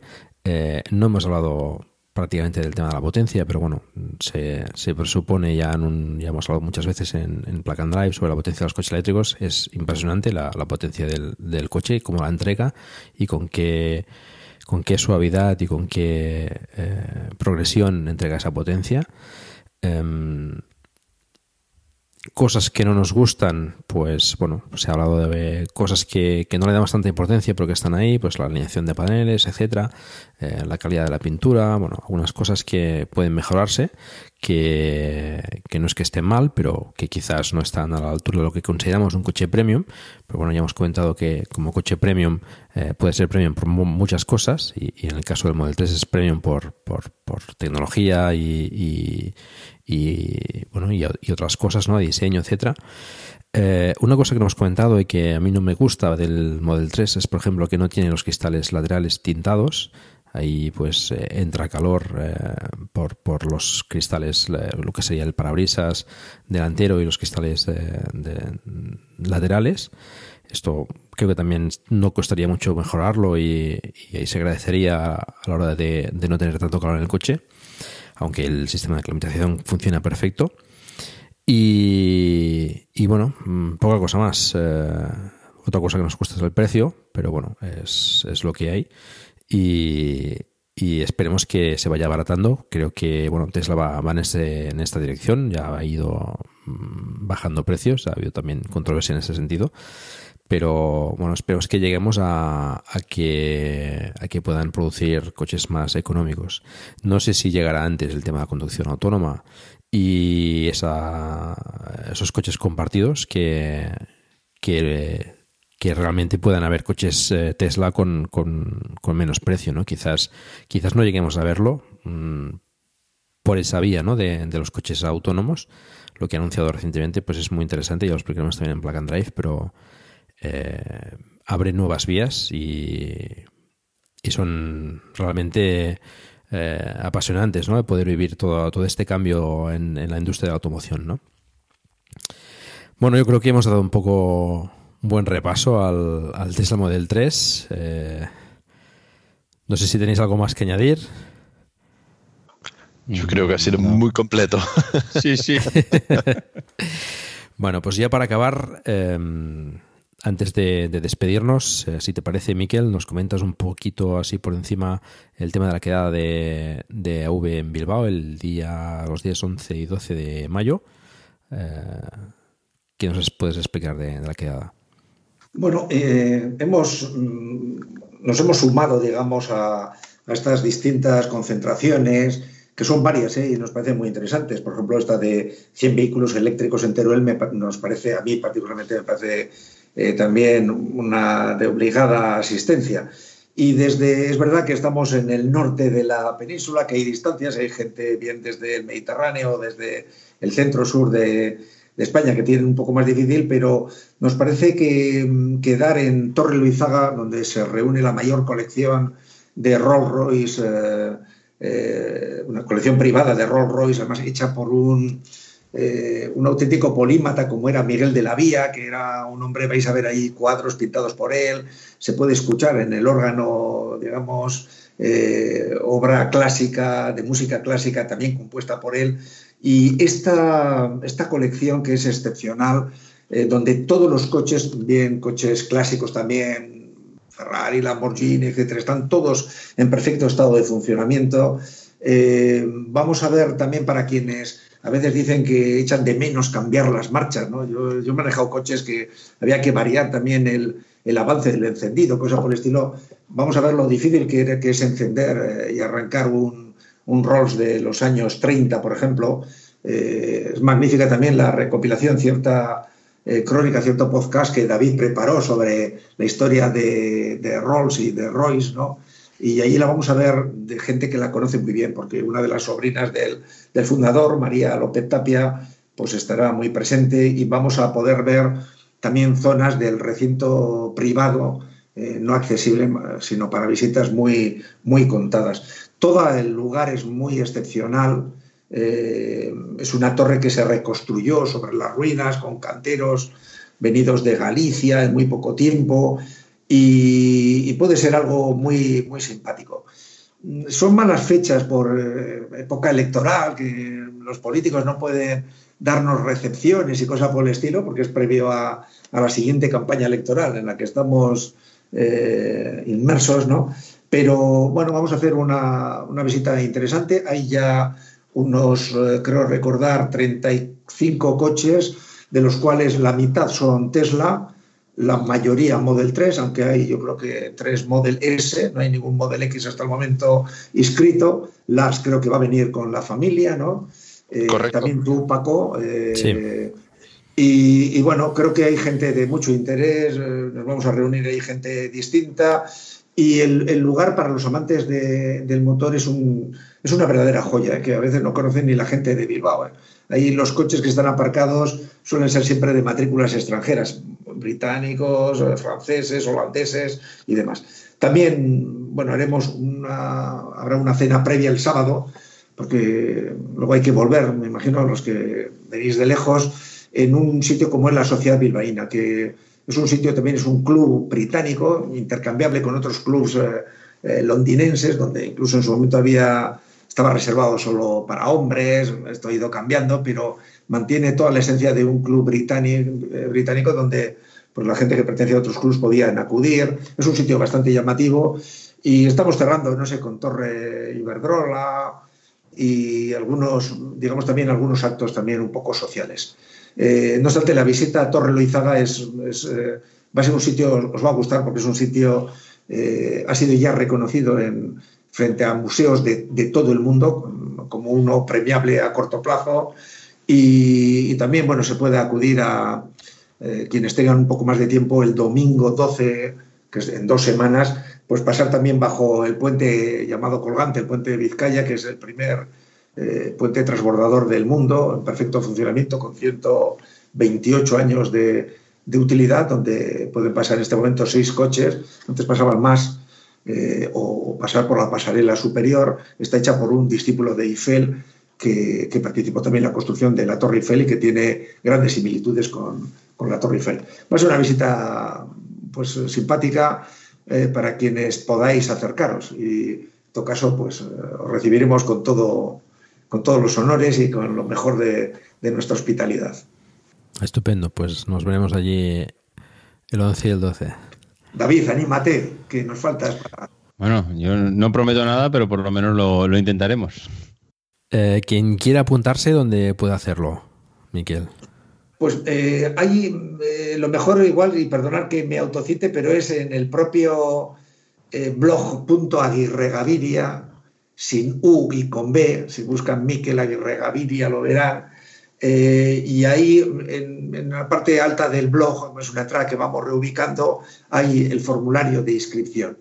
Eh, también creo que conocéis vosotros, los, los, los tres eh, contertulios, el, el, el, punto del formulario y hay tiempo todavía hasta finales de este mes. Luego tenemos que, que ir cerrando un poco pues, plazas y reservas. Comeremos en un centro eh, comercial también el está todo muy cerca porque en Bilbao no hay grandes distancias y, bueno, creo que va a ser una visita interesante con, con eléctricas. Estamos ahí también presionando mucho para que las, se sensibilicen también la, las autoridades y bueno, pues se, fav se, favorezca la movilidad eléctrica pues con, con reducciones de, del impuesto de, digamos, de circulación de, de motores eh, de, de, coches a, a motor, eh, haciendo que ahora ya la competencia en carreteras como en Cataluña pues sea gratuita para coches eléctricos en lo que son autopistas de, de peaje, que hay bastantes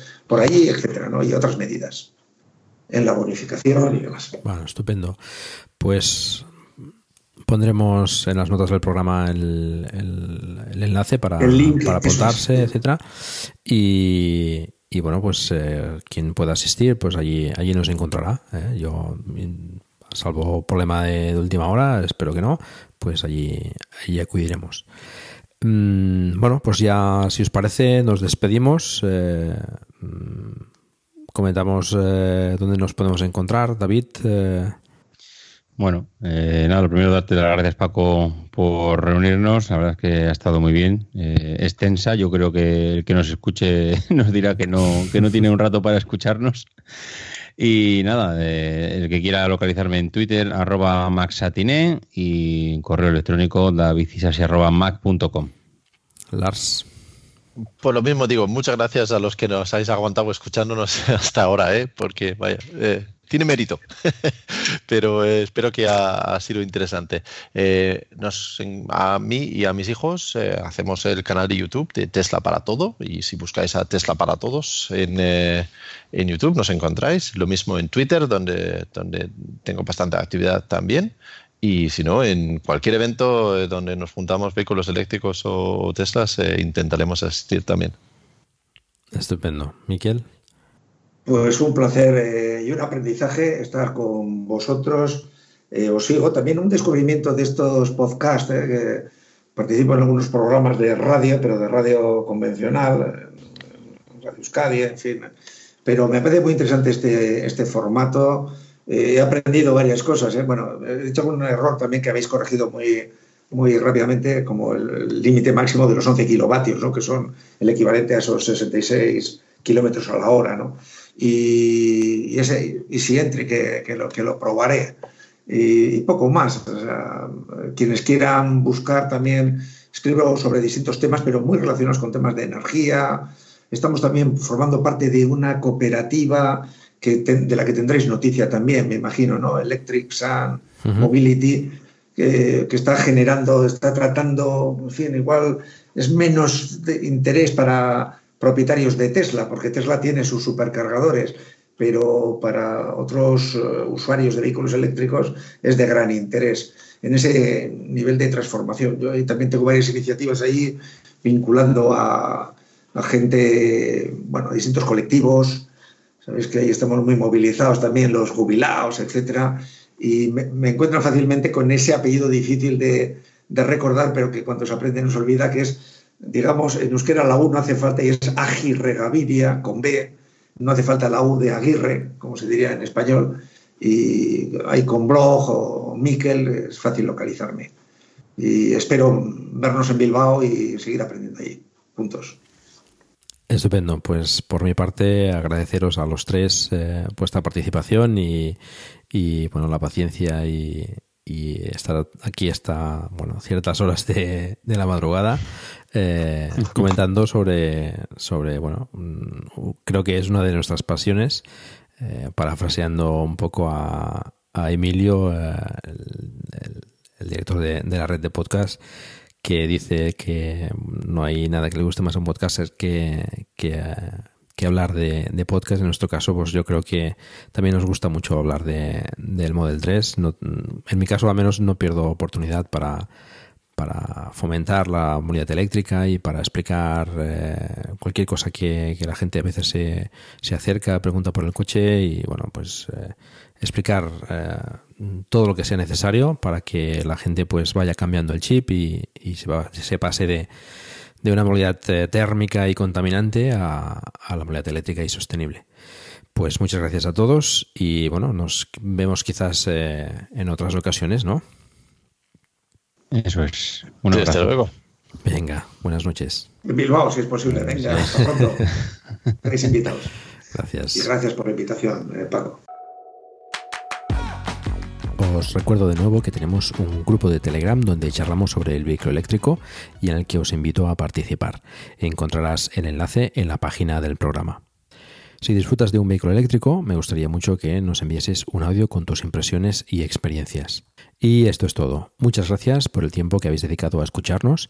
Os recuerdo que hagáis difusión del vehículo eléctrico en la medida de vuestras posibilidades, por ejemplo, recomendando este podcast o haciendo una reseña en iTunes. Espero también vuestros comentarios en la página del programa en emilcar.fm barra plug and drive, se escribe plug and drive, donde también podréis encontrar los medios de contacto conmigo y conocer los otros podcasts de la red. Un saludo y hasta pronto.